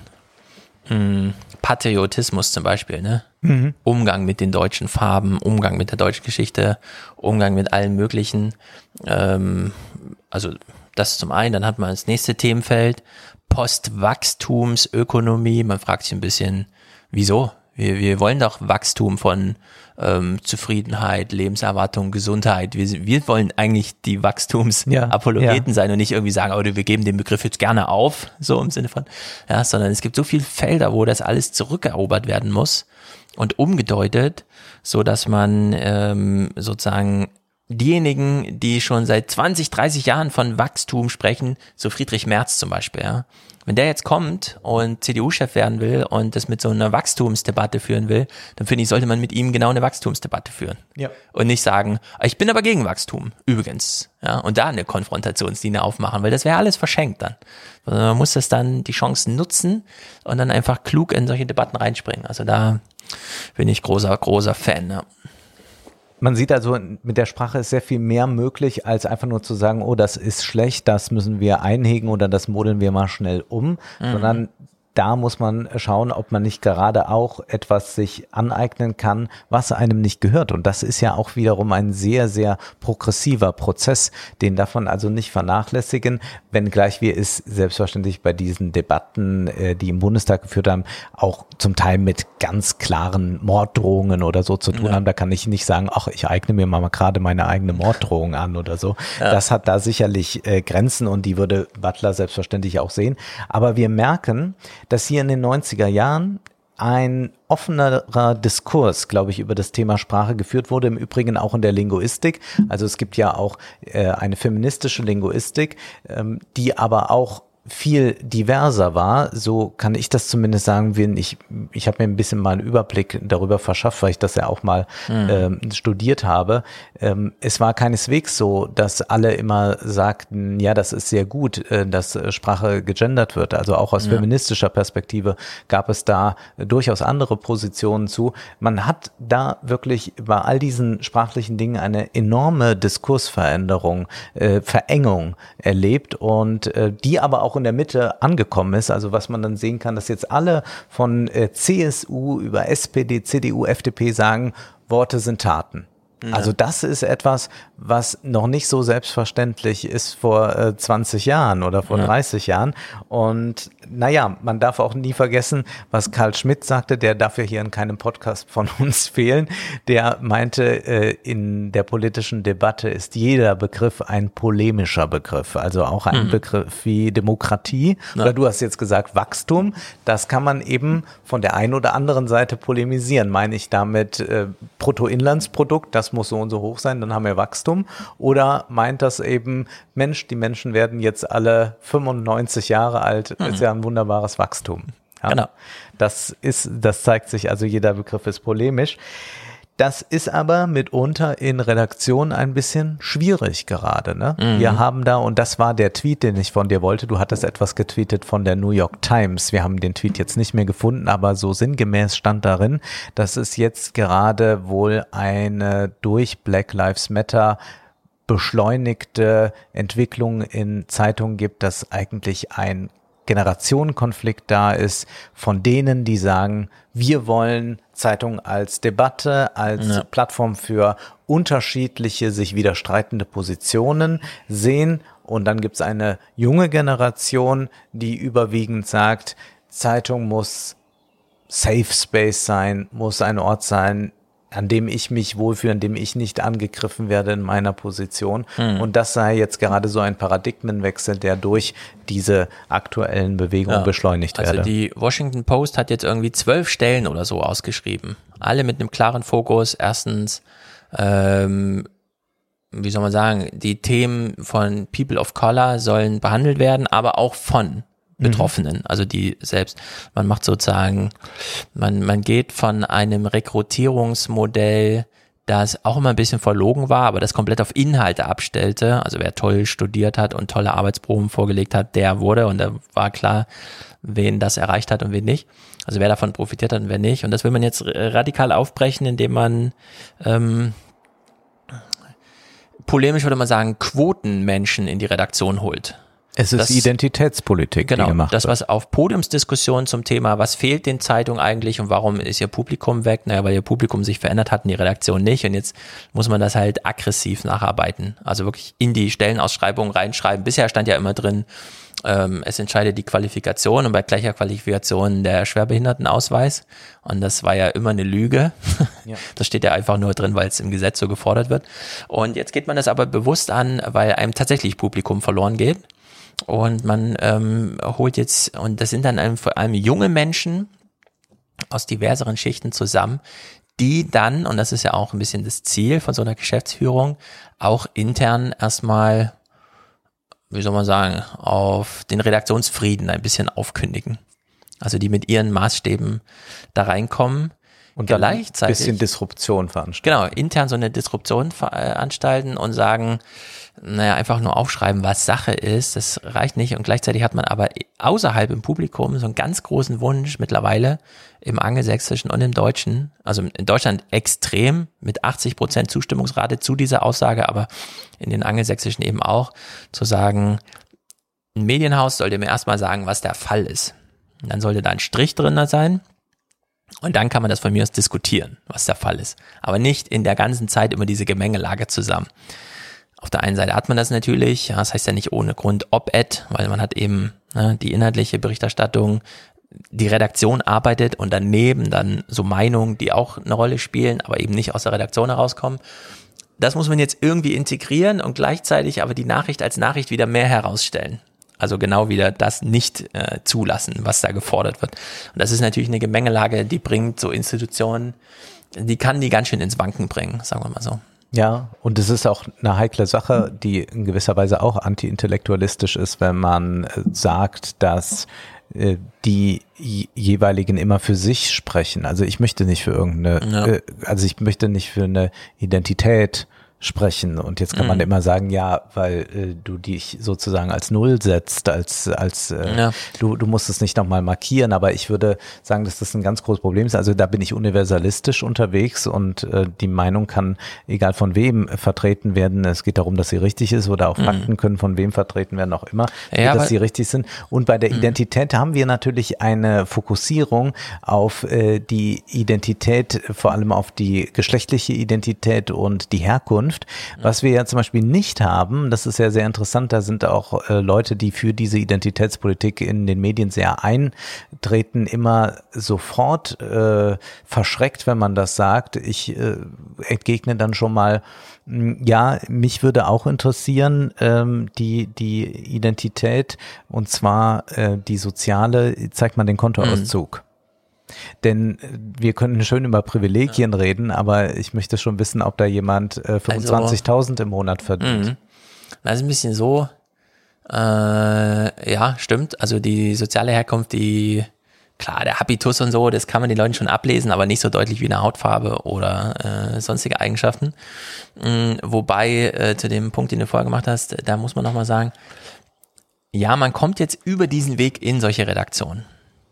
Das heißt aber nicht, ähm, dass dieses Einfallstor auch thematisch dann identitätspolitisch zu arbeiten, dass das so bleiben muss, sondern das große Ziel ist ja dann schon zu sagen, okay, du steigst erstmal ein als derjenige, der die junge schwarze Stimme irgendwie repräsentiert. Aber so nach zehn Jahren bist du dann halt trotzdem Börsenberichterstatter. Und es gibt auch Leute, die ja keine Lust drauf haben. Also Ijoma Mangold hatte mit einer Kollegin jetzt in der Zeit einen Artikel veröffentlicht, dass er da eigentlich, das möchte er nicht. Also er hat keine Lust. Also ich habe den Artikel jetzt nicht äh, im Zitat hier, Mhm. aber er wollte eigentlich damit ausdrücken, es ist für ihn nicht relevant, äh, dass er das jetzt permanent jetzt ihn thematisieren muss, dass das Ja. jetzt sein, sein Unique Selling Point Ist allerdings auch wieder eine sehr privilegierte Position, wenn man dann im Zeitfilter für Literatur angekommen ist, dann plötzlich zu sagen, ja, ich lese jetzt auch mal Stephen King. Aber man, man muss sagen, er hat das, äh, war, das war nie sein, sein thematisches Programm. Also Mhm. er hat nicht gesagt, äh, sondern Ja, genau, er war in erster Linie von Anfang an der Literaturkritiker, Mhm. der auch besonders Expertise in deutscher Literatur hat. Ja, ist ja auch gut zu sagen, dass man dann Leute hat, die schon angekommen sind Mhm. und sich auch als angekommen melden. Und das ist ja bei solchen äh, Leuten dann auch durchgehend. Ja. Aber es entsteht dadurch dann in Redaktionen mitunter böses Blut oder es werden dann auch Leute gemaßregelt. Man erwartet doch auch sehr, dass äh, dann Redaktionen sich sofort positionieren, wenn irgendein Redakteur dann für sich etwas twittert, Mhm. beziehungsweise dann nicht als Zeitung twittert, sondern für sich twittert. Wir haben das im Übrigen auch in dem äh, Rezo-Video äh, zur Presse ja erlebt, Mhm. dass er dort äh, anmahnte, dass die FAZ sich nicht von Altenbokum distanziert hat, nachdem Ja. er da etwas retweetet hat, was äh, von der Verschwörungsplattform war, äh, wo dann der ähm, FAZ ähm, Redakteur, ich habe gerade den Konstantin Namen von Linden. äh, Konstantin von Linden zu Recht sagte, na ja, ähm, wir können, also wer sind wir dann? Wir fangen doch jetzt nicht an, wenn ein Redakteur, äh, der äh, jahrelang hier für uns arbeitet und Gutes äh, da Ja. einmal was macht, dass wir als Zeitung dann äh, den brandmarken. Also dann kommen wir natürlich wirklich in eine ganz, ganz schwierige Lage. Ja, aber das ist wirklich, das ist so eine schwierige, also die FAZ macht sich damit richtig angreifbar, denn Jasper von Altenbockum wird nirgendwo gemocht.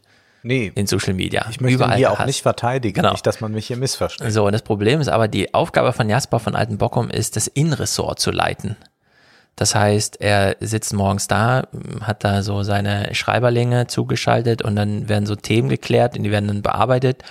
Und dann verbringt er die Zeit damit, auf diese Texte zu warten und schon mal die Seiten vorzubereiten und dann wird das alles zusammengebaut. Und das Einzige, was er schreiben tut, ist nochmal diesen kleinen Kommentar hinterher schieben. Ja. Wir 200 brauchen mehr Worte. Polizei oder so 150 steht da Worte, genau und sowas. Ja. So völlig Banane eigentlich, wo man denkt, wozu? Und auch, warum schreibt die Zeitung dann nicht einfach FAZ drunter, ja? Warum muss das nochmal Jasper von Altenbockum sein? Weil das ist schon ein Problem, dass du jetzt, wenn du im Archiv nachguckst, die letzten 300 Texte von Jasper von Altenbockum sind diese kleinen Kommentare. Der hat sonst nichts publiziert. Keine Reportagen, keine Interviews, nichts, ja? So. Und wenn du immer nur so meinungsstark so Dinge raushaust und dann Twitter für dich entdeckst, um da auch noch weiter zu provozieren, und dann kriegst du die Kritik von außen, ähm, na, das kann ja wohl nicht wahr sein, dass ihr da so einen Provokateur drin habt, dessen Aufgabe nun mal eine andere ist, nämlich die Texte, also im Grunde ist er verantwortlich für vier, fünf Seiten Zeitung und nicht für das kleine, wo dann auch noch sein Name dran steht. Und das kann man aber von außen äh, nicht so sehen und ich verstehe auch jeden, der da einfach Rezo folgt und sagt, Jasper von Altenbockum ist äh, irgendwie ein Arsch und jetzt begründe ich das mal in so einem langen Video und so. Weil das bringt nun mal Konstantin von Linden, der Lust hat, dann so ein Antwortvideo zu machen, in die Bredouille, ähm, sich hinter die, also sich als Autor eines Videos hinter die Institution FAZ stellen zu müssen, Mhm.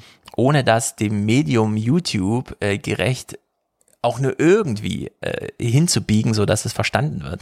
Ja, Mhm. sondern das ist einfach, und dann, äh, da gab es ja immer die alte Logik, sogar als ich noch bei der FAZ war, ja, bis 2014, war so, Kaube immer, die Zeitung antwortet nicht. Die Zeitung publiziert, dann kann man sie lesen, dann kann man einen Leserbrief schreiben, der wird dann auch gedruckt, aber die Zeitung antwortet nicht. Ja, und das mussten die jetzt halt komplett aufgeben, diese Linie, und sich da so Obwohl die verstricken. Antwort an sich äh, souverän war jetzt nicht bezogen auf Altenbochum, sondern auf das Statistische, was sie da Ja, genau, äh, gemacht insgesamt. haben. Also wenn sie sagen, naja, er sagt erst alle, hätte er ausgewählt äh, die, und, und äh, rezipiert und dann sind dann ist doch doppelt so viele eigentlich und Mhm. man hat einfach die hinter der Paywall ignoriert, was ja dann auch eine vollkommen absurde ähm, Kategorisierung ist. Also da, ich Mhm. kann ja nicht jetzt sagen, ich gucke jetzt mal, was alle Zeitungen über mich schreiben, aber hoch das mit der Paywall, das ist mir zu anstrengend, das Ja. lasse ich weg. Und es ist ja nicht so, dass man damit irgendwie eine Gleichheit hergestellt hat, denn äh, manche Zeitungen haben mehr hinter der Paywall, Mhm. andere weniger. Und das ist äh, total absurd. Das wäre jetzt, äh, wenn ich jetzt äh, alle Aufwachen-Podcasts auswerte und sage, aber äh, nie die, wo Nur die Stefan ein blaues. T-Shirt anhat, Ja. äh, dann nicht. Ja, ja, genau. Also diese mit, also dieser Umgang mit Methoden auf der inhaltlichen Ebene, auf der Rezo das the thematisieren wollte, ähm, führt leider nur dazu, dass er sich da komplett disqualifiziert und dass auch jeder Gesprächsabbruch von der FAZ, wie er dann auch kam, völlig gerechtfertigt ist, weil so kann man eine Auseinandersetzung nicht führen, vor allem nicht, wenn man sie über Wahrhaftigkeit und Wahrheit und so führen will. Ich habe ja dann Hans im Aufwachen-Podcast auch mal gefragt, wie er die Sache einschätzt. Ist das jetzt eine Auseinandersetzung YouTube gegen FAZ oder Rezo gegen Alten Bockum oder, und dann wird es eben schwierig, Rezo gegen die FAZ oder Konstantin von Linden gegen YouTube oder sowas, ja. Mhm. Und wenn man diese Ebene nicht klar zieht, dann kann man solche Diskussionen nicht führen. Das ist dann nur noch Happening. Ja. So im Sinne von, das Video hat mir aber gut gefallen, fand ich irgendwie ganz gut. So argumentieren ja auch 99 Prozent unter dem Video, ja, geben dann einen Daumen hoch und schreiben halt irgendwie, oh, da hat er aber mal wieder zerstört und so. Aber das führt genau zu gar nichts. Das ist ein reines Happening, dass sich dann irgendwann aus Ermüdung totläuft, dann kommt keine Antwort mehr und dann kommt halt irgendwann mal das nächste und dann geht's halt wieder runter. Und äh, ich konnte leider im Aufwärmpodcast auch nur so diese Frage halt einfach stellen. Ja? Ist das jetzt Person gegen Institution und wenn ja, wer gegen wen oder ist es doch auf persönlicher Ebene? Weil man kriegt es nicht mehr zusammen und ja. Es ist auf jeden Fall ein sehr positivistischer Geist, dass man glaubt, man könnte alles Journalistische auch so abbilden. Eher in so einer Excel-Tabelle ja irgendwie, gerade, weißt du? dass wir im Feuilleton eben ganz anders formulieren. Wenn ich sage, äh, Stefan äh, äh, präsentiert sich als der Vorzeige-Intellektuelle, dann hast du mir das vielleicht nie gesagt, Ja. aber ich kann dich so interpretieren. Ja. Und zugleich gibt es aber auch Fehler, die im Journalismus gemacht werden, die mit ökonomischen Gründen zusammenhängen, einfach weil alles ganz, Mhm. ganz schnell in kurzer Zeit gehen muss, die Leute Ja. sehr wenig verdienen, die meisten zumindest, also nicht Altenbuckum, sondern alle, die darunter arbeiten, die verdienen sehr schlecht. Und es kommt auch noch hinzu, dass es auch lässliche Fehler gibt. Also wie oft wurde ich schon irgendwo angekündigt oder beschrieben als Filmwissenschaftler? Es liegt nahe. Man liest Filmkritiker, Literaturwissenschaftler und dann macht man irgendwie Filmwissenschaftler da draus oder so. Das ist ja auch, ja, ich dürfte mich so nicht nennen, das tue ich ja auch nicht, aber ich würde jetzt auch nicht bei den Zeitungen stunk machen, dass die ja gar nicht mehr die Wahrheit Mhm. schreiben. Ja, das Beste ist immer, wie Reinhard Remford von Minkorrekt benannt wird. Das ist dann mal der Richard Reinford, der Reinhard Remford und mit allen Ds und Ts, die es so gibt. Ja. also alle Fehler wurden da schon gemacht. Genau, sowas passiert dann einfach. Ich fand nur in dieser Auseinandersetzung mit Rezo auch so interessant, dass Rezo so aus dem Nichts, keiner kannte ihn, außer halt so seine YouTube-Publikumsblase. Dann war er plötzlich da mit diesem Zerstörung der CDU, äh, was, wie ich finde, ein astreines Zerstörung der Presse-Video war, weil da hat er sie einfach wirklich vorgeführt. Und äh, genauso ist er jetzt wieder, zumindest bei mir, abgestürzt, einfach mit diesem, mit diesem FAZ-sinnlosen Rumgestreite da irgendwie. Hätte er, hätte er sich bei der Bild, hätte er irgendwie bei der Bild belassen sollen, glaube ich. Ja, wer, Wobei wer die Leute auch nicht mehr groß differenzieren. Wäre interessant und sein Publikum hat aber auch noch nie, glaube ich, eine gedruckte Bild Ja, das kommt halt gekauft. dazu, genau. Vielleicht mal bei Mutti auf dem Tisch gesehen Ja. in der Küche. Ja, aber das war auch mal so eine Frage, wie viel Stimmen hat jetzt die Rezo eigentlich der CDU gekostet? Gut, dann waren die Europawahlen, vorher war das Video, und ich würde sagen vielleicht zwei, drei Prozent. Nur die CDU hat sich seitdem, also in diesem Jahr verdoppelt einfach. Die steht jetzt bei 38 Prozent oder so. Also es fand keine Zerstörung der CDU statt. Und äh, man muss sich halt jetzt wirklich immer fragen, wozu? Welche Effekte? Achso, ich dachte, du fragst dich jetzt, steigt die Auflage der FAZ bald? naja, es kam ja tatsächlich dann die Frage, ähm, ähm, wie viel Rezo-Videogucker lesen jetzt keine FAZ mehr und wie viel FAZ-Leser haben überhaupt mitbekommen, dass es da ein Video-Battle gab? Ja, weil die Zeitungsleser, die sind 70 plus und die warten morgens auf die Zeitung. Und wenn in der Zeitung nicht drinsteht, dass wir hier gerade ein Battle gegen Rezo führen, dann äh, wird das, findet das ja auch nicht statt bei denen. Genau wie bei YouTube ich meine, ich habe vor fünf Jahren schon mit Studenten bei so Terminen gesprochen, wo die meinten, ach, die FAZ hat auch eine Webseite, wusste ich gar nicht. Ich dachte, das ist nur diese Zeitung. Ja, also die, die, da gibt's keine Überschneidung. Das ist einfach nur Rezo und die FAZ. Und wenn die beiden miteinander Streit führen, dann interessiert das 3000, 4000 Kommentatoren, die nochmal drunter schreiben. Für den Rest weht das so vorbei. Ich meine, Konstantin von Linden hat die eigene inhaltliche Anmerkungsliste zu seinem Video bei Google Docs publiziert. Nicht mal auf der eigenen FAZ-Seite, sondern Ja. er hat den Google Doc verlinkt in dem Ja. Video, ja. Und das sagt doch irgendwie schon alles Ja. über, über die Trennung der Welten, die da einfach drinstecken. Also Ja. das ist wirklich Ja, grandios. Trennung der Welten, das ist ein gutes Stichwort nochmal zu den Redaktionen. Es gab da einen Text von Matt Taibbi, oder Mhm. Tib, Taibbi? Taibi. Taibi. So wie man es am einfachsten sprechen würde. Der hat für Furore gesorgt. Und zwar sagt äh, Taibbi, dass die Linken äh, eigentlich den Verstand verloren haben, äh, dass die Redaktionen sich gerade selbst zerstören. Und ich habe mal zwei Auszüge aus diesem Text eingelesen, auf Deutsch allerdings. Manchmal scheint es, dass das Leben in diesem Land nicht schlechter werden kann. Unser Präsident Donald Trump ist ein Clown, der einen großen Reality-Show-Bösewicht darstellt, aber als Führer einer Supermacht einzigartig werkzeuglos ist. Aber Polizeigewalt und Trumps tägliche Angriffe auf den Kompetenzstandard des Präsidenten sind nur ein Teil der Katastrophe. Auf der anderen Seite des politischen Spektrums unter den selbsternannten Liberalen beobachten wir eine intellektuelle Revolution. Es fühlt sich befreiend an, nach Jahren der Umgehung dieser Tatsache zu sagen, die amerikanische Linke hat den Verstand verloren. Sie ist zu einem feigen Mob von Social-Media-Süchtigen der Oberschicht geworden, zu Twitter-Robespierres, die von Disziplin zu Disziplin wechseln und mit atemberaubender Lässigkeit Reputation und Arbeitsplätze abfackeln. Ja, absolut. Und dann geht er auf äh, drei Fälle ein, die habe ich jetzt nicht eingelesen, mhm. von Journalisten, die etwas getweetet haben, was nicht einfach nur war, äh, ein Glück, dass wir Black Lives Matter haben, sondern es waren Leute, die ähm, zum Beispiel äh, gesagt haben, ja, wir müssen aber auch sehen bei Plünderungen, wer ist da zum Beispiel betroffen. Äh, das sind in der Regel ja. nicht Reiche, die davon betroffen sind. Also es werden verschiedene Dinge dort dann in Tweets oder auch in Artikeln angesprochen. Im Übrigen fast nur von Journalisten, auch die sich eben mit Polizeigewalt und so auseinandergesetzt haben. Also wir haben jetzt nicht dort äh, so Format, äh, sagen wir mal, äh, Julian Reich halt oder mhm. sowas, sondern wir haben es da mit sehr angesehenen Journalisten zu tun, die sich ähm, ein bisschen ähm, kontroverser positioniert haben ja. und die daraufhin dann eben keinen Rückhalt von der Redaktion bekommen haben. Also nicht so wie das bei der FAZ war, sondern die dann entweder gehen mussten oder sich groß entschuldigen mussten. Und das ist der Anlass für diesen Artikel und auch für diese Polemik. Mhm. Genau, die einfach abgeschossen werden und da hat er ja diesen einen, The Intercept Li Fang, heißt er, mhm. glaube ich. Ja, Li Fang. Äh, der nochmal ähm, einfach auch nur fragte, äh, wie ist denn das bei den, äh, also jetzt bei den, bei Gewalt, bei der Beobachtung von Gewalt.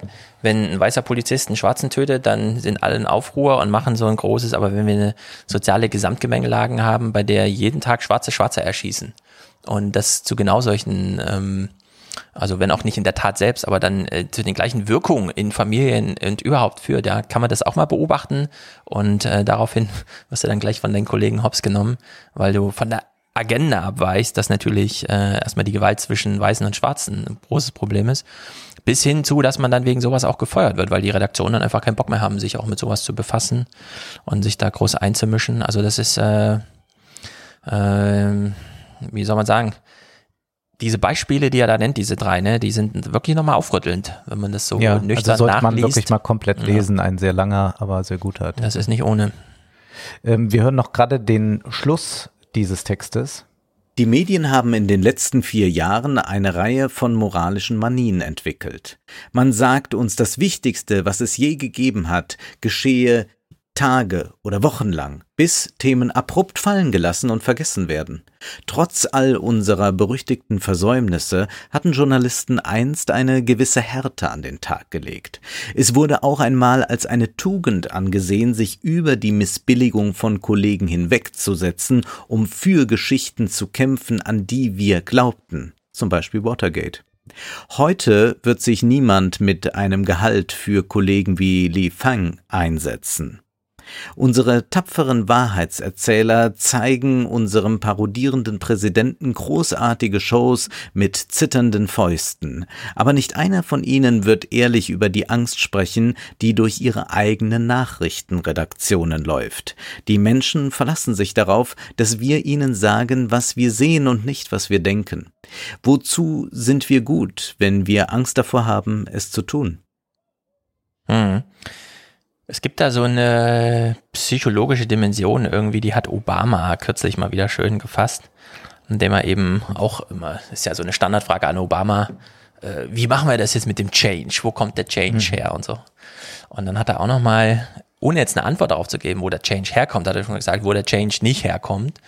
Und das ist, wenn man äh, Social Media so als Selbstbeschäftigung benutzt, und sich gut fühlt, nachdem man nochmal jemand anderen kritisiert hat, weil er irgendetwas nicht getan hat, Ja, ich erinnere mich an. So, ne? Und das bringt's mal wieder auf den Punkt, weil das ist äh, genauso. Man setzt so einen Tweet ab, ernährt sich dann, was die moralische Unterstützung angeht, aus den Reaktionen, die so kommen und hofft, dass nicht allzu viele widersprechen, wenn man gleichzeitig jemand anderen verurteilt hat. Also man hofft einfach, dass man immer auf der richtigen Seite der Verurteiler ist. Ja. Aber man weiß es immer nicht so genau. Man muss immer erstmal den Tweet absetzen und dann mal gucken, Und manche sind ja hervorragend darin. Ich habe äh, kürzlich mit Freunden, die auch ein bisschen in der Medienwelt unterwegs sind, darüber gesprochen. Da sagte ich, gibt's eigentlich ein Briefing morgens bei euch, dass ihr immer wisst, äh, was Mhm. gerade das Stündlein geschlagen hat, welcher Hashtag sein muss, wo man sich schon positioniert? Oder dann, manche schaffen ja auch dann beides, also äh, dass man es genau zu dem, äh, genau mit dem richtigen Ton schafft, äh, diese Mhm. Taz-Kolumne zu verurteilen, Ja. zugleich aber auch Ja. die Petition zu unterschreiben gegen Seehofer, der gegen die Taz-Kolumnistin vorgehen will und dann nochmal Mhm. eine Wendung macht, um auch nochmal vielleicht im Abendfernsehen aufzutreten. Das ist schon äh, wirklich hochvirtuos, wie das äh, manchen gelingt. Hm. Äh, ich ist nicht so meine Sache. Ich merke dann eher, dass ich mich aus Sachen rausziehe, weil ich sage, okay, das hat manchmal einfach nicht äh, die Möglichkeit bei Twitter wirklich zu funktionieren, weil Mhm. es zu lang ist. Also da haben wir hier andere Chancen. Also man kann nicht bei Twitter einfach mal hinweisen, naja, es gibt auch Gender-Theoretiker, die sind gar nicht für äh, Trigger und äh, Sprachverbote, siehe Butler, das greift zu kurz. Da müssen wir hier schon mal 15 Minuten drüber reden, damit man das ein bisschen ausbreitet. Aber zugleich habe ich auch dann manchmal keine Lust mehr dazu und es ist mir dann Ja, ich so zu, zu blöd, dass ich, dann irgendwie sage, ach nee, dann mache ich es lieber woanders oder ich mache es dann da. Äh, in Formaten, in denen ich dann Zeit habe, wie hier oder wenn ich Mhm. vom, vom Winde verweht sage, äh, das muss man differenzierter sehen. Und dann brauche ich aber auch mal 20 Minuten, um den Film zu analysieren und kann dann nicht sagen in einem Tweet, warum Mhm. das jetzt auch unsinnig ist, den mal von der Plattform zu nehmen, weil wir gerade Black Lives Matter haben. Mhm. Na, der Film ist ja zurück mit dem Hinweis, äh, dass er die Horror of Slavery denied. Ja. Mit dem Hinweis anscheinend ist das dann erträglich. Kann man das, dann kann man es gucken irgendwie, dann weiß man Bescheid. Ja, als Ja, wer das nicht vorher gewusst hat. Ja. Ja, also man kann aber auch damit spielen, ne? Ich mache das ja wirklich gern. Äh, es gibt ja wirklich Twitterer, die, die, mh, wie soll man sagen, die sind so Redelsführer von Political Correctness. Sophie Passmann zum Beispiel. Ja, die nimmt sich dann, weiß ich auch nicht, wo das so herkommt, an so einer Laune von so einem Nachmittag nimmt sie sich plötzlich deutsche Kinderhörspiele und schreibt dann auf Twitter, muss das eigentlich sein, dass wir niemals äh, in deutschen Kinderhörspielen junge Mädels haben, die einen schwierigen Fall lösen äh, und so weiter. Ja, geht es so in die Richtung, wo ich mir denke, naja, Sophie Passmann, du bist wahrscheinlich jetzt auch bald, keine Ahnung, 35, 40 oder sowas und du hast wahrscheinlich auch also Kinder habe ich bei dir bei Social Media noch nicht gesehen, deswegen hast du wahrscheinlich vor 25 Jahren zuletzt gehört und dass es so die drei Ausrufezeichen gibt und so, ja, äh, womit sich alle Mädels irgendwie rumschlagen und da auch genau das rausholen, was die Jungs aus den drei Fragezeichen holen, Ja. wobei die Mädels auch gerne drei Fragezeichen hören und so weiter. Also es geht da so drunter und drüber dass man solche Tweets dann auch immer schon nehmen kann und sagen kann, ja, dann das kann man auch auf Twitter dann mal kurz frech äh, reportieren Ja. irgendwie, ja. Oder de- wenn die nächste Lauterbach-Schlacht irgendwie geschlagen wird mit hier ganz viele Corona-Fälle sind so und so und dann äh, setzt aber Hendrik Streeck so ein Ding drunter mit, also mit Verlaub, Herr Lauterbach. Das sind nicht viele Fälle, sondern das sind einzelne anekdotische Sachen, die halt auch aufkommen bei 10 Millionen Infektionen. Ja, dann äh, retweete ich das schon, auch weil ich weiß, ja, so auch in meiner Blase gibt es dann viele, die so kurz zögern. Ne? Soll ich das jetzt ähm, oder lasse ich den einfach durchfliegen, weil ich mich da nicht einmischen will und so. Also in der Hinsicht, da kann man schon viel machen. Außerdem bin ich auch immer dafür, äh, sowieso Tweets automatisiert zu löschen, aber man muss gar nicht immer sieben Tage warten, äh, sondern man kann auch einfach Tweets am Abend. Ah, ich lasse ja alles gerne stehen. Das, ich glaube, ich habe ich hau gerne alles in den Mülleimer dann. Wie nichts. Aber ich glaube, man muss eben äh, auch ein bisschen wegkommen davon. Also diese Art der Sprachkritik ist immer so eine Einzelwortkritik Mhm. und die ist auch bei einigen äh, Begriffen, zum Beispiel beim N-Wort oder so, sicherlich gegeben. Zugleich aber ist diese äh, Fokussierung auf einzelne Worte ist problematisch. Erst einmal, weil viele Leute einen sehr unreflektierten Sprachgebrauch haben, Ja. auch weil sie es nie anders gelernt haben und äh, Dinge sagen, die nicht unbedingt darauf schließen lassen, wie sie dazu stehen. Also ich würde da jetzt auch kritisch sein mit einer äh, Theoretikerin wie Naika Furutan, die immer sagte, ich mache da Telefonumfragen oder lasse die machen und wenn die Leute dann von wir und ihnen sprechen, wenn es zum Beispiel um Ja. Migranten geht, dann sei das schon ganz klar ableitbar Ja, und so. Da muss man sagen, äh, viele Leute reden unreflektiert und versuchen einfach irgendwie die Welt zu ordnen mit den wenigen ähm, Begrifflichkeiten, die sie haben. Und dann sagen sie, ach ja, da ist jetzt gegenüber äh, in dem Geschäft sind jetzt Ausländer und sie meinen Mhm. aber nicht, dass die nicht dazu gehören, sondern das ist ihre Möglichkeit jetzt zu beschreiben, äh, wie die irgendwie aussehen Ja. ihnen, ja. Und äh, wir haben dann einfach nochmal auch vielleicht mehr Vokabular, um äh, zu beschreiben, was das noch alles für Mhm. Menschen sind. Also da wäre ich sehr vorsichtig und gerade diese Einzelworte äh, machen nicht die ganze Sprache aus. Die Summe der Sprache ist halt wichtig. Und wenn wir nur mal schauen, wie die Managementsprache funktioniert, wie sie eben auch eine Political Correctness macht, indem sie nicht mehr Leute feuert, sondern sie freistellt, damit sie neue Chancen ergreifen können. Also sie entlässt. Ja, dann können wir schon mal sehen, wie Managementsprache funktioniert oder auch politische Sprache, ähm, die eben nicht immer mit Hass und Gewalt äh, agieren muss, um ähm, irgendwelche Schritte zu unternehmen, sondern auch äh, in ganz anderer, perfider Weise furchtbar sein kann und auch gewaltsam sein kann. Oder Mhm. jeder kennt das auch von gewissen Amtsschreiben vielleicht. Oder jetzt, ich habe das extra nochmal mitgebracht, einen Ausschnitt hier von Habeck und Baerbock, die der CDU zum Geburtstag in der FAZ gratuliert haben. Wenn äh, man dann so Sätze liest wie, es hat ein paar Jahre gedauert, bis wir als Parteien hinter dem politischen Kulturkampf an der jeweils anderen Partei Eigenschaften wie Verbindlichkeit und guten Umgang miteinander als Tugenden im politischen Wettstreit anerkannt haben. In guten Zeiten war die CDU immer ein Garant für Stabilität und Verlässlichkeit.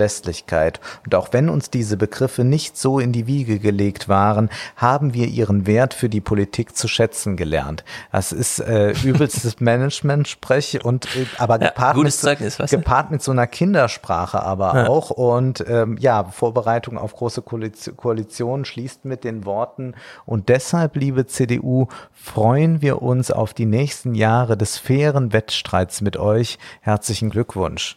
Äh, da muss ich jetzt auch sagen, wenn ich jetzt mich dazu in einem Kommentar positionieren würde, kann ich dann nur aus strafrechtlichen Gründen die Harald Schmidt Methode anwenden Ja. und sagen, also Baerbock und Habeck, toll, haben sich intellektuell hier nochmal übertroffen. Naja, ich sehe das nicht so kritisch. Das ist ja auch für im Grunde CDU-Wähler geschrieben. Ja, ja, das ist da mir musst schon du halt, aufgefallen, Stefan. Da musst du dann halt sowohl die Plattform wählen, zu der das hingehört, als auch so insgesamt. Apropos Sprache. Wir können ja ein bisschen ins, ins Schließen übergehen, oder? Ja. Hast du noch? Ja, ja.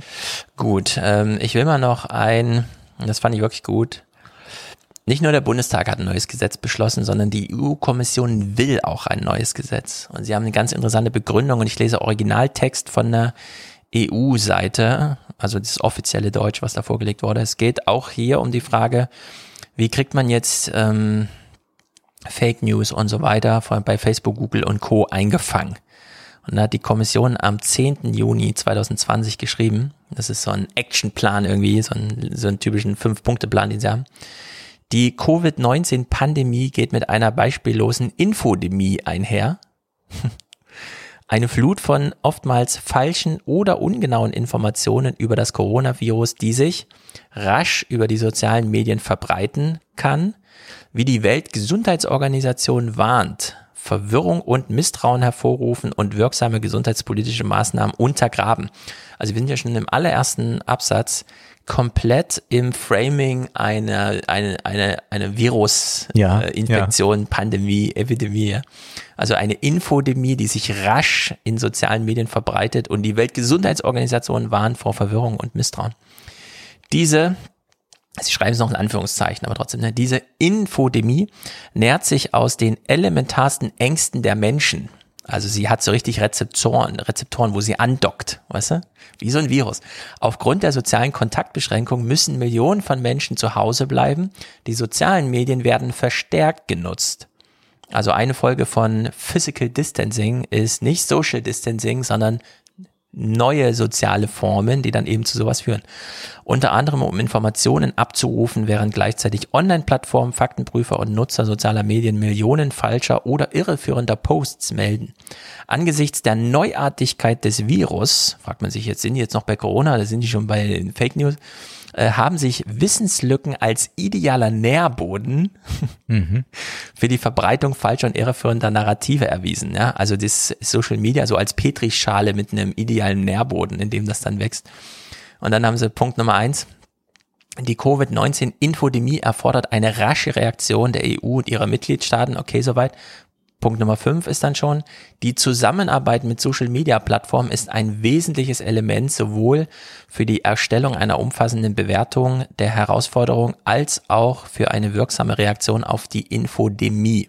Darüber werden wir im Salon auch nochmal sprechen. Also wirklich diese Zusammenarbeit. Wir hatten das übrigens ja, Ja. auch schon, auch wieder ein bisschen richtig eng, prophetisch mit äh, Mark Zuckerberg Mhm. im letzten Falle, wo er sagte, ja, wir müssen ja jetzt zu sehen, dass Ja. wir zusammenarbeiten und Genau. gerade die EU ist doch so gut Ja. vorangeschritten. Und das werden wir im Salon nochmal dann Mhm. mit Brad Smith erleben. Ja, sehr gut. Und das ist, ähm, gibt es noch eine zweite Verlautbarung hier, eine Pressemitteilung. Zitat, der hohe Vertreter Vizepräsident Josep Borrell, also das ist institutionell ganz oben angesiedelt, erklärt dazu, Zitat, Desinformation in Zeiten der Coron- Coronavirus-Pandemie kann töten. Wir haben die Pflicht, unsere Bürgerinnen und Bürger zu schützen. Also wir sind hier ganz nah an Richard Dawkins. Man hat die Chance genutzt zu sagen, also wenn das bei Corona so krass funktioniert mit politischen Folgen und wir können ja einfach entscheiden und dann wird gemacht, dann äh, sollten wir das mal mit äh, Fake News rund um Corona genauso behandeln und man hat wirklich das ganze Ding einmal von, was für die Gene gilt, gilt auch für die Meme und so weiter. Ja, und hat jetzt Worte sind, sind, genau, das sind politische. Ja. Programm komplett in dieses Ding reingeframed. Finde ich ehrlich gesagt auch schon ein bisschen so ein gewisser Kunstgriff steckt da drin. Mhm, Und ja. hat natürlich zur Folge, dass man dann politisch, denn das ist ja wirklich beeindruckend, mh, Facebook hat sich lange gewehrt. Verlautbarung von Trump, also Fake News, geht es ja nicht nur um Trump, sondern grundsätzlich, so zu behandeln wie Twitter, also da einfach ein Fact-Checking zu machen. Und dann hat Unilever gesagt, äh, wir streichen alle unsere Werbebudgets für Facebook und zack, 7% Minus im Aktienkurs durch die Ankündigung. Und am nächsten Tag kam dann gleich Coca-Cola dazu. Fox News hat es genauso getroffen. Tucker Carlson hat sechs Major Advertisers, wie es hier steht, verloren durch seine Kritik an Black Lives Matter. Mm, Disney, T-Mobile und so weiter. Also das sind diese großen Millionenbudgets. Und da geht's richtig zur Sache. Face, äh, Fox News hat selbst äh, gefälschte Bilder benutzt. Ja? Da gab's in Seattle diese Ausschreitung. Und dann haben sie aus zwei Bildern, und da lagen zehn Tage dazwischen, so ein Privatmiliztyp vor so einen geplünderten Supermarkt ges gestellt. Ja? Und dann stellt sich raus, das stimmt gar nicht. Also das sind jetzt alles so Sachen, die passieren in Medien, also bei Facebook, hier bei Fox News und so weiter, und dann sagen Werbetreibende aufgrund dessen, was wir auch diskutiert haben, das ist nicht mehr der kommunikative Umschlagplatz, in dem wir bereit sind, unsere Werbegelder äh, niederzulassen. Hier wird jetzt also gestrichen. Kevin Roos, den kennen wir als diesen Autor von diesem Rabbit, Rabbit Hole Text, den wir da in Sinzig auch schon gelesen haben, Ja. hat auch nochmal in einem Tweet am 26. Juni darauf hingewiesen, Platz drei des heute meistgeklickten Inhalts auf Facebook mit 200.000 Shares und ähm, ein paar Kennziffern noch, ist das, ein Foto des verschandelten Vietnam äh, War-Denkmals durch Black Lives Matters Aktivisten. Stellt sich raus, nee, das Denkmal ist zwar verschandelt und wurde auch fotografiert, aber das Bild war von 2016. Ja, und wenn. Facebook das nicht in den Griff bekommt, sowas, sondern Ja, und der Aktivismus jetzt äh, von Black Lives Matter, wo fand der statt? Ganz stark auf TikTok. Ja. Man hat sich da sehr stark organisiert. Nochmal hat man sich auf TikTok organisiert, um die erste große Wahlkampfveranstaltung zu äh, sabotieren von Donald Trump. Nämlich haben dort man dann äh, dazu aufgerufen, dass sich äh, alle reservieren, Ja. also die, Ja. die Tickets reservieren und dann waren die Ränge so leer. Genau. Und man hat sich gefragt, wie kam das? Naja, das hat sich eben äh, ein paar Leutchen haben sich das auf Mhm. TikTok Nein, nicht ein paar lassen. Leutchen, sondern mit der Pointe können wir jetzt schließen, Ah. weil das äh, geht sozusagen in den November dann über. Ähm, am Anfang hieß es, und das hat Trump selbst, da gibt es ja jetzt sehr alberne Ja. Zitate von ihm, wir haben eine Million Tickets verkauft und so weiter. Ja. Großer Ansturm. Es gab noch eine zweite Bühne vor der Halle, die konnte dann gar nicht bespielt werden. Die musste abgebaut werden, ohne jemals bespielt worden sein. In der Halle selbst waren 19.000 Sitzplätze und 7.000 waren nur drin. Und wie du sagst, es geht auf diesen, diese TikTok-Aktion von Mary Lou Lobb zurück, auch bekannt als die TikTok-Oma. Mhm. Und der Nachklapp dazu ist. Wie alt ist man als TikTok-Oma? Das weiß ich nicht genau. Wahrscheinlich ist- 19, oder? Naja, also so 50, 60 irgendwie Ach, so in, dem, in dem Rahmen. Und äh, die abschließende Pointe dazu ist, sie ist jetzt äh, im Wahlkampfteam von Joe Biden. Er hat sie engagiert. Tatsächlich. Ach. Also mal gucken, was dieser Wahlkampf noch für Blüten bringt. Ja. Äh, ich würde sagen, im Juli wird's dann hochinteressant, wenn wir da. Aber wenn sie 60 ist, dann ist sie ja wahrscheinlich die jüngste dann dort. Also ist im Vergleich zum Kandidaten äh, ein junger Ja. Hüpfer, so wie das Ja. ganze Team da. Ja. Also im Juli geht's dann hier weiter. Mal gucken, wie ja Josh Hawley und so. Und das sind ja alles äh, Developments, die wir dann weiter gucken. Und dann denkt dran, vielleicht ein paar Tage früher für äh, Salonmitglieder. Und wir sind dann gespannt, ob Stefan schon erste Voice-Tweets veröffentlicht hat. Wenn es bis dahin klappt, bringe ich ein paar mit, die ich gemacht habe. Okay, haut rein, Leute. Bis dann. Tschüss. Thank you.